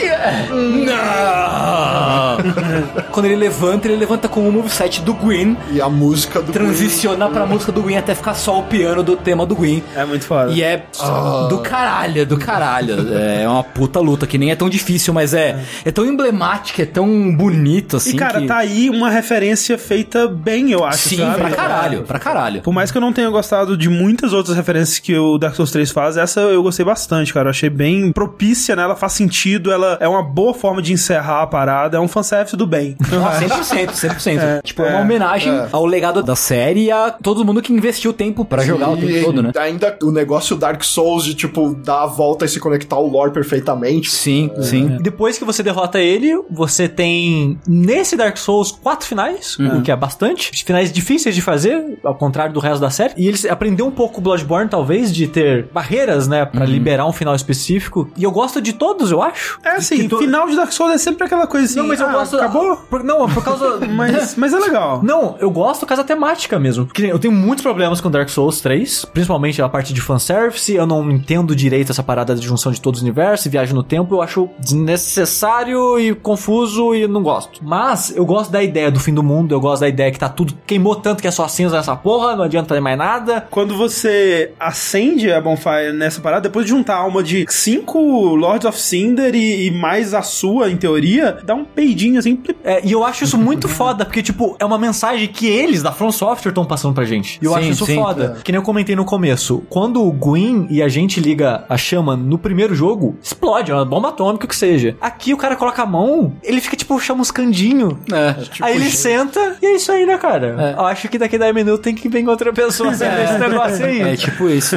É, e eu gosto disso, que, tipo, cara, não adianta. Não dá mais pra reacender a chama. A, a chama esgotou, sabe? O jogo esgotou. É. É. assim que eu vejo, tipo, é um final ótimo pra série, e eu gostaria que nunca mais tivesse um Dark Souls, Vai ter. porque é esse final que ele É. tem que ter, sabe? Tipo, acabou. Não tem pra onde ir. É muito da Kojima isso. É, totalmente. Metal Gear Solid 4, o Snake tá velho justamente porque era ele dizendo I'm too old for this shit. Só que a diferença é que Metal Gear, como é uma história contínua, ele nunca mais fez nenhuma depois do 4. Era tudo É.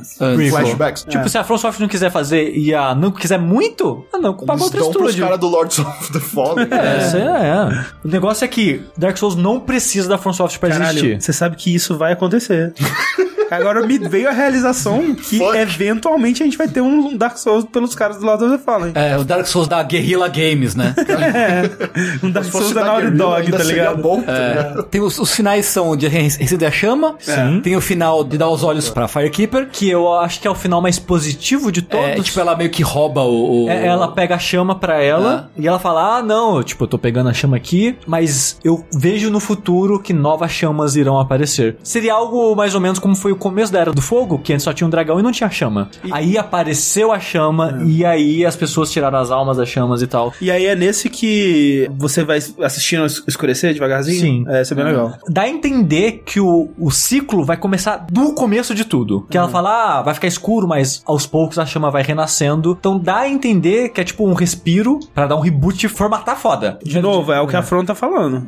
Você pode matar a Firekeeper. Que é uma. É, é, que, pisar na cara dela. Que é uma bela referência ao Demon Souls, que quando você mata a Maiden Black, você pisa na cara dela. É. Nesse, né, você pode roubar a chama pra você que, na hora que ela pega a chaminha, tá assim, oh, rapaz, olha a chaminha bonita aqui. Você ainda tem controle sobre o personagem, você, se você atacar ela, você mata ela, pisa na cara dela e rouba o foguinho dela, termina na, numa pose que você tá tipo, "Ê!" comemorando, segurando a chama pra cima, assim. Numa São, pose são os fãs possessivos que querem a série só pra eles e querem que Caralho, seja. velho. A minha É maneira poético. certa de jogar, suas bosta. Por que você tá usando essa arma e não aquela? E, e- e tem o final em que você rouba a chama pra você com um plano. E que é o meu final favorito, eu acho. É, pra mim é o canônico. Mas, mas- Possivelmente. mas é, todo não mundo dá, falava que o mas- canônico do 1 era Dark Lord também. Mas pra É, mim é, é well. canônico. O negócio é que esse quarto final, e que eu acho que é o que eu mais gosto, apesar que eu gosto da, o, da chama queimandinho bem de fraquinho, se fodeu otário, você fez tudo isso por nada. Mas essa- esse final é o, é do caminho que a gente comentou de Londor, né? Você agora é o Dark Lord deles, você é o líder de Londor, e quando você dá a oportunidade de acender a chama, você rouba pra você. Você coloca ela dentro, de você. né? E é uma cena muito bonita, que esse é o cara, ele coloca a chama dentro dele, desmaia, na hora que ele levanta, não tem mais fogo, não tem mais a espadinha, não tem mais nada, só uma pilha Até de o cinza. fogo, teoricamente, escorrendo do eclipse mudou, tá É, meio agora é apagado. preto e branco. É. só um contorno branco com tudo preto. Mas é muito poético que na hora que ele levanta, ele tá meio que de cócoras, com a mão, como se estivesse segurando É. o eclipse, ele vai levantando aos poucos, movendo a mão, como se ele estivesse erguendo o eclipse. É uma cena que eu acho muito bonita. E na hora que o personagem levanta, ele olha pra trás, tá a Yuria, Yuria. a supostamente A terceira. a terceira irmã, a ou o Henry e um monte de Hollow. Que agora é Dark Age, galera! É, nossa tipo, hora. você comanda o bagulho e não tem como acender a chama porque... É, que pena que agora a gente tá no cu do mundo e é isso aí. É, tipo, vai acabar do mesmo jeito. Exatamente. Que, tipo, agora eu podia ter o poder, mas o mundo acabou mesmo assim. O que, que adianta você ter o poder do mundo vazio e que não tem mais ninguém? É é legal porque é uma mensagem mais ou menos parecida com a do Dark Souls 2, tipo, não importa o que você faça, você não é maior do que o ciclo, sabe? Um jogo muito niilista, Dark Souls. É, mas o Dark Souls 3, ele é mais um sentido de é tarde demais pra você tentar mudar Sim, alguma sim, coisa. É.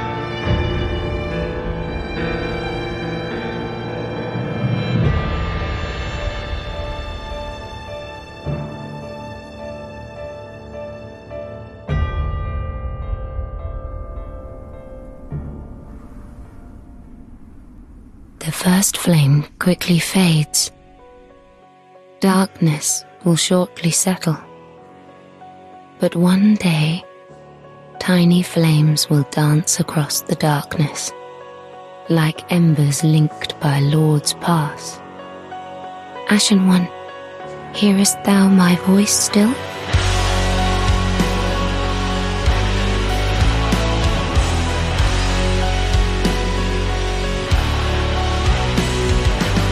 E encerra Dark Souls 3, encerra a trilogia Dark Souls. Eu não sei quando a gente vai ver um novo jogo com esse nome. A From Software, ela tá trabalhando em alguma coisa, a gente sabe, né? Segundo Miyazaki, em três jogos. Três jogos, sendo Vocês que... acham que aquele rumor lá do barato meio asteca... Eu queria, não sei o que lá, velho, eu acho- queria, velho. Eu, eu acho que não é verdade, mas seria foda. Sim, exatamente. Mas seria foda. Tengu, se você pudesse, se você tivesse o poder de escolha, o que você gostaria de ver a From Software fazendo em seguida agora? Tirando o remake de Remake, remaster que seja de Demon Souls, Aham. com as coisas que ficaram de fora. Porra, seria da hora. Eu não cara. sei, cara. Eu queria que eles fizessem algo completamente diferente pra saber, tipo, o que eles poderiam fazer explorando novos gêneros e Ah, novos cenários gêneros. e novas Cê- coisas. Você não assim. fala nem tipo Bloodborne, que, que era, era diferente de temática, Não, mas eu outro queria gênero uma mesmo. outra, uma outra coisa. Tipo, cara. Ninja Blade novo. Cara, sim, sim. Eu adoro Ninja Blade e queria Ninja Não Blade tem 2. Shu novo. É. Não, porque os Tenchu da From eram Mas agora a From é outra From. É, tem essa. O tipo um ninja Souls, entre muitas aspas, assim.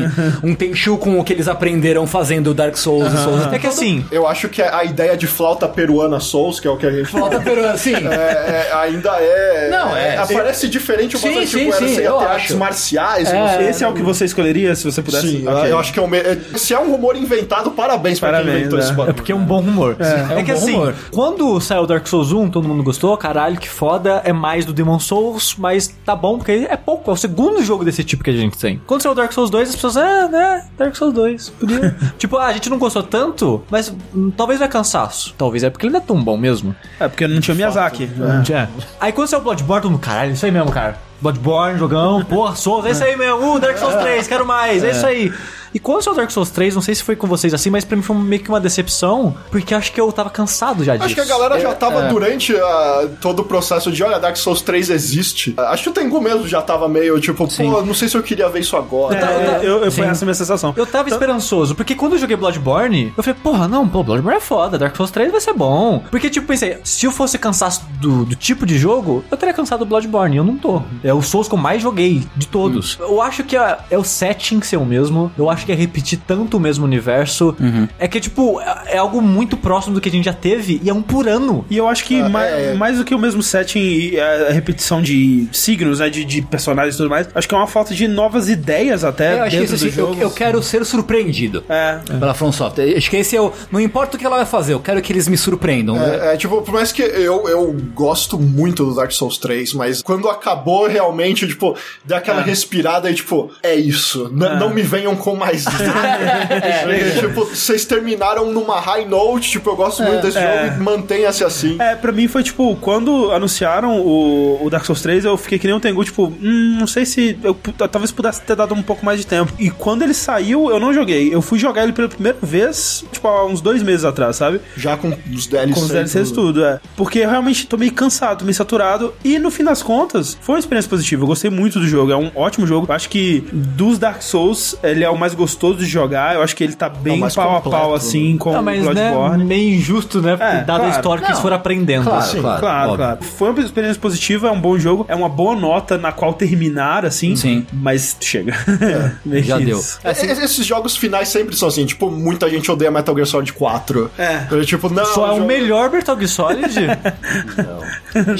Tirando o Revengeance, né?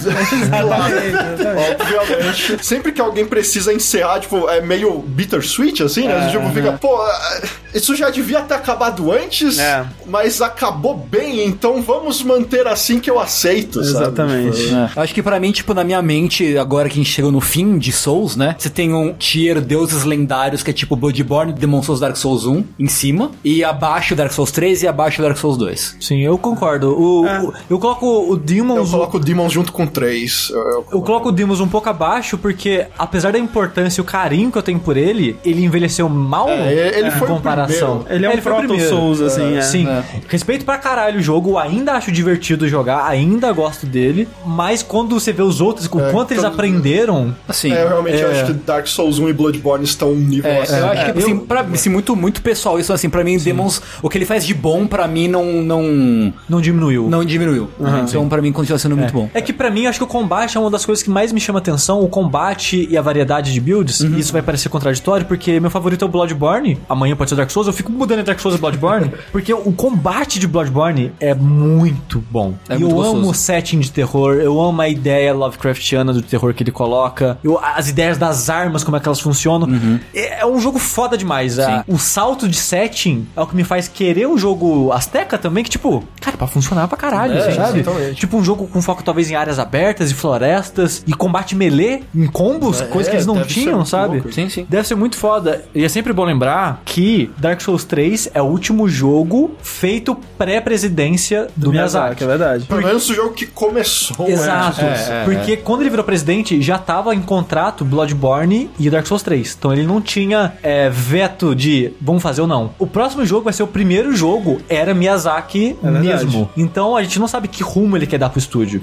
Mas se eu olhar o histórico do estúdio como um todo, ele é um estúdio de um jogo só. No sentido de, quando eles começaram com Kingsfield, Kingsfield colocou eles numa mapa. Eles fizeram Kingsfield 1, 2, 3. Fizeram 4 Shadow- também. É, Mas eles antes- o Shadow Tower antes. O Shadow Tower, que é basicamente um Kingsfield. Aí no PS2 eles fizeram aquele de Eternal Ring, que é basicamente um Kingsfield. Eles fizeram várias interpretações do que seria um Kingsfield. Fizeram um, que eu esqueci o nome dele, mas só que em terceira pessoa. Mas a ideia da história, a ideia de estamina, a ideia de combate é quase tudo igual. Então ele é um- ele é um estúdio que ele costuma pegar algo que ele faz bem e reutilizar aquilo mudando aos poucos. Até Armored Core é isso. Eles vão fazendo vários, vários Armored Core. De vez em quando um Metal of Chaos, que é um Armored Core com setting diferente, sabe? Então, até hoje, esse foi meio que o modus operandi da From. De pegar algo que dá certo e, e ir mudando aos poucos, e adaptando e crescendo. Eu não sei se eles vão fazer isso agora com o Miyazaki. Eles ainda são um estúdio pequeno. A gente ainda vê nos jogos dele que são jogos é, econômicos, né? Eles reciclam bastante assets, reciclam bastante som. Mas se eu fosse chutar, eu chutaria que eles não sairiam tanto do que eles já sabem fazer. Provavelmente estão fazendo